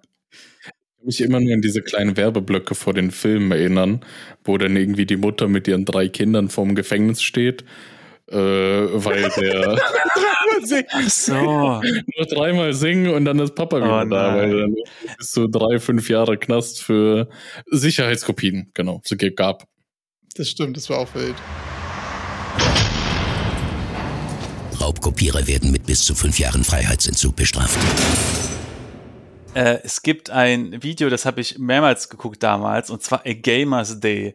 Und das ist ein sehr lustiges Video, sehr viel Musik, also eigentlich fast nur Musik zusammengeschnitten und es geht um einen Counter-Strike-Spieler, wie so sein Tag verläuft und so. Und das äh, mochte ich damals äh, sehr gerne. Kann man sich mal angucken. Äh, geht 40 Minuten und absolute Legende. Genau. Also. Also definitiv Bildungslücke, wer es nicht gesehen hat. also, also genau, wer das nicht gesehen hat. Wenn du dich mit dem Teufel einlässt. Äh. genau. Aber äh, wie ist es denn bei euch? Habt ihr äh, liebste Spiele, vielleicht auch, die bei euch auch äh, den Game Development Wunsch inspiriert haben oder auf die man sich auch immer mal so zurückbesinnt, wenn es um jetzt eben Game Design geht und damals dann so, ah ja, damals da. Okay. Die krassesten ja. Roguelites und Likes, die irgendwie bei mir sehr viel irgendwie, das war irgendwie bei mir viel, wenn ich das zocke, dann bin ich so ein, irgendwann willst du auch mal was erschaffen, was so geil mhm. ist. So, das ist so auch wie häufig der Drive, einfach der Replay-Value ist groß ist und wieso die Spiele, die irgendwie ähm, jetzt auch nicht super viel Erklärung brauchen, sondern es ist ja mal sehr mechanics-driven, das irgendwie sehr, sehr häufig irgendwie sehr influential bei mir. Tja, also ich glaube bei mir mit liebstes Game, ich habe kein so konkret liebstes Game. Ich habe ein paar Games, die ich doch bevorzuge. Ähm, natürlich Souls-Likes, diese ganze Dark Souls-Reihe. Von denen sticht für mich dann Bloodborne ganz besonders heraus, weil es einfach bombastisch ist, das Spiel. Und sonst, ja, Resident Evil bin ich auch Fan von den ganzen Games.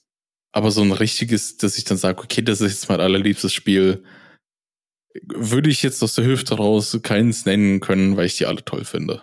Und dein, äh, dein Traumprojekt wissen wir ja schon, Dark Souls, Elden Ring, irgendwie sowas. Genau. ja, genau. Dark Souls, Elden Ring, der Ordnungsamt-Simulator. Dark Souls, oh, Ordnung, äh, genau. Ordnungsamt-Simulator ist übrigens ein kleiner Inside-Joke äh, Inside -Joke aus, äh, ja, eurem Podcast. Genau. der Inside-Joke ist, dass der Ordnungsamt-Simulator auch einfach nur ein Spiel, ein Projekt äh, auf der Platte ist. Noch, und nicht auf der guten Platte im Himmel, wo es gebackt wurde, sondern auf der Platte, wo es wahrscheinlich verendet. Nein, nein, nein, nein, nein. Das kommt wieder und zwar wird es gesteuert mit dem Ringfit-Controller, den Erik selbst oh. zusammengelötet hat. Wollen wir über den Ringfit-Controller reden? Ich werde ihn jetzt einfach, so wie ich es immer tue, jetzt einmal in die Kamera halten, die Einzelteile davon zeigen, weil er bei mir auf dem Tisch die ganze Zeit rumliegt. ja. Aber das wäre doch ein Software-Embedded-Projekt, oder, Wayne? Weil da ja. habe ich ein, ein ähm, was war das denn für so einen kleinen Chip geholt, paar Sachen angeschlossen, ein bisschen rumgelötet, einen Akku dran gemacht und wollte versuchen mit diesem Gerät den Ringfit-Controller, den man vielleicht von Nintendo Switch Ringfit kennt, nachzubauen und das Ganze mit Computer zu verbinden. Äh, wieso nachbauen? Du hast das Ding doch. Oder nicht? Was meinst du genau? Den, den Ringfit-Controller.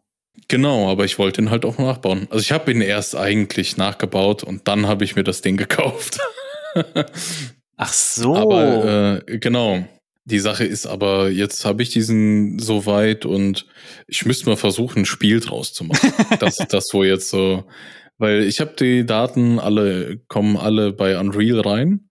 Und da war jetzt so der nächste Punkt. Ich würde mal gerne einfach ein Spiel basteln, den man mit diesem Ring Fit Controller auch controllen kann. Also mit dem Ring Clone Controller.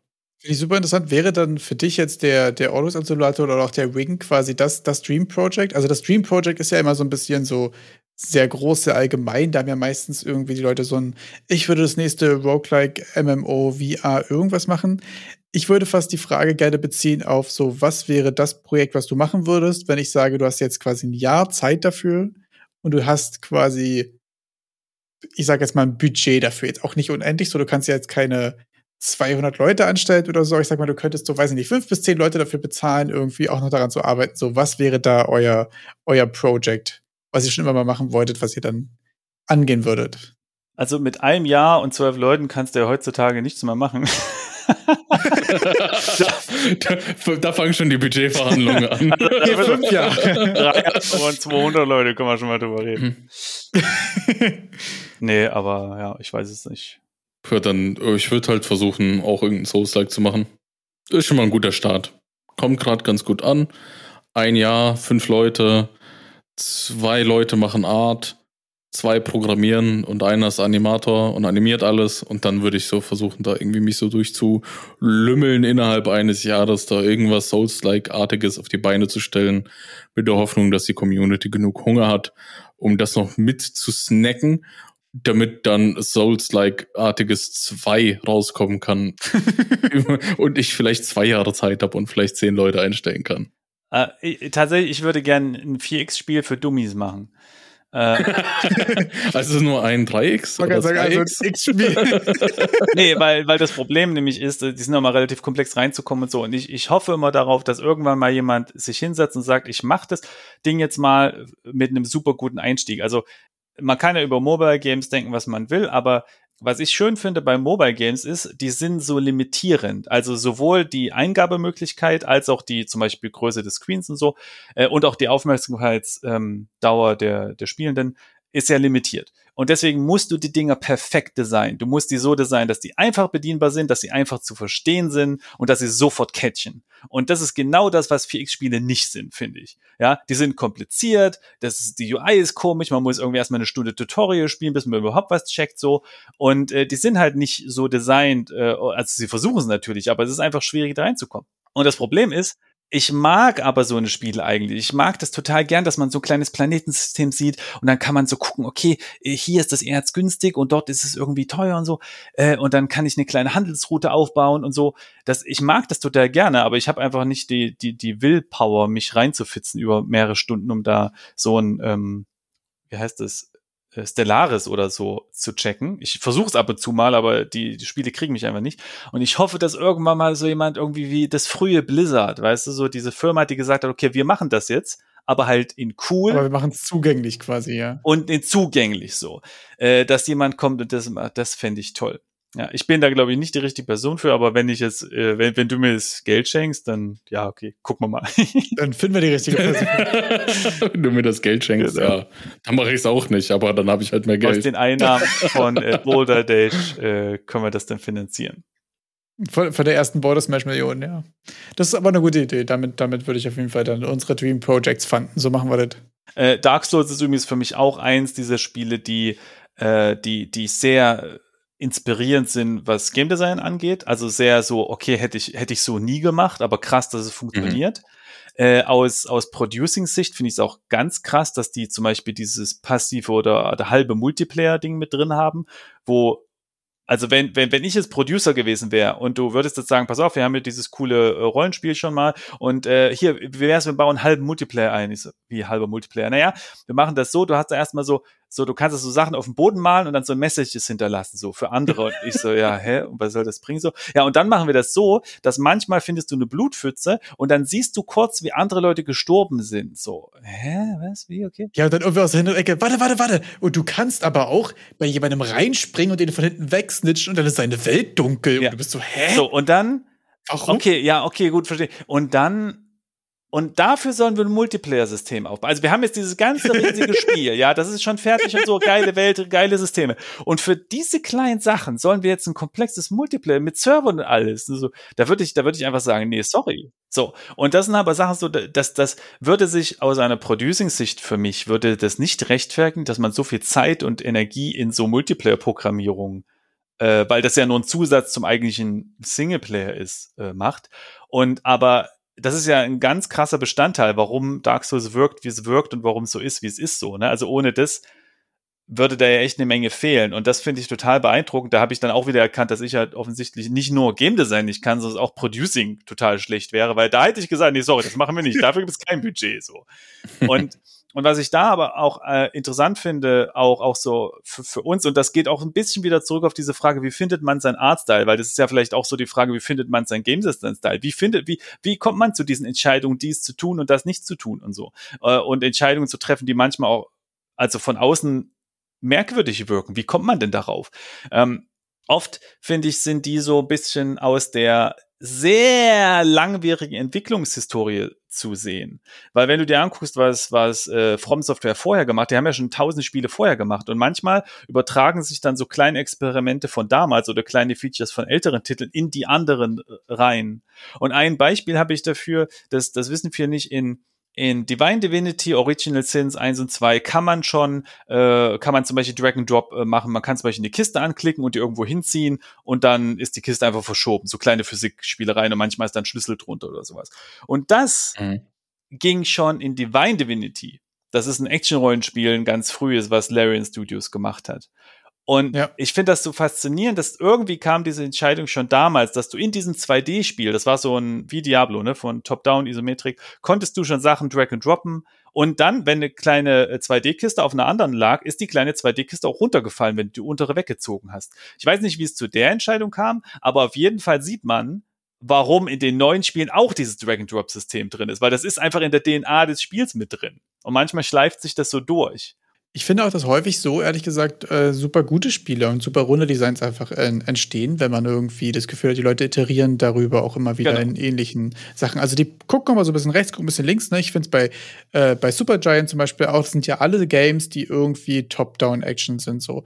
Und da hat man irgendwie über Bastion, Pyre und Transistor Mhm. und dann eben Hades ja auch Sachen, die viele Sachen so gerade vom Pacing her und vom Gameplay und so häufig- häufiger auch Gemeinsamkeiten haben. So andere haben dann auch wieder krasse Unterschiede mit manchmal hält die Zeit an, manchmal ist es mehr ja so ein Sportgame mehr oder weniger, ne? Hard ist dann wieder eher ein klassisches äh, Combat Mechanic Based Game. Aber trotzdem sind es immer Sachen, die aufeinander aufbauen, wo sie immer quasi die Sachen, die sie gelernt haben, auch wieder weiter mitnehmen konnten irgendwie. Und das war auch ehrlich gesagt jetzt bei Border Smash ein bisschen mein Ansatz. So, ich mag irgendwie Risk of Rain, ich mag irgendwie Souls-Likes und ich mag vor allem so Roguelikes und Roguelites. Und deswegen war das jetzt auch mein Approach, so irgendwas schon mal in die Richtung zu machen. Einfach um Mhm. Schritt für Schritt dahin zu kommen, was irgendwann mal was werden könnte, was vielleicht mal so geil ist wie Risk of Rain. Also das ist ja so das, der Optimalfall quasi. Und ich glaube, dass man da auch voll gucken kann, man muss halt nicht den WoW-Killer machen, sondern man muss halt gucken, was kann man für Games machen, wo man schon mal Erfahrung dafür sammelt, für das, wo man mal hin möchte, eventuell. Ja, genau. Also ich glaube, die, die Frage ist so, äh, die Frage beantwortet sich nach, wie, wie, wie mache ich gutes Game Design und wie finde ich mein Artstyle, ist irgendwie so, auf der einen Seite Dinge analysieren, die man gut findet, auf der anderen Seite ganz viel ausprobieren, ganz viel iterieren und dann einfach so über die 20 Projekte, die man macht, einfach die besten Sachen mitschleppen oder sowas. Ne? Ja, total. Überall auf dem Wegesrand was Tolles mal aufsammeln. Ja, äh. okay, dann haben wir noch eine andere Frage und zwar ähm, die größten Inspirationen für Development. Genau, ganz allgemein, das war jetzt gar nicht bezogen äh, auf was Spezielles. Das können wie andere Games sein, das können bestimmte Game Designer, Content Creator sein. Ich finde zum Beispiel super interessant auch, dass der Designer von Dark Souls, das war ja bei guten Thema, ja ursprünglich in QA mhm. war. ich muss aber auch sagen, dass für mich halt einfach so gerade so YouTube und Content Creation mäßig auch einfach die Devlogs von Danny irgendwie krasse Inspiration waren. Ich müssen den Channel mal verlinken. Mhm. Er ist leider nicht mehr aktiv, so was YouTube-Kram und so angeht. Aber das ist einfach eine Person, der einfach basic die Devlogs mit Memes gemacht haben, aber irgendwie auf eine Art, die irgendwie häufig ganz interessant war von dem, was er gemacht hat, obwohl er technisch nicht so deep reingegangen ist, aber der irgendwie es geschafft hat, mit Game Dev Content übertrieben große Wellen zu schlagen.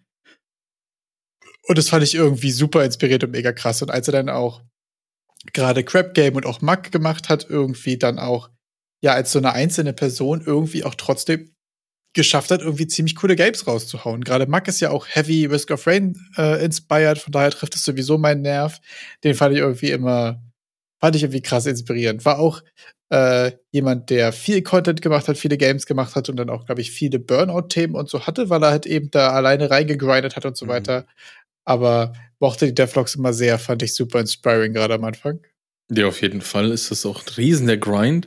Aber besonders finde ich, da, bei Danny sieht man dann, dass man schon in gewisser Art und Weise weg von diesem technischen Teil des Game Developments weggehen muss, um eine größere Audience zu erhalten, die dann auch irgendwie irgendwelche Profite in Form von, sagen wir, Ad Revenue und so generiert, die signifikant sind.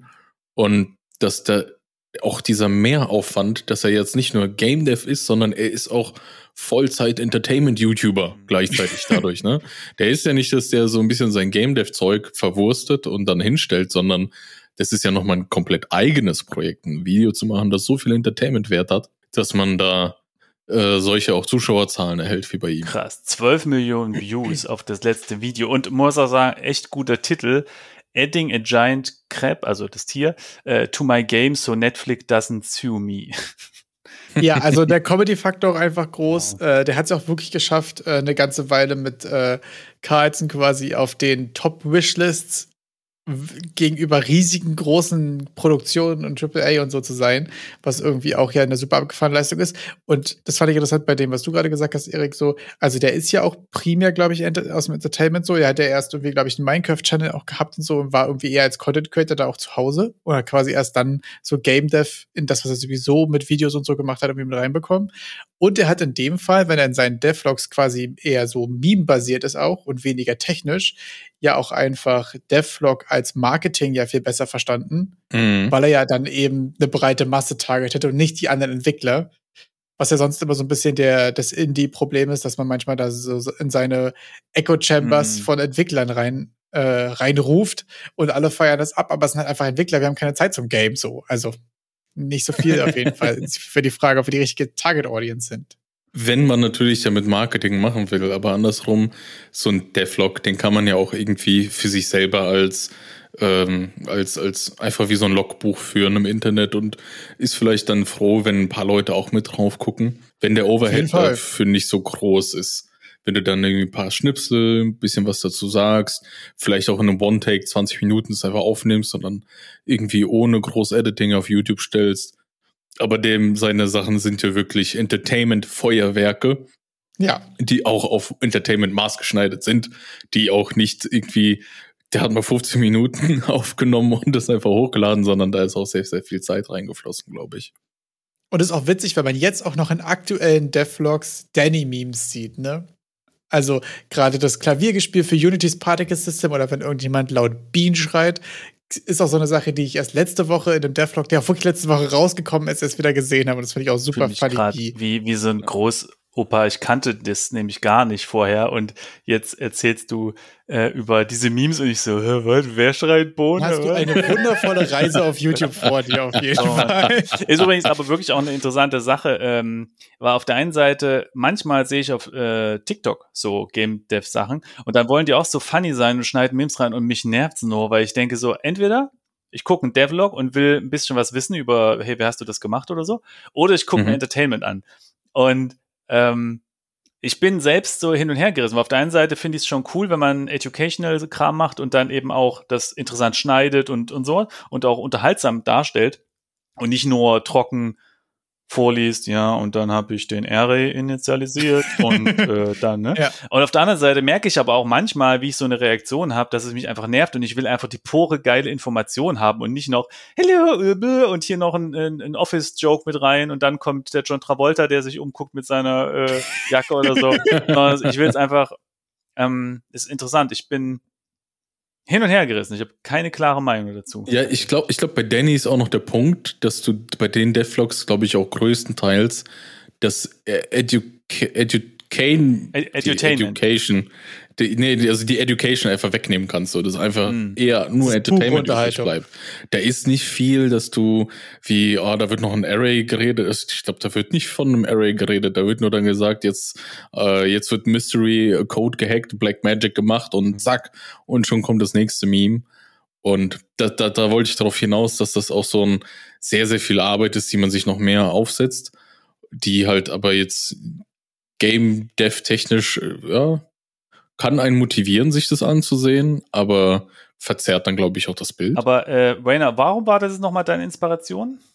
Also, Ähm, ich bin quasi über den, äh, über den Entertainment-Faktor einfach drauf gekommen. Ich fand's ultra funny ah, und ähm, bin dadurch irgendwie so ein bisschen auf das Thema gekommen. Dass ich dann auch einfach, also das war mal so parallel interessant, beziehungsweise es war einfach so leichte Kost, obwohl es in der Game Dev Bubble ist. Ich glaube, das ist so ein bisschen das Ding, was für mich einfach gut funktioniert hat, weil sonst habe ich ja sehr viel eben Hm. gerade auch so Podcast-Formate und, Inter äh, und GDC-Talks und so weiter gehört, wo immer sehr viel, sehr viel Content ist. Und wenn man dann abends quasi so in seiner YouTube-Bullshit-Rotation ist, dann pa passt, es da, passt es da halt einfach perfekt rein, wenn man mal so richtig, ja, so richtig dumme Memes einfach guckt, was super funny ist, aber trotzdem ist man ja trotzdem noch in seiner Bubble irgendwie. Und das hat für mich irgendwie sehr gut funktioniert. Und fand ich dann irgendwie auch krass inspirierend, dass man es schafft, äh, mit Game Dev Content auf YouTube auch trotzdem so lustig zu sein. Das fand ich irgendwie, das war eine Mischung, die gab es ja auch vorher, glaube ich, einfach so nicht. Jedenfalls nicht, dass ich wüsste. Und man, muss man natürlich dazu sagen, Informationsgehalt ist gegen null. also, Okay.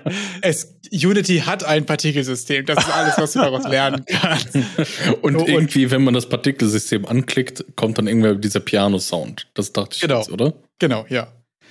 Und äh, das sind halt so Sachen. Und du sollst äh, Carlson auf Steam wishlisten. Das war eigentlich so der TLDA von, von Danny Content. Und es war einfach sehr funny. Und dann ganz auf der anderen Seite gibt es ja zum Beispiel YouTube-Channel wie Mrs. Der ist das komplette Gegenteil. Ich glaube, die beiden sich parallel anzugucken, wäre auch super interessant, wenn man selbst vorhat, Content auf, auf YouTube zu machen, so Devlog oder Education oder sonst irgendwas. Sich die beiden mal im Vergleich anzugucken. Und ich glaube, da muss man sich entscheiden, welche Richtung möchte man gerne einschlagen? Weil Mrs. ist zum Beispiel auch jemand, der selbst gesagt hat, so, okay, Devlog-Content ist entweder unterhaltsam oder informativ. Und viele schaffen halt irgendwie beides nicht so richtig oder versuchen irgendwie beides oder irgendwas. Und bei dem ist zum Beispiel so, wenn da ein Video ist mit, was ich jetzt in Performance-Optimierung gemacht habe, dann weißt du bei Sekunde fünf hat er quasi die ersten drei Sätze beendet. Also der sagt nicht Hallo, Hm. der sagt nicht drück Surprise, äh, Mm. drück äh, Subscribe oder Like oder irgendwas, sondern der sagt so, also ich habe gemacht, dass die Animationen auf größere Entfernungen wenig, mit weniger Frames ticken, vor allen Dingen wegen der AK für die AI und so. Und da hast du einfach so direkt in die Information rein. So richtig Ja. das, was du gerne haben wolltest. Und bei Daddy ist halt genau das andere Gegenteil so, da ist so Inhalt null, aber Memes sind eine 11 von 10. Äh, du kannst ja mal den Link zu diesem Mrs. Ich finde es sehr schwer zu googeln. Ich habe jetzt irgendwie Mrs. eingegeben, aber nicht Ah ja, sehr gut, kann ich machen. Mit Ich weiß auch mal nicht, wie viele, wie viele Sisses es sind. Ja, für mich, ähm, gerade. um, um äh, auch so eine Inspiration Ah. Rein äh, zu äh, bringen. Äh, für mich ist eine der größten Inspirationen im Indie-Bereich der Isaac-Macher, ähm, jetzt habe ich den Namen vergessen, ich bin so doof, äh, Edmund Macmillan. Ah ja. Weil, was ich so inspirierend an ihm finde, ist, dass er erstens, bevor seinen großen Erfolgen, äh, Super Meat Boy, also hat er mit, äh, nicht alleine Ach, gemacht. der hatte doch schon so tausend Spiele Genau, vor. hat er nicht nämlich- tausend, sondern aber mega viele. Der hat ja. nämlich ganz viele Spiele vorher schon gemacht und äh, die gibt's auch teilweise zu spielen in der sogenannten äh, Basement Collection. Und wenn man die spielt, merkt man, die sind nicht schlecht. Die haben noch nicht so diesen Drive von dem Binding of Isaac oder, oder ähm, äh, Super Meat Boy, aber die sind schon gut. Und trotz dessen, dass sie gut waren, waren sie nicht der, der super crazy Erfolg wie die anderen Spiele. Und er hat einfach ganz, ganz viele Sachen schon vorher gemacht, bevor der Erfolg kam. Das finde ich sehr inspirierend, weil das einfach zeigt, ja, musst halt machen, musst halt iterieren, iterieren, iterieren und nicht darauf hoffen, dass du irgendwie, dass es irgendwie von nichts kommt, so. Und das andere, was ich inspirierend finde, ist, dass er jetzt ziemlich wahrscheinlich Millionär ist oder Multimillionär und aber trotzdem total auf dem Boden. Also wenn du Interviews mit ihm anguckst, so, der ist einfach, ja, weiß ich nicht, so, der ist einfach ganz normal geblieben und so und, und nicht jetzt irgendwie, ich kaufe mir das beste Haus irgendwo und, und Spuck auf Leute oder keine Ahnung, was man so macht, wenn man plötzlich reich ist. Was man halt eben so macht, wenn man Millionen. genau. Und das, ich dachte, das würde dich jetzt auch inspirieren. Naja, er ist jetzt Millionär und hat halt eine Million. Das inspiriert mich und, auch. Äh, aber das Dritte, was mich auch an ihm inspiriert ist, und das finde ich am krassesten, er macht weiter Spiele. Und ich bin ganz ehrlich, ich bin nicht sicher, ob ich ohne Deadlines und Druck noch überhaupt irgendwas zustande kriegen würde. Und wenn du halt so viel Geld hast, dass du nichts mehr machen musst, um äh, zu überleben oder sehr, sehr gut zu leben, dann weiß ich nicht, ob ich genug, ins, also weil, weil viele meine, viel Druck, den ich mir zum Beispiel mache, zum Beispiel auch mich weiterzubringen mit VFX-Bereichen und so, ist ja, dass ich mich weiterbilde, damit ich meinen Job auch weiter gut machen kann. Aber mhm. wenn du mir jetzt äh, 10 Millionen gibst und sagst, du brauchst überhaupt keinen Job mehr, dann bin ich nicht sicher, ob ich mich durch, weil es gibt ja auch tiefe Täler, dunkle Täler, ja, wo, wo, du, denkst, boah, ich habe keinen Bock und das ist alles zu schwer und alles ist Kacke und so. Mhm. Ob, ob man sich da durchprügelt, wenn man nicht muss. Aber die interessante Frage, du musst ja trotzdem den ganzen Tag irgendwas machen. Was würdest du tun, wenn du jetzt Geld gar kein Problem wäre? Also ich sag mal so, ich hatte eine Phase, da war, das war zwischen meinen Jobs, äh, als ich das erste Mal äh, arbeitslos wurde, genau, also nach Sacred äh, ist die Firma geschlossen worden. Da war ich ein paar Monate arbeitslos, bevor ich dann bei Egosoft an X-Rebirth gearbeitet habe. Und in dieser Phase habe ich tatsächlich nichts gemacht. Das war ganz komisch. Das war eine, ich, ich kann das nicht mehr nachvollziehen heute aber ich habe quasi, also ich weiß, ich habe zum Beispiel auf GameStar.de immer wieder bin ich draufgegangen und es gab keine News, aber ich habe da einfach F5 gedrückt und habe mich dann gefreut, wenn es doch plötzlich mal eine neue Newsmeldung gab. Also, also so ganz krass. Also ich glaube, das kennen auch andere Leute so, äh, wenn man ja. in diesem Limbo ist und es war so krass, dass ich eine Hemmschwelle hatte, Dinge anzufangen. Sowieso, also 3D-Projekte sowieso undenkbar. Aber selbst, ich habe selbst Spiele wollte ich nicht an fangen, weil mhm. äh, bei Spielen muss man ja auch erstmal ein bisschen lernen, reinzukommen, Tutorials und so. Und selbst das war mir zu groß. Ich weiß nicht genau, wo, warum und ich kann mir sie jetzt nicht mehr erklären, weil wenn ich jetzt arbeitslos werden würde, ich hätte so, okay, ich habe tausend Projekte, die ich gern machen würde. Aber damals war ich schon in so einem Limbo und ich glaube, daran kann man auch ganz einfach wieder reinfallen. Ähm, mhm. Und und ich finde es total inspirierend, dass äh, der Typ halt einfach weitermacht, weil, weil Spiele machen ist einfach seine DNA. Er muss einfach Spiele machen. Das ist, er, er ist auf der Welt sozusagen, um Spiele zu machen. Ja? Also deswegen hat er ganz früh schon Spiele gemacht, auch als die noch nicht erfolgreich waren. Und deswegen macht er jetzt auch noch Spiele, auch wenn er jetzt nicht mehr machen müsste und so. Das finde ich total cool. Und es war ja bei Super Meat Boy oder so, war doch erst sein 20. Spiel erst. oder so. Das war ja dann, also, nee, also erst sein 20. Spiel wurde ja kommerziell erfolgreich. Mhm. Ja, ich glaube auch über ein Span von zehn Jahren oder so. Ähm, und ich finde es interessant, dass auch in der Indie-Richtung, dass die meisten halt auch nur ein Spiel versuchen zu machen. Ja. Also wenn man nämlich bei VG, VG Insights mal guckt, da sieht man dann, dass äh, auf Steam gibt es 61.000 Developer und 49.000 davon haben nur maximal ein Spiel rausgebracht. Mm. Und ja, das heißt, man ist ja schon bei, bei den paar, bei den, was ist es dann, 20 Prozent dabei, wenn man ein zweites Spiel gemacht hat. Ja, das stimmt. Und der Mann hat über 20 rausgebracht fairerweise klar, da sind auch kleinere Sachen dabei, ja, die jetzt nicht irgendwie 200 Level haben und dich 200 Stunden beschäftigen können, aber trotzdem. Ähm, und, die Sachen, die man in der Basement Collection spielen kann, sind durchaus polished. Also das ist nicht nur hier, ich habe mal einen Prototyp gemacht und äh, das dann wieder weggeworfen oder sowas. Ne? Und äh, eine Sache gibt mir allerdings ein bisschen Hoffnung. Ich hatte da mit Arnold Rauers drüber gesprochen in Episode 48. Er meinte, weil er hatte auch gesagt, dass er jetzt nicht Millionen eingenommen hat, aber mit seinen Spielen hat er auch erstmal genug eingenommen, um, um ein gewisses, äh, so mehrere Jahre vielleicht äh, Budget zu haben, um Sachen weiterzuentwickeln. Und er meinte, äh, das Ankündigen auf Twitter ist, erzeugt eine Menge Druck, weil dann halt die Leute das gesehen haben und dann auch immer danach fragen, so, na, und wann kommt's raus? Und das ist eine Sache, wo man, wo man sich vielleicht auch äh, weiter motivieren kann, auch wenn das Geld kein Thema mehr ist. Aber auf jeden Fall ist er eine meiner äh, äh, Inspirationen, wenn es so. Ich weiß nicht, ob man zum Release dieser Folge überhaupt noch von Twitter spricht. so, ob es dann X ist. Guter Punkt. Aber ihr könnt es dann auf X anexen. genau, genau. Ja. Ja, das merke ich aber auch, dass gerade so Ankündigungen, also ich benutze ja auch einfach den Podcast dafür häufig, mir selbst so auch eine Deadline Mhm. zu setzen, beziehungsweise die dann auch einfach zu, zu announcen. Was nicht heißt, dass ich die nicht trotzdem reiße, aber das macht schon auch einfach eine ganze Menge, das äh, in irgendeiner Weise rausgetragen zu haben. Schon alleine, weil Eric ja mich dann dafür Mhm. auch äh, accountable hält und dann fragt so, na, nächste Woche kriegen wir den Link zum. Ich hoffe ja auch wirklich jetzt, dass ich sagen kann, wir haben den Link zum Wishlisten beziehungsweise zum Border Smash Demos auf Steam zocken in der Mhm. Beschreibung. Genau. Sag ich jetzt einfach mal so. Also entweder Steam Wishlisten oder Ext äh, Wayne mal an, um fragt danach, wo sind denn die Links?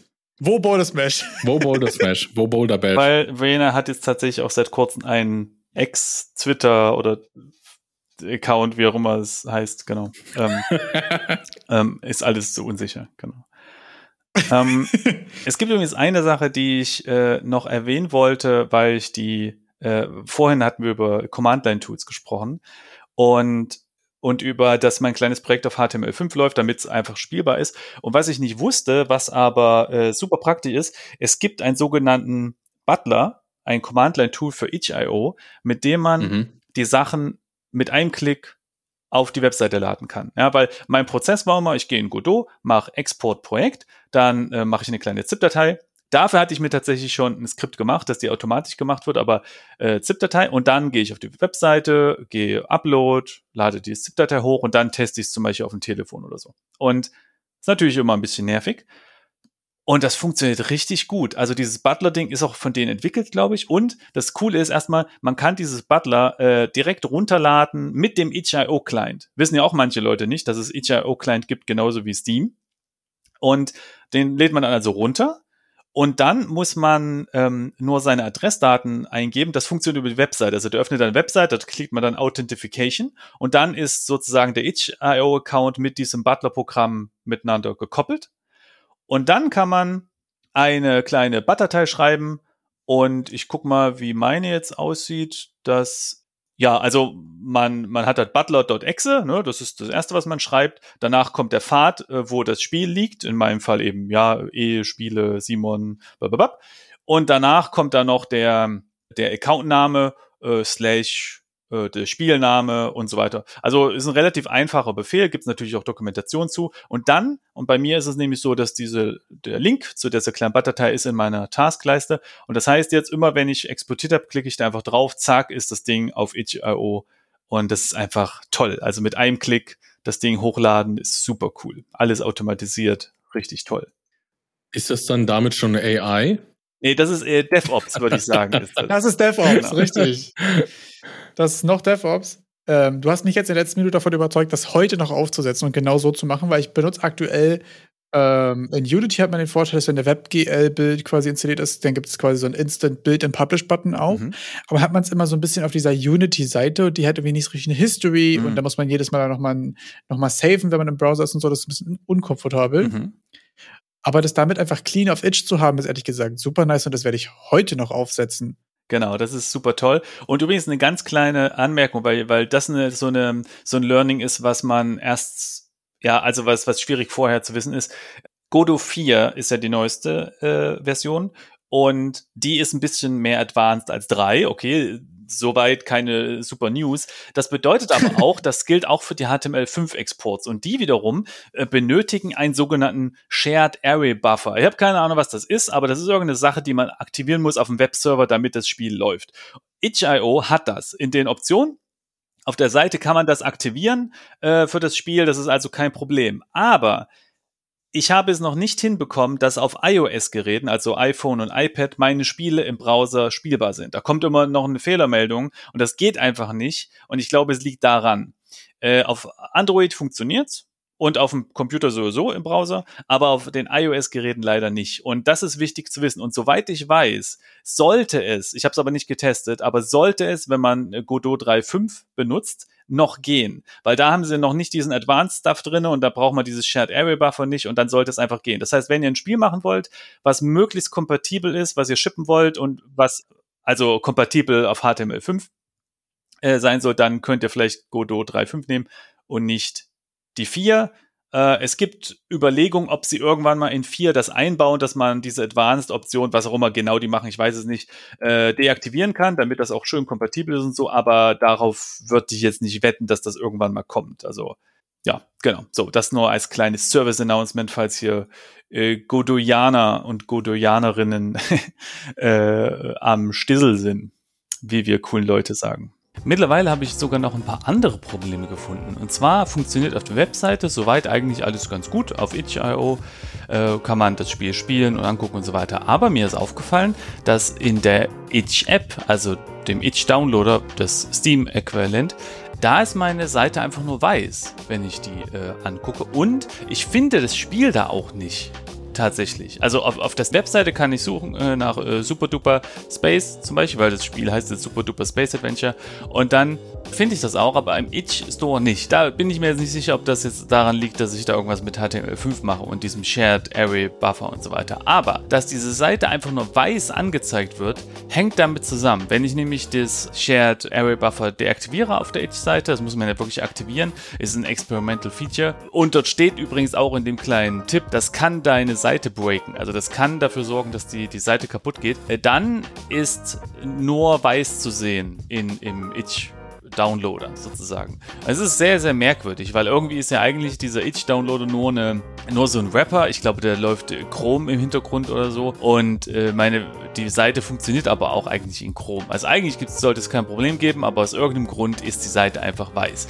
Und wie gesagt, mein Spiel wird nicht angezeigt, aber da weiß ich nicht, ob es daran liegt. So, das sind also nochmal zwei extra Probleme, die damit einherkommen. Und dann noch etwas ganz allgemein zu HTML5.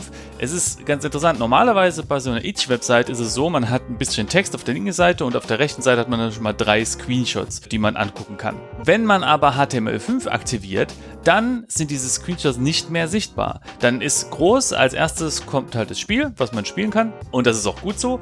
Aber die Screenshots, die man einpflegen kann, habe ich dann nicht gesehen. Fand ich ein bisschen schade, weil es ja selbst, wenn man ein HTML5-Spiel hat auf Itch, ja, ist es ja schön, selbst dann, bevor man da überhaupt draufklickt, zu sehen, interessiert mich so oder interessiert mich das nicht. Aber das ist wahrscheinlich eher ein HTML5-Problem und kein äh, Shared Array Buffer Problem. Allerdings muss ich dazu sagen, ich bin jetzt noch nicht so ganz Itch erfahren. Vielleicht gibt es dann doch noch irgendein anderes Setup und vielleicht kann man das customizen oder so. Da bin ich jetzt nicht ganz sicher.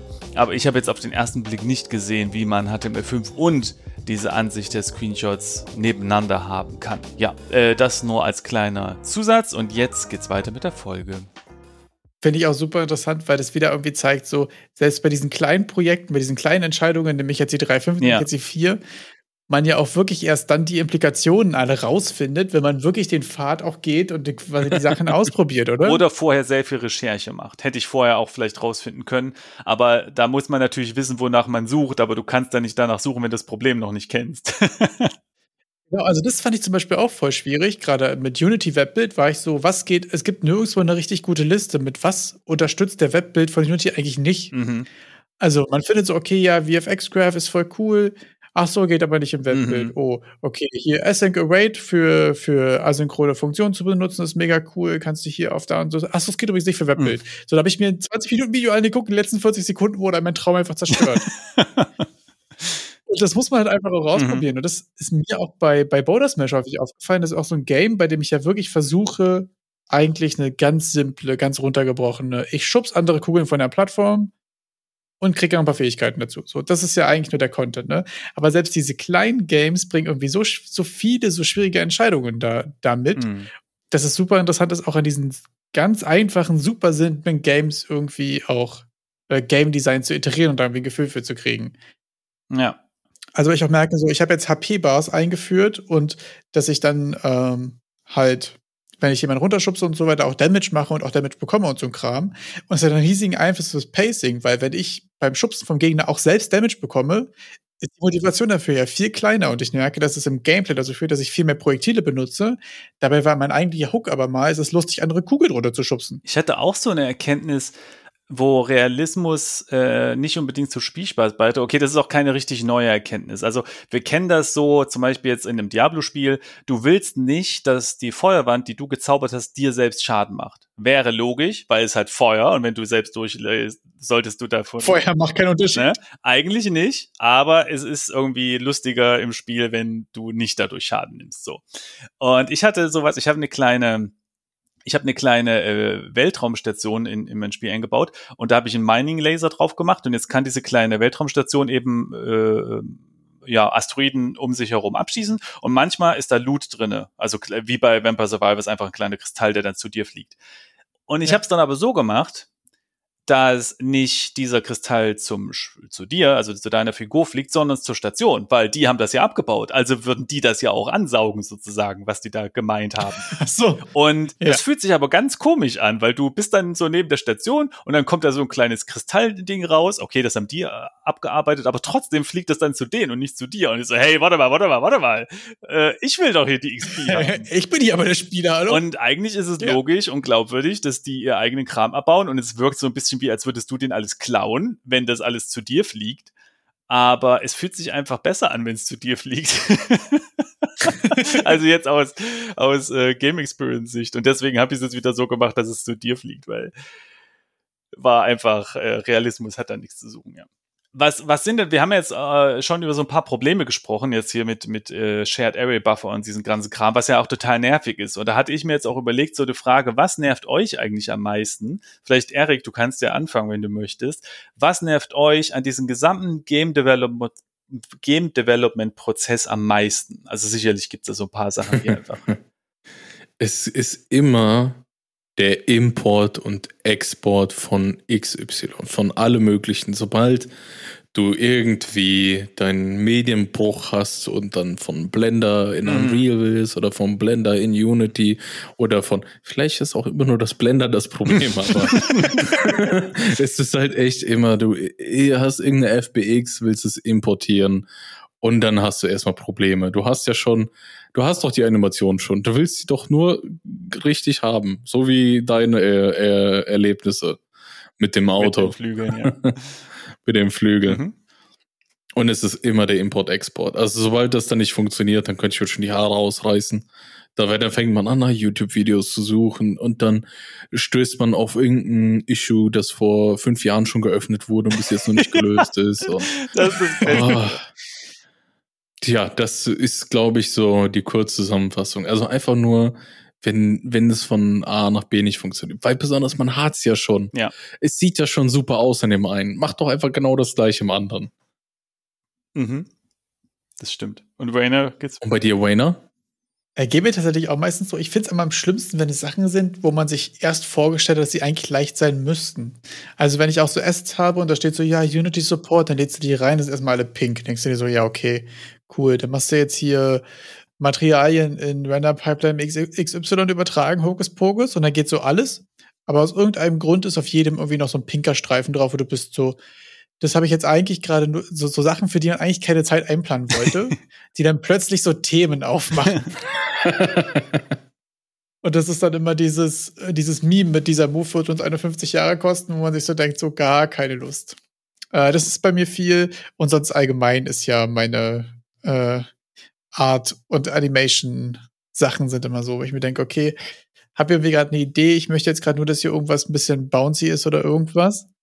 Und ähm, wenn man dann so weiß, ich will eigentlich nur, dass wenn ich diesen Button drücke, der quasi einmal kurz größer wird und wieder mhm. kleiner wird, so für Juice. Und du merkst, okay, ich brauche jetzt jetzt mal ein Plugin, dann muss ich dieses Plugin verstehen. Oder ich mache es wie von Hand und dann sieht es aber wie scheiße aus.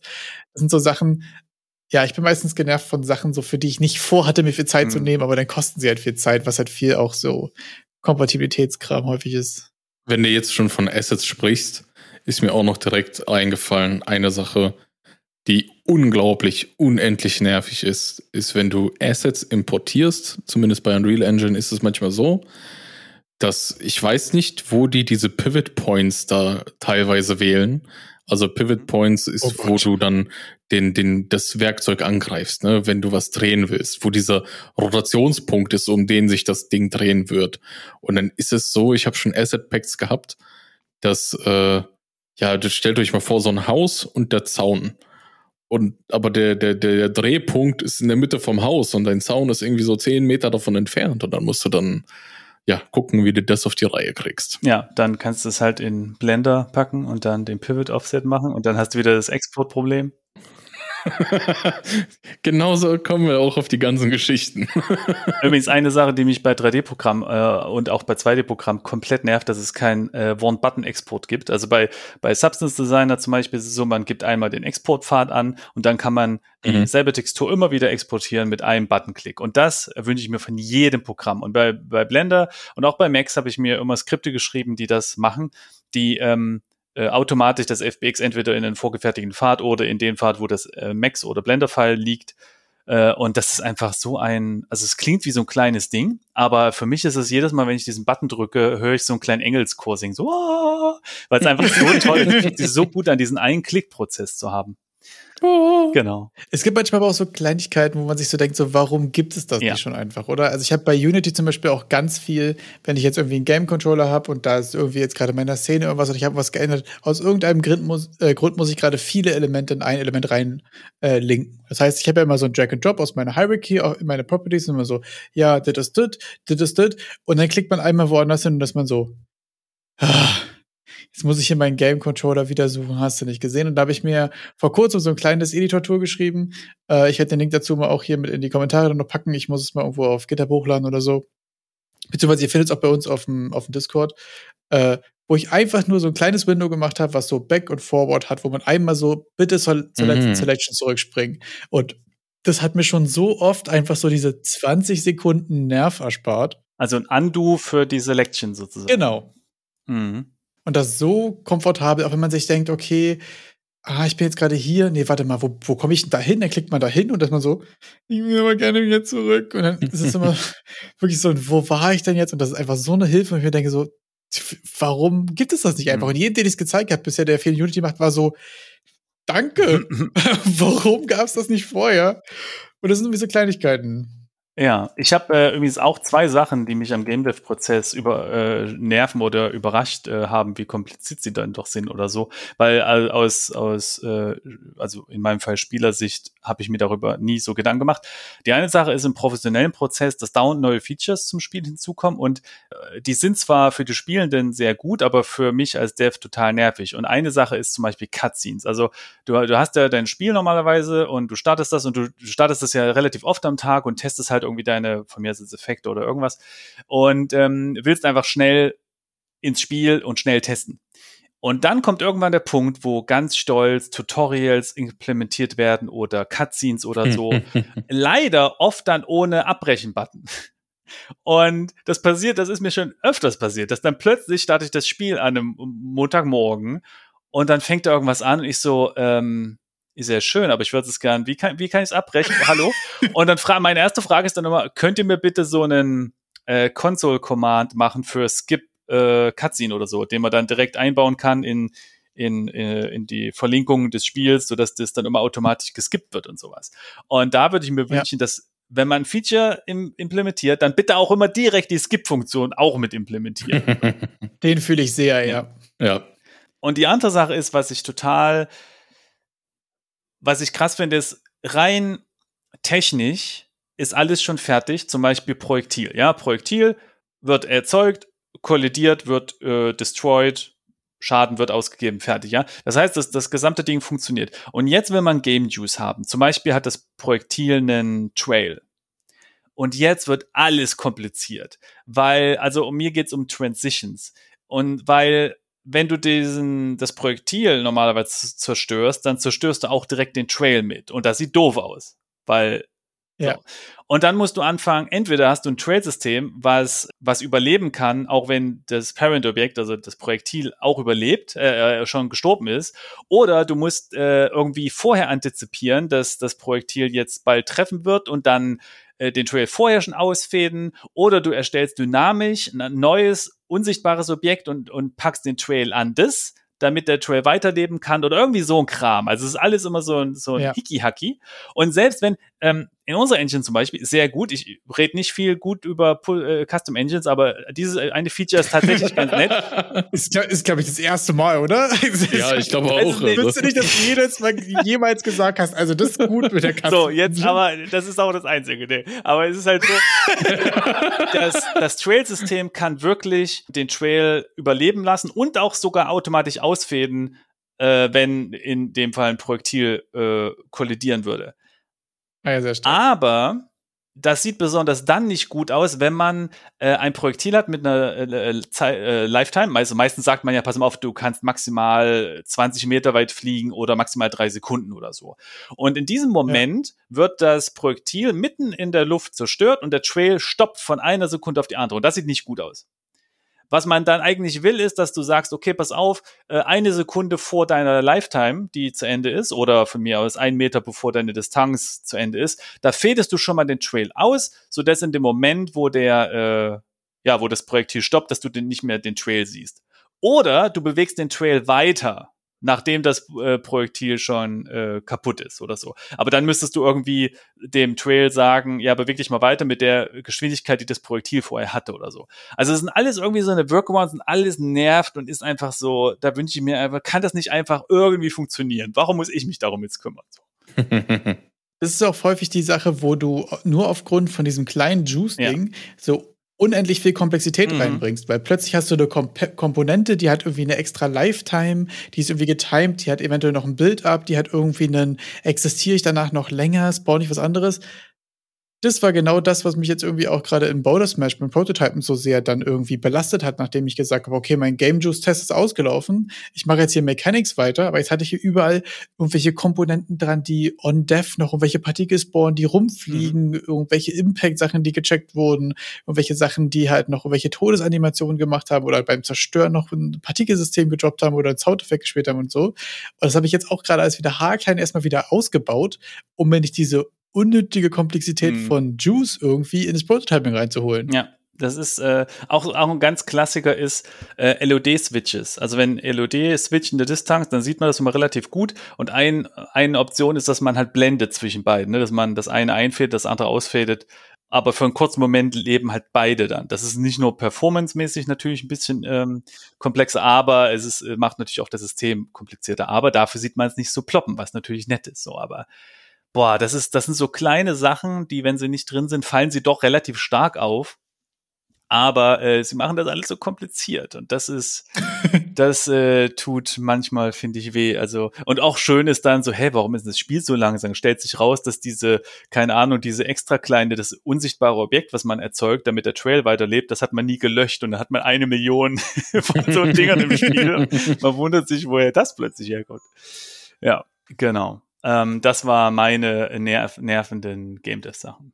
Genau, Wena, hast du noch Sachen, die äh, nervig sind oder so? Ähm, bei mir ist jetzt auch gerade, weil du noch angefangen hast, es zu sagen, äh, eine Sache, die mich auch noch super nervt, ist, wenn sie die Mechaniken fertig sind, sie dann so in Tutorials und kleine Tooltips und irgendwie äh, auch in so einem in so einem Aufbau quasi zu packen. Also mein Spiel, wenn es fertig ist, dem Spieler erklären zu müssen, mm. ist ja nochmal ein super nerviger Prozess. Also weil es ist so, es macht jetzt Bock, und jetzt muss ich noch anderen beibringen, den Bock auch zu finden, so. und das ist auch eine Sache, die super nervig ist.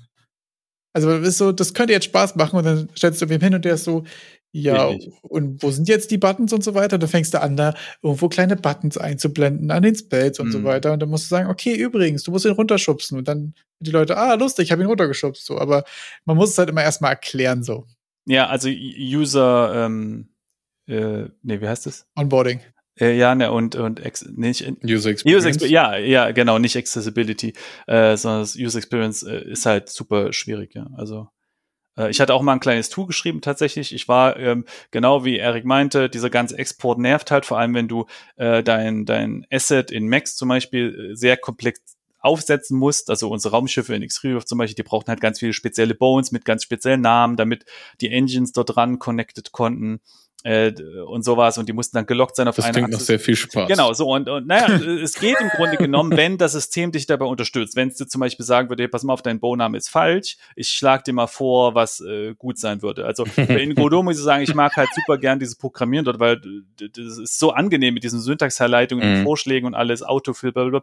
Und das hat natürlich Max alles nicht automatisiert. Vor allem, wenn man jetzt sein Custom Engine Raumschiff da exportieren will. Und dann habe ich ein Programm geschrieben, was im Grunde genommen einfach, äh, also die Idee war, man hat ganz verschiedene Script-Files und jedes dieser Script-File checkt eine Condition. Zum Beispiel checkt die alle äh, Objektnamen und wenn die da was findet, was irgendwie komisch ist, äh, sagt das Skript einfach Error, Error, Error. Und dann hattest du einfach pro Problem, was auftreten kann, zum Beispiel gar keine Bones drinne für die Engines oder Engines falsch benannt oder das Schiff ist falsch benannt oder ist in einem falschen Ordner oder es ist zu groß oder zu klein. Hast du pro Problem hattest du ein Skriptfile und dann hatte ich so ein kleines kleines Extra-Skript gemacht, was alle diese Skripts einmal ausführt. Dann checkt also jedes dieser Subscripts sozusagen die Szene und wenn und, und dann äh, war das eine Tabelle und dann turn manche. Welche Errors angesprungen? Äh, ne, manche turn einfach dann red, also manche switchen einfach zu rot. Mhm. Und äh, das System ist relativ einfach aufzubauen, aber das User Interface, ich habe dann angefangen, ich wollte halt ein schönes User-Interface, dass du eine schöne Tabelle hast mit schönen Farben, dass du, dass du Skripte dann dort auch neu erstellen kannst, dass du die umsortieren kannst, dass du die kategorisieren kannst und sowas, dass du sagen kannst, hier, ich teste jetzt keinen Chip, ich teste eine Engine, kannst du mir bitte die Skripte so sortieren, nur die anzeigen, die ich für meinen Engine-Test brauche und nicht alle und so, boah. Und da habe ich dann wirklich Ewigkeiten dran gesessen. Also da war das, die eigentliche Funktionalität war schon lange fertig und da habe ich nur noch User-Interface gemacht das ist wirklich krass, wie viel extra Content das ist. Ja, auch wie viel Zeit es kostet. Ne? Also bei mir ist häufig auch so die Erkenntnis, so eine Mechanik zu bauen dauert X und die Mechanik zu erklären dauert fast noch mal genauso lange. Mhm. Oder wenn es kompliziertere Systeme sind, die miteinander agieren, manchmal sogar länger. Ja, ja, das ist krass. Aber bei den ganzen Sachen, die uns, äh, die, die uns nerven oder die anstrengend sind, die Frage, so was sind bei dir die Tools, die, die gerade helfen könnten? Weil mir ist mich aufgefallen, irgendwie, bei mir sind mittlerweile so AI-Tools nach dem initialen Hype, wo ich ehrlich gesagt damit häufig so am Fremdeln war, jetzt mittlerweile doch immer häufiger in meinem Alltag angekommen. Benutzt du irgendwie so AI-Toolings? Gibt es da was, was was dir quasi hilft oder den Workflow irgendwie amplified oder? Nee, nix in Bezug auf Game Dev. Ich benutze DeepL sehr viel, aber das hat was mit Fran Frankreich und Französisch zu tun. aber, äh, aber das, äh, das ist das einzige Tool, was ich wirklich so daily einsetze. Und das ist ja, soweit ich auch weiß, AI-basiert. Dadurch ist ja die Übersetzung so, so knurke. Aber ansonsten tatsächlich, nee. Aber du hast da viel Erfahrung jetzt gesammelt, habe ich gehört. Genau, also bei mir ist irgendwie gerade so äh, GPT irgendwie mittlerweile Daily Driver geworden. Ich benutze es teilweise, ich benutze es mittlerweile auf jeden Fall mehr als Google für die meisten Sachen. Gerade weil ich es eben im Unity C Sharp so häufig irgendwie als, äh, wir haben es letztens den, den, den Coding-Praktikanten genannt, äh, benutze irgendwie, um so Alltagssachen wie runterzuschreiben. Zum Beispiel das Editor-Skript in Unity wo ich von meiner Selection vor und zurück äh, jumpen wollte, war halt einfach so eine Sache. Ich hatte das bei einem Streamer auf Twitch gesehen, äh, bei der Entwickler-WG, die machen Drover, so ein kleines äh, pixeliges RPG, so ein bisschen in die Gothic-Richtung und die hatten das irgendwie drin und das fand ich mega cool. Und dann war ich so, ja, wie kompliziert ist es eigentlich, sowas zu machen? Und dann hat man ja irgendwie häufig gerade äh, bei, bei Unity auch so, okay, ich könnte mir jetzt angucken, wie schreibe ich ein Editor-Tool, wie mache ich jetzt hier irgendwie einen Button rein und wie gucke ich dann die Selection? Oder man fragt halt einfach GPT so, ja, kannst du mir das mal kurz schreiben? Und dann dauert es einfach 40 Sekunden, dann hast du das einfach. Also das fand ich dahingehend irgendwie mhm. super Magic. Ja, äh, ich frage mich gerade, es gab so eine Story vor kurzem, ich weiß nicht, ob das die ist, es ist noch ein Artikel, der heißt äh, These companies have banned or limited ChatGPT at work, ähm, weil da gab es irgendwie, ich weiß nicht, ob es Google war oder irgendeine große Tech-Company hat gesagt, hier bitte unseren Code nicht in GPT posten, weil damit schickst du ja den Code halt auch dorthin und dann, äh, wenn das so super duper geheimer Code ist oder so, dann wollen die das nicht. Ähm, ich frage mich gerade, ob du dann auch so euren Code da rein tust oder? Das mache ich nicht. Es ist so, dass ich das häufig gerade so für Boilerplate benutze, für so grundlegende mhm. Setups oder für Sachen, die einfach nicht sehr, nicht sehr kompliziert sind.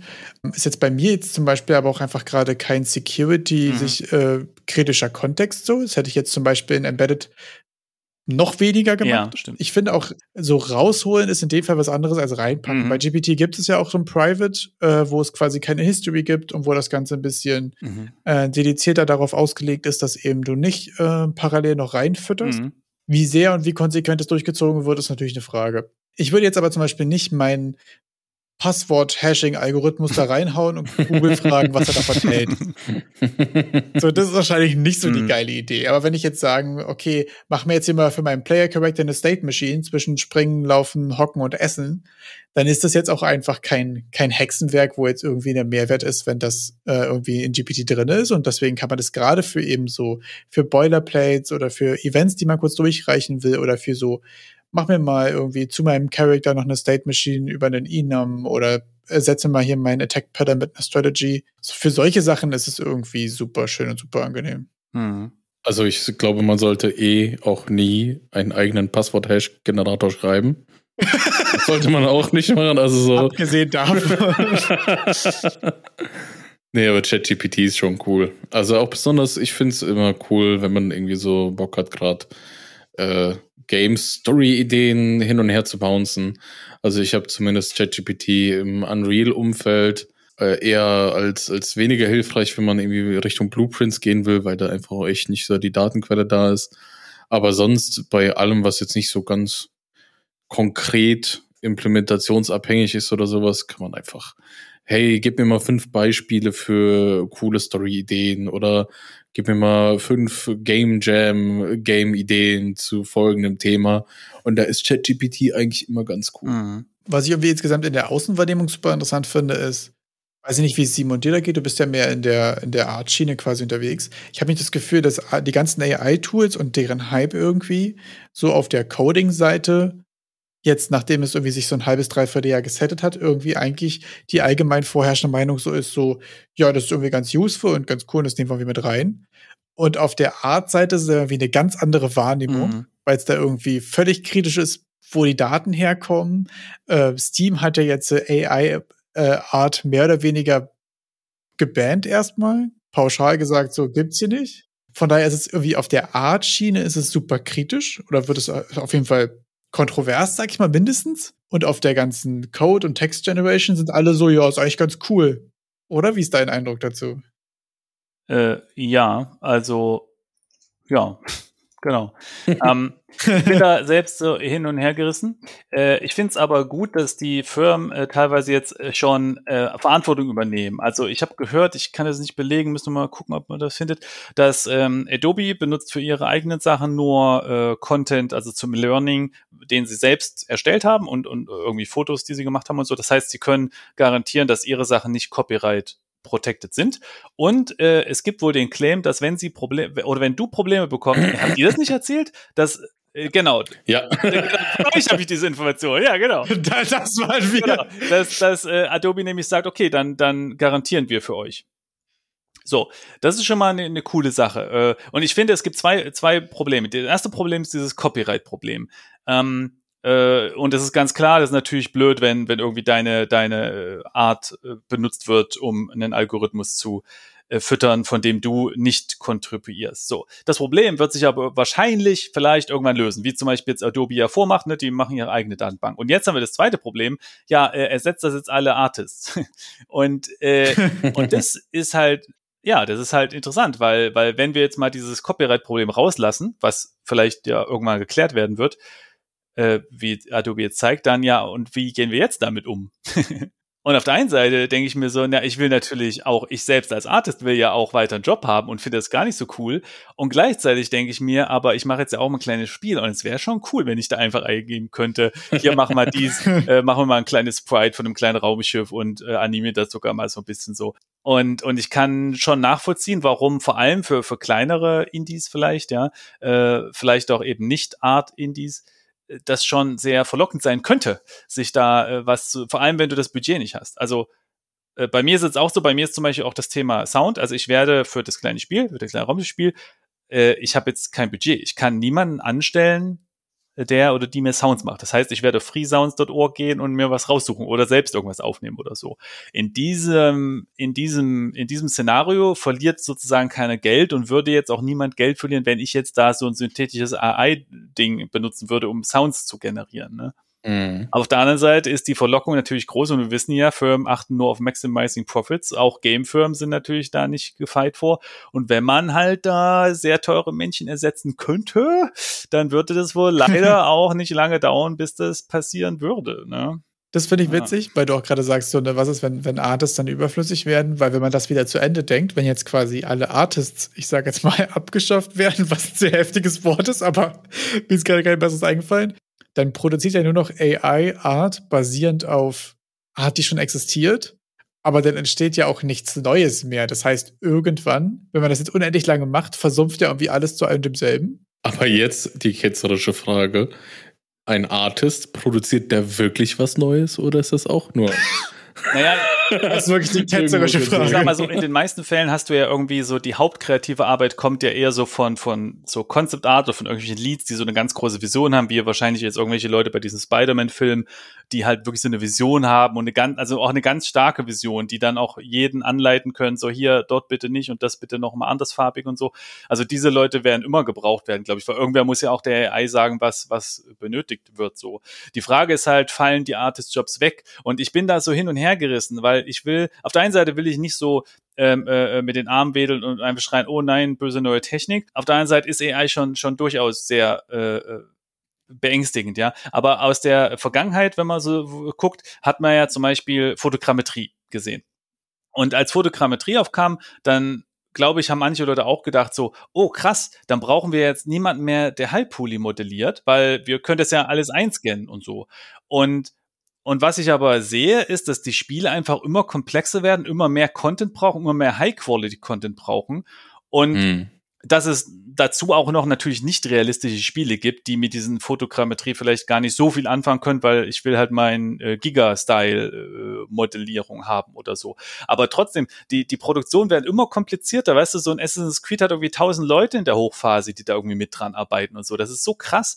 Ja. Ähm, äh, so dass ich ich hoffe einfach, dass AI auch nur eine dieser neuen Techniken ist, genauso wie es ja auch zum Beispiel jetzt eben mit äh, Fotogrammetrie äh, da wurde zwar vielleicht der Halbpool-Workflow für realistische Asset vielleicht irgendwo ein bisschen vereinfacht, aber gleichzeitig brauchst du halt auch wieder Leute, die das Ding irgendwie clean machen und, und, und oder dann anders eingesetzt werden können. Ich weiß auch nicht. Und dass es dann einfach sich ein bisschen verlagert. Auch, ich finde auch Substance Designer hat sehr viel geändert und auch Substance Painter hat auch den kompletten Workflow irgendwie geändert, dass jetzt alle plötzlich auf 3D painten. Das ging vorher auch schon, aber nicht in diesem Maße, dass es wirklich, dass der komplette normale Workflow jetzt ist, dass alle irgendwie so in 3D painten und irgendwelche äh, äh, Smart Masken da drauf ballern und sowas. Und dann könnte man jetzt auch sagen, na ja, Früher haben wir noch so, so Abschrubbelkanten an den Kanten von Objekten, die so abgeschrubbelt sind, haben wir wirklich per Hand in Photoshop noch so ganz fein, alles fein gemalt. Und dann ist auch die Frage, ist das eigentlich. Auf den UVs noch selber rumgezeichnet. Na, na das ja. sowieso und dann auch also. die Kanten und alles so. Und dann halt diese Abschrubbelkanten draufgemalt. Und dann ist auch die Frage, ist es deine Vision als Artist, dass du Abschrubbelkanten malst? Oder wäre es nicht cool? das wirklich. Ich habe fünf Jahre studiert, um Abschrubbelkanten zu machen. Abschrubbelkanten ist auch so ein schönes ja. Wort. Und, und ist es nicht aber vielleicht cooler, dass jetzt eben Substance Painter das Ding die automatisch generiert? Dann gehst du noch mal so ein bisschen drüber, weil die automatisch generierte sieht zu perfekt aus, ne? Aber dann kannst du dich auf andere Sachen konzentrieren. Und ich hoffe einfach, dass das bei AI auch so ist, dass das einfach ein cooles Tool ist, was einem einfach hilft vielleicht irgendwie, aber einen nicht ersetzt, sondern dass das einfach die Arbeit so ein bisschen verlagert und die nervigen Sachen vielleicht äh, äh, wegmacht. Das ist zumindest meine Hoffnung, weil ich, ich fände es schon sehr schade, wenn ähm, und manchmal ist es ja schon passiert. Also es gibt ja durchaus Bereiche, zum Beispiel Buchcover sind so ein Ding, ähm, äh, die waren ja vorher schon teilweise jetzt nicht so die Mega-Art-Pieces so, aber da kann ich mir vorstellen, dass dann schon auch manche Leute sagen, weißt du was, wir brauchen einfach ein Pferd mit einer schillernden Mähne und einem Mond äh, im Hintergrund für unsere neue Romantic Supernovel. Äh, da lassen wir uns einfach was generieren, weil äh, da achtet jetzt niemand, ob das jetzt die perfekte Komposition ist oder irgend sowas. Also, oder, oder so, oder so, ähm, wenn du jetzt für deinen Dönerladen, ja, ich brauche irgendwie Mensch, grinst in Kamera und hält einen Kebab in der Hand. So, das ist jetzt vielleicht eine Sache, da hast du früher eine Agentur angestellt Mhm. Oder zumindest ein Dingsbums gekauft, wie heißt das, ein Stockfoto und heute sagst du halt, hier, mach mal, mach mal jemand, der einen Kebab beißt. Das, da, da. Ja, aber ob ich jetzt ein bisschen Geld hier Adobe für das Stockfoto in den Rachen schmeiß oder Ja. ob ich mir das jetzt AI generieren lasse von Adobe, Das stimmt, das, der ist ja auch irgendwie kein Das Unterschied. ist richtig. Das ist nämlich auch meine Hoffnung, dass sich das gar nicht so viel verändert, weil durch die Stockfotografie und sowas war da eh schon viel, was, was, was, was man günstig einkaufen konnte. Und ja, also das ist meine Hoffnung. Mal gucken. Wir können ja in zehn Jahren nochmal aufnehmen und vielleicht sitze ich dann schon äh, weinend vor einer brennenden Mülltonne und äh, weine, weil ich einfach schon lange kein, keinen Job mehr habe oder sowas. Wer weiß. Also In zehn Jahren. Es ist jetzt äh, schon eine Herausforderung, ne? Also am 30.07.2033 müssen wir Ja, also gut. damit dann die nächste Folge aufnehmen, Genau. oder was? ja, so, haben wir es oder was? Ja, dann sehen wir uns in zehn Jahren wieder Ja, tatsächlich. hätte ich jetzt auch Ja, gesagt. perfekt. Dann ne? würde ich sagen, ähm. Es hat mich sehr gefreut, mit euch aufzunehmen. Und wenn Wayner nichts mehr zu sagen hat, äh, äh, Erik hat natürlich die letzten Worte wie immer bei euch. Ne? Danke sehr für die letzten Worte. Und ihr müsst auf uns nicht ganze zehn Jahre warten, sondern ihr könnt auch einfach nächste Woche am Mittwoch reinschalten und die neueste Folge Game Dev für die Platte der Unreal Podcasts genießen. Damit danke ich Simon, dass wir hier beim der Game Dev Podcast mitmachen durften. Danke, dass ich bei euch mit sein durfte. Dark Souls. Und Dark Souls.